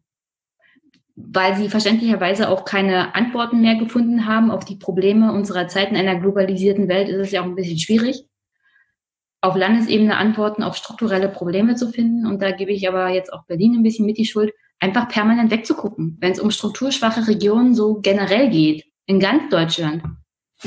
Ja, ich würde kurz noch auf das zurückkommen, was Steve gerade gefragt hat. Also die, mhm. ähm, was tun mit so AfD-Sympathisantinnen, ähm, Sympathisanten. Erstmal finde ich diese Differenzierung, die Steve ge gemacht hat, total richtig. Also wir müssen unterscheiden zwischen ähm, den AfD-Kadern und der, der Partei auch. Da würde ich sagen, ähm, da muss man nicht zueinander zusammenarbeiten oder auch die äh, oder gar nicht zusammenarbeiten. Ähm, auch diese Ansätze oder diese Thesen, so ja, wenn die AfD mal in Regierungsverantwortung ist, dann wird es der AfD irgendwie schlechter gehen und so. Das halte ich alles für Quatsch. Aber was wir als Linke schon machen müssen, ist uns fragen, warum eben die Rechten so stark geworden sind und warum ähm, ja Leute die AfD wählen, warum ähm, die aus sozialen Gründen vor allem die AfD wählen. Also klar, ein Großteil der AfD-Wählerinnen und Wähler ist jetzt nicht unbedingt linkes Kernklientel, sondern es ist auch zum Teil einfach eine Umschichtung innerhalb des rechten Spektrums. Ehemalige FDP-Wählerinnen, Wähler, ehemalige NPD-Wählerinnen, Wähler, ehemalige CDU-Wählerinnen, Wähler, aber eben ein Teil, man schätzt ungefähr ein Drittel, ist, glaube ich, schon so potenziell linkes Milieu. Also Arbeiterinnenklasse, äh, vielleicht früher SPD gewählt, ähm, Linke vielleicht gewählt und so. Und diese Gruppe, in Kenntnis, dass das nicht die komplette AfD-Gruppe ist, aber diese Gruppe fokussierend aus linker Perspektive, da müssen wir, glaube ich, also da müssen wir schon gucken, dass wir diese, ähm, dass wir analysieren, warum das so ist und auch als Ziel haben, dass die nicht mehr die AfD wählen. Also es gibt ja schon Linke, die sagen, nee, ähm, alle, die jetzt irgendwie einmal die AfD oder die die AfD gewählt haben, sind halt irgendwie Nazis oder sind ähm, Rassisten und so weiter. Ich würde sagen, das ist eine linke Bankrotterklärung. So, ähm, wer nicht irgendwie zum Ziel hat, Leute ähm, die vielleicht früher links gewählt haben und jetzt rechts wählen, die wieder ähm, umzustimmen, der hat sich aus meiner Sicht aus äh, Kern, äh, Kerngebieten linker Politik verabschiedet. So. Ähm, und warum die Leute, also die AfD wählen, die potenziell linkes, äh, linkes Milieu wären, ich glaube, das haben wir hier teilweise auch äh, schon angesprochen, also mit eben ähm, einer Wahrnehmung, dass äh, andere linke Parteien oder dass äh, die Linkspartei beispielsweise jetzt Teil des Establishments ist und so weiter. Ich glaube, das kann man gar nicht zu, ähm, zu gering schätzen. Also ich kenne auch, ich habe hab sehr häufig Kontakt mit AfD-Wählerinnen und Wählern, auch jetzt jüngst wieder ein weiteres Familienmitglied, äh, das sich jetzt ähm, äh, das jetzt gesagt hat, ja, sie hat jetzt auch, oder er hat jetzt auch die AfD gewählt bei der letzten Europawahl, war sogar ganz früher mal SED-Mitglied und dann hat eigentlich 30 Jahre PDS und Linke gewählt und ähm, er hatte mich schon vor einem halben Jahr gefragt, ja, ähm, sag mir doch mal, wen soll ich jetzt hier wählen, wenn äh, also die Linke kann er irgendwie nicht mehr wählen, weil es hat sich ja doch die letzten 30 Jahre für ihn nicht substanziell verändert. Also er hat darauf gesetzt, dass die Linke oder damals die PDS ebenso seine Interessen vertritt, aber er sieht bei sich in seinem Umfeld und auch in seiner Stadt, in dem Fall Halle Saale, eben keine ähm, großen oder eigentlich kaum positive Veränderungen. Und dann meinte ich, ja, du kannst, äh, ich kann das verstehen, dein Frust auf die Linke, aber die AfD wird ja überhaupt nicht irgendwie ähm, Politik durchsetzen, die, die, in seinem, die in deinem Interesse ist.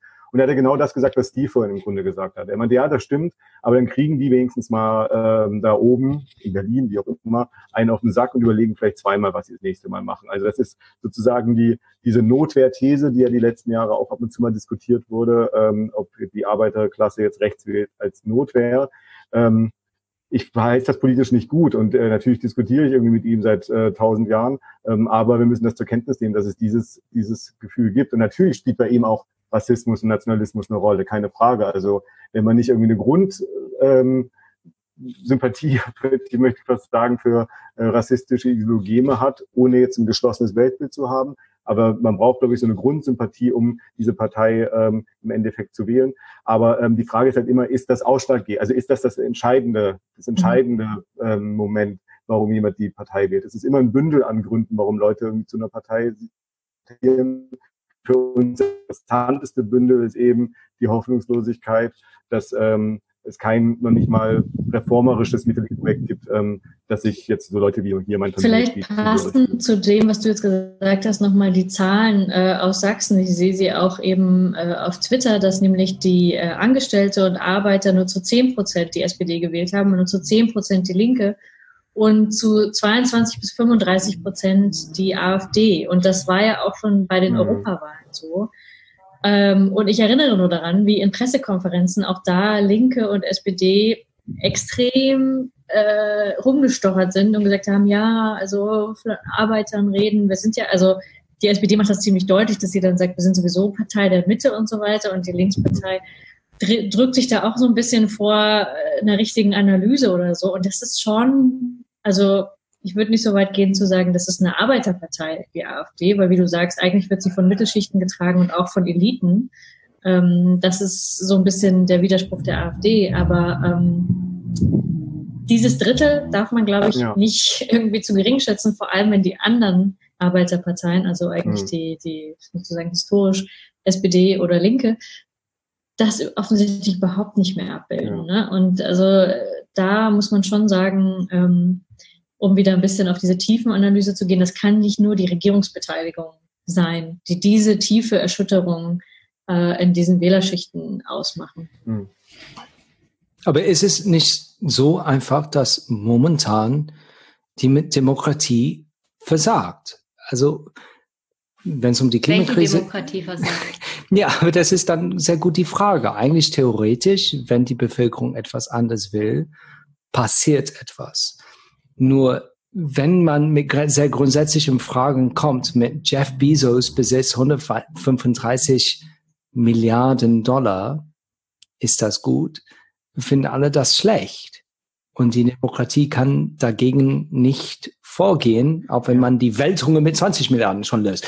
Äh, also, und das ist so, also diese Idee von, also Bernie Sanders kommt jetzt mit Green New Deal, man müsste für die Verkehrs- und, und ähm, Klimawende muss man 60 Billiarden, 16 Trillion, hilf mir. Ich glaube 16 Billiarden Dollar kommt. Also das ist ein Programm, wo es eine Jobgarantie für alle und nicht irgendwelche Jobs, sondern Job mit äh, Tarif, äh, Flächendeckung, also mit tariflicher Bindung in öffentlicher Hand, wo es richtig gute Jobs gibt, weil wir brauchen diese Menschen. Und das sind dann Verschiebungen der Eigentumsverhältnisse, wo auf einmal man sieht, okay, das kann was anderes werden.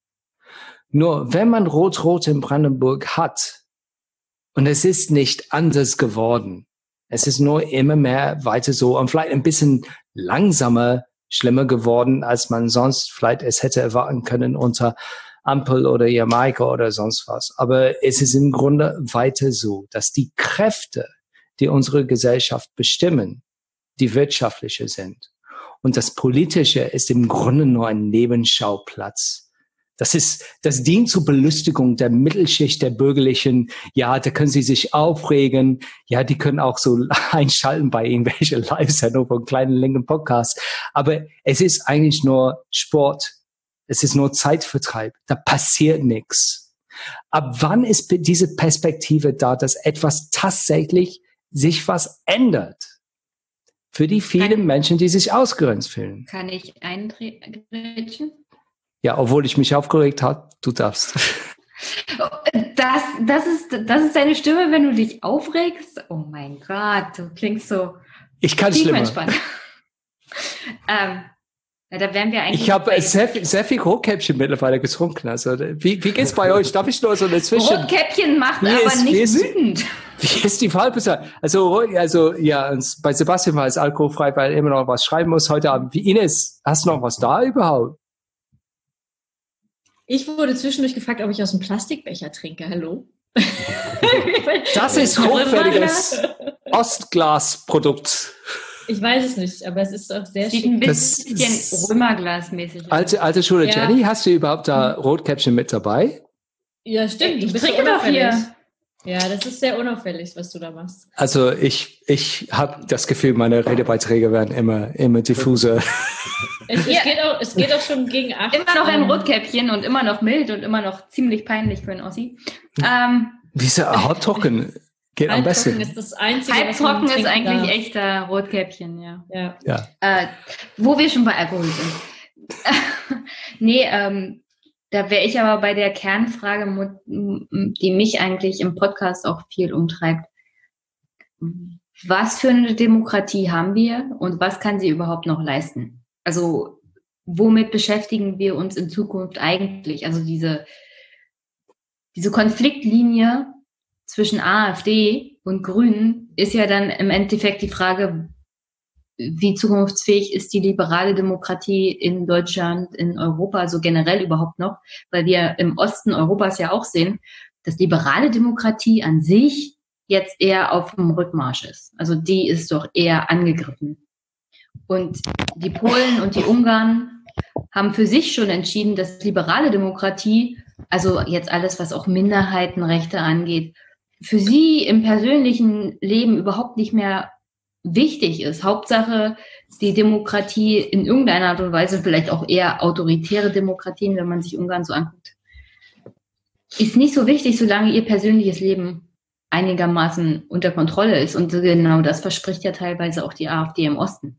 Wir kümmern um, uns um euch und euer Leben und alles andere, was so Demokratie eigentlich schön macht, also Rechte für Minderheiten und Freiheiten, das können wir dann besprechen irgendwann. Ich Aber jetzt ist glaube, so. dass die Linke, in der, also auch wo du Ungarn ansprichst, in einer extrem paradoxen Situation ist, halt diese liberale Demokratie zu verteidigen, obwohl sie sie selber in der Tiefe kritisiert. Ja. Also das ist, glaube ich, das Problem, dass wir eigentlich ja sehen müssen, und das sieht man jetzt auch wieder, ich lese immer nur zwischenzeitlich den äh, Twitter-Feed, wenn man sieht, wie eigentlich äh, jetzt in ARD und ZDF eben auf diesen Aufstieg der AfD wieder reagiert wird, ganz hilflos, alle gucken so, ne, so wie, wie sagt man auf die Schlange, wie heißt dieses Sprichwort? Äh, die, mit Schlangen Genau, so. genau. Ihr wisst, was ich meine. Ähm, auf jeden Fall, man, man guckt eben, Steve, ist egal. Wie das Kaninchen vor der Schlange? Das Kaninchen vor der Schlange und man weiß nicht genau, wie man es bezeichnen soll. Man, es äh, rutscht sowas raus, wie das ist ja eine bürgerliche Koalition und so, weil man einfach keine Sprache eigentlich dafür hat, was da gerade passiert. Das heißt, dass wir Teile dieser Institutionen, äh, die sind ja halt nicht gesichert, dass die Gerichte irgendwie immer für links entscheiden oder so, oder dass Minderheiten immer gesichert werden oder so, sondern das haben eigentlich immer linke Gewerkschaften, Proteste erkämpft, immer Menschen erkämpft. Das ist halt nicht einfach, weil die Institutionen an sich irgendwie toll wären oder so, sondern alle Tarifbindungen, alles, was wir im Laufe der Sendung hatten, wurde eben erstreikt und erkämpft. Und es ist halt nicht so, dass es einfach die liberale Demokratie per se zu verteidigen wäre, sondern dass man sie eigentlich, und das ist die Aufgabe der Linken, sozusagen vollenden müsste. Und deswegen ist das Absurde, dass nicht die AfD sagen dürfte, vollenden die Wende, sondern dass Ja. die Linken sagen müssten, eigentlich müssen wir einen Sozialismus aufbauen, der halt nicht so war wie der Staatssozialismus. Ja. Wir müssen die Wende vollenden. Also was ist das für ein Hohn, dass die AfD das sagen kann und die Linke oder die SPD trauen sich nicht, in irgendeiner Art und Weise an dieses Erbe der DDR anzuknüpfen, sondern man sagt, oh, damit hatten wir nichts zu tun. Also ich bin Ja, 89 geboren, ich habe damit überhaupt gar nichts zu tun mit der DDR, das war eine Diktatur und so weiter. Alle wollen sich davon irgendwie abschirmen und sagen, damit haben wir nichts zu tun. Aber was eigentlich da drin steckt, ist eben, dass dieses System, was wir danach hatten, nicht wesentlich besser war, sondern für viele Menschen ökonomisch sogar eine Schlechterstellung bedeutet hat. Und dass man eben deswegen nicht plötzlich diese liberale Demokratie, die einerseits erkämpft wurde, aber nicht in dieser Art und Weise verteidigt werden kann. Und das ist dieser lange Prozess, den wir jetzt zwei Stunden lang besprochen haben, der jetzt plötzlich zum Niedergang genau dieser Position führt, glaube ich. Also es ist wirklich ähm, ja, Sprachlosigkeit, Hilflosigkeit gegenüber diesem Aufstieg der Rechten, was ich wirklich. Äh Aber da zeigt sich doch eigentlich, ähm, dass es eigentlich keine groß andere Möglichkeit gibt als eine mittel- und langfristige Perspektive, die sich für eine soziale Demokratie einsetzt, in Abgrenzung zu dem, zu dieser liberalen Demokratie und auch in Abgrenzung zu dem rechten Albtraum äh, eines autoritären Neoliberalismus, für den die AfD steht. Also das ist, glaube ich, so das, es ist zwar äh, nicht besonders konkret, aber ich glaube, es gibt keinen anderen Weg, als eben so mittel- und langfristige Strategien zu entwickeln, die genau das zum Ziel haben. Eine soziale Demokratie, die zum Beispiel dann, wie du gesagt hast, geschichtspolitisch an ähm, äh, die Anfangszeit der Wende anknüpft, als ein wirklicher, wirklich demokratischer Sozialismus gefordert wurde, bevor dann diese ganze Wendegeschichte in Nation und äh, gemeinsamen Staat überging. Aber da ist vielleicht eine sehr, sehr tiefe Frage. Was ist eigentlich Demo die Demokratie? Also da in meiner Geburtsheimat ist gerade diese ganze Aufruhr los jetzt wegen Brexit, wegen des Ausschaltens des Parlaments ne, durch Boris Johnson. Und da kommen im Grunde, da kommt die ganze bürgerliche Schicht dazu, defend our democracy, verteidige unsere Demokratie. Nur, das ist diese parlamentarische Demokratie, die seit 20, 30, 40 Jahre massiv versagt. Und ich finde, das ist der Schlüssel. Die, das Neoliberalismus hat nicht nur Ressourcen von unten nach oben verteilt. Es hat Macht von unten nach oben verteilt. Also die Gewerkschaftsbewegung wurde zerschmettert. Die haben nichts mehr zu melden. Und das ist vielleicht der Kern des Problems. Die Arbeiterklasse kommt nicht mehr zur Sprache. Und wenn die da hören, Defend our Democracy, es sind viele Leute, die sagen, welche dann Demokratie? Es sind Millionen von Menschen, die einfach faktisch kein Sagen haben. Dagegen sind es große Kapitalinteresse, die sehr viel zu sagen haben in der Führung unseres Landes, es sei denn Deutschland oder Großbritannien. Also die Idee, dass die parlamentarische Demokratie, wie die jetzt gerade läuft, eine demokratische Willensbildung ähm, wiedergibt, ist einfach ein Hoffnungs Chimäre. Also das ist faktisch nicht so. Und es sind so viele Dinge. Und vielleicht da erliegt dann die AfD, weil die kommen dann mit, wenn man kommt mit Klimakrise, die können nur mit Leugnung kommen.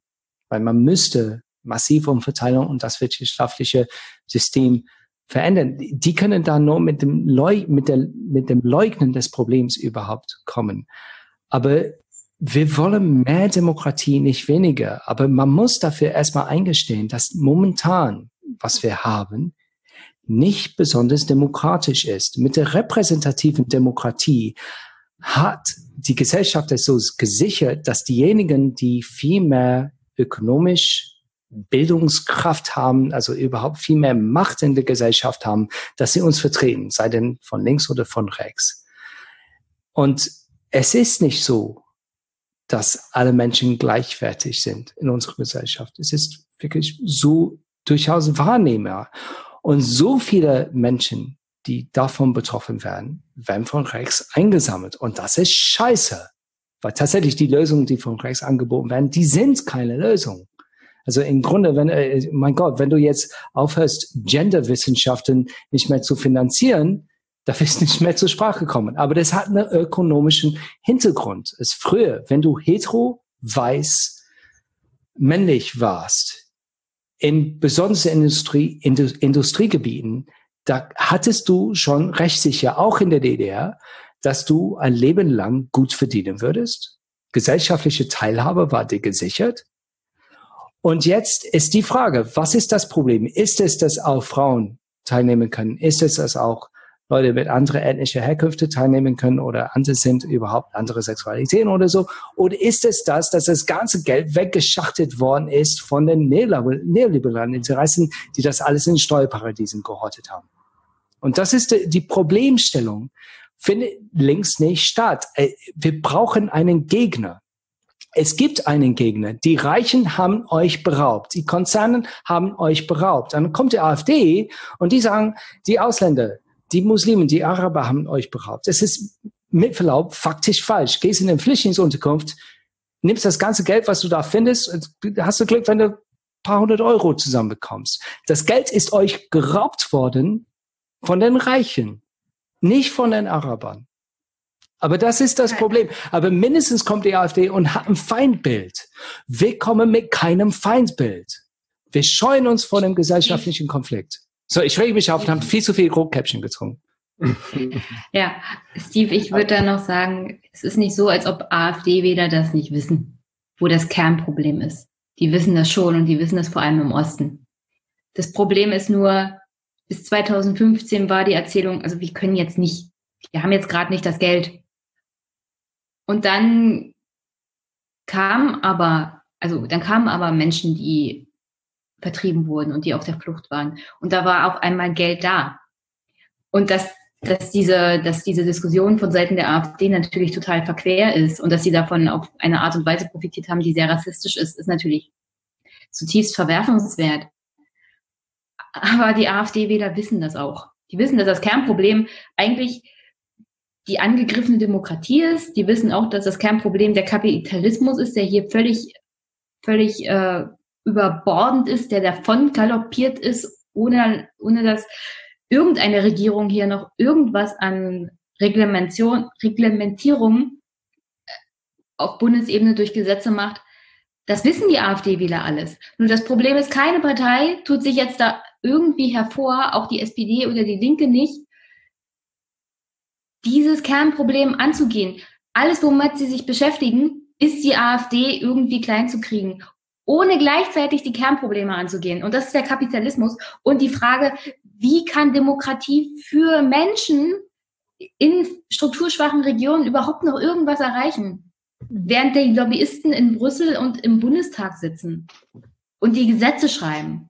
Und da ist es einfach, die AfD zu wählen. Und es ist nicht zwangsweise die Erzählung, die, die Ausländer sind hier schuld. Ich glaube nicht, dass, dass die Mehrheit der AfD wieder, ich meine, es wird einige geben, auch von der NPD und DVU, die diese AfD wählen, aufgrund der Tatsache, dass das halt Rassisten sind und die sich das so geil, dass die das so geil finden. Aber ein großer Teil der, der anderen Wähler sagt sich ja gut, wir wissen, was das Kernproblem ist. Keine andere Partei geht das an und die AfD tut wenigstens so, also.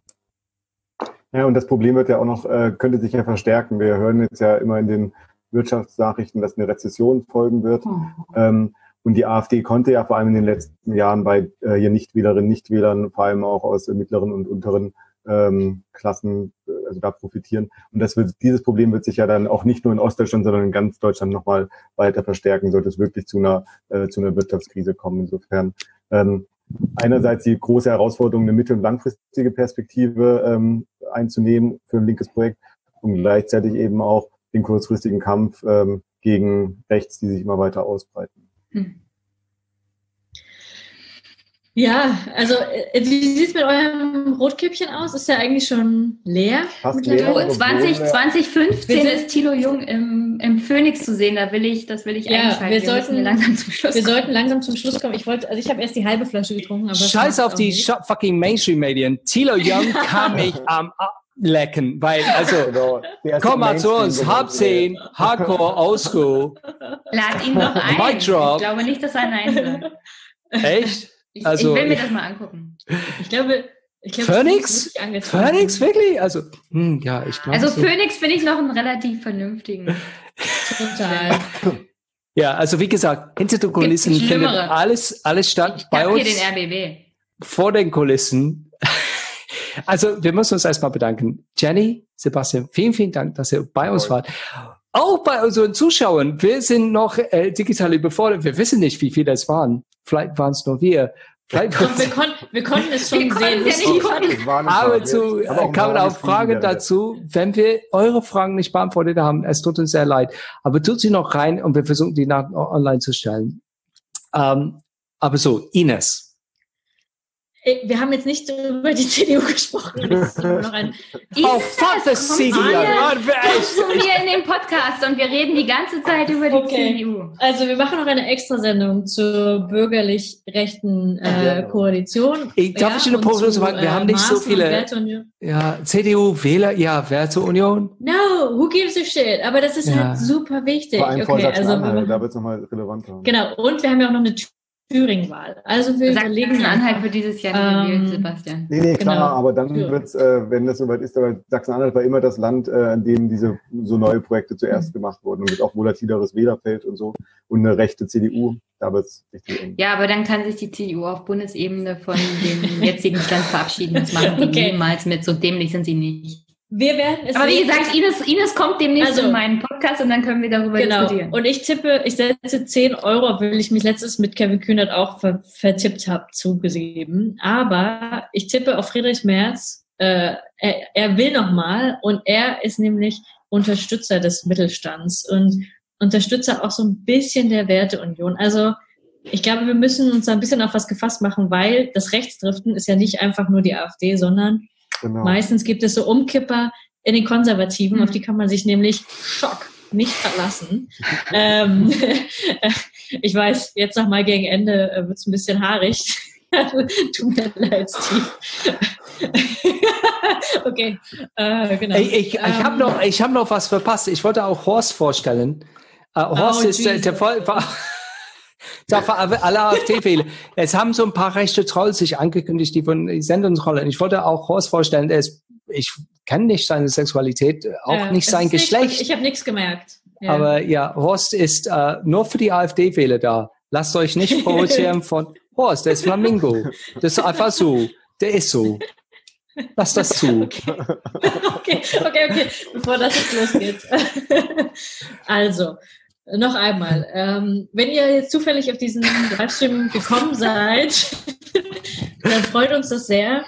Steve und ich machen äh, regelmäßig Sendungen über linke Politik und linke Ansätze und neue Politikformen. Das heißt, schaut einfach mal vorbei auf unserer Seite. Seit neuestem kann man auch äh, spenden unter halb zehn FM slash spenden. Ich wurde nahezu bedroht, das nochmal zu sagen. Ja, und dann kann ich mir einen neuen Flamingo kaufen, weil das ist dann sicher am wichtigsten. Genau.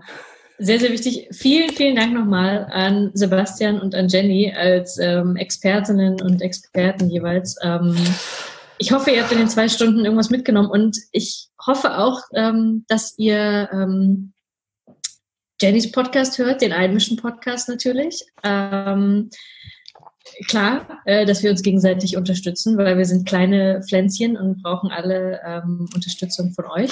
Und Sebastian Zeitschriftanalyse und Kritik, auch wenn sie hier nicht erwähnen werden möchten. Aber äh, also Sebastian macht auch. keine Zeitschrift. Ich war dort Redakteur bis vor zwei Jahren.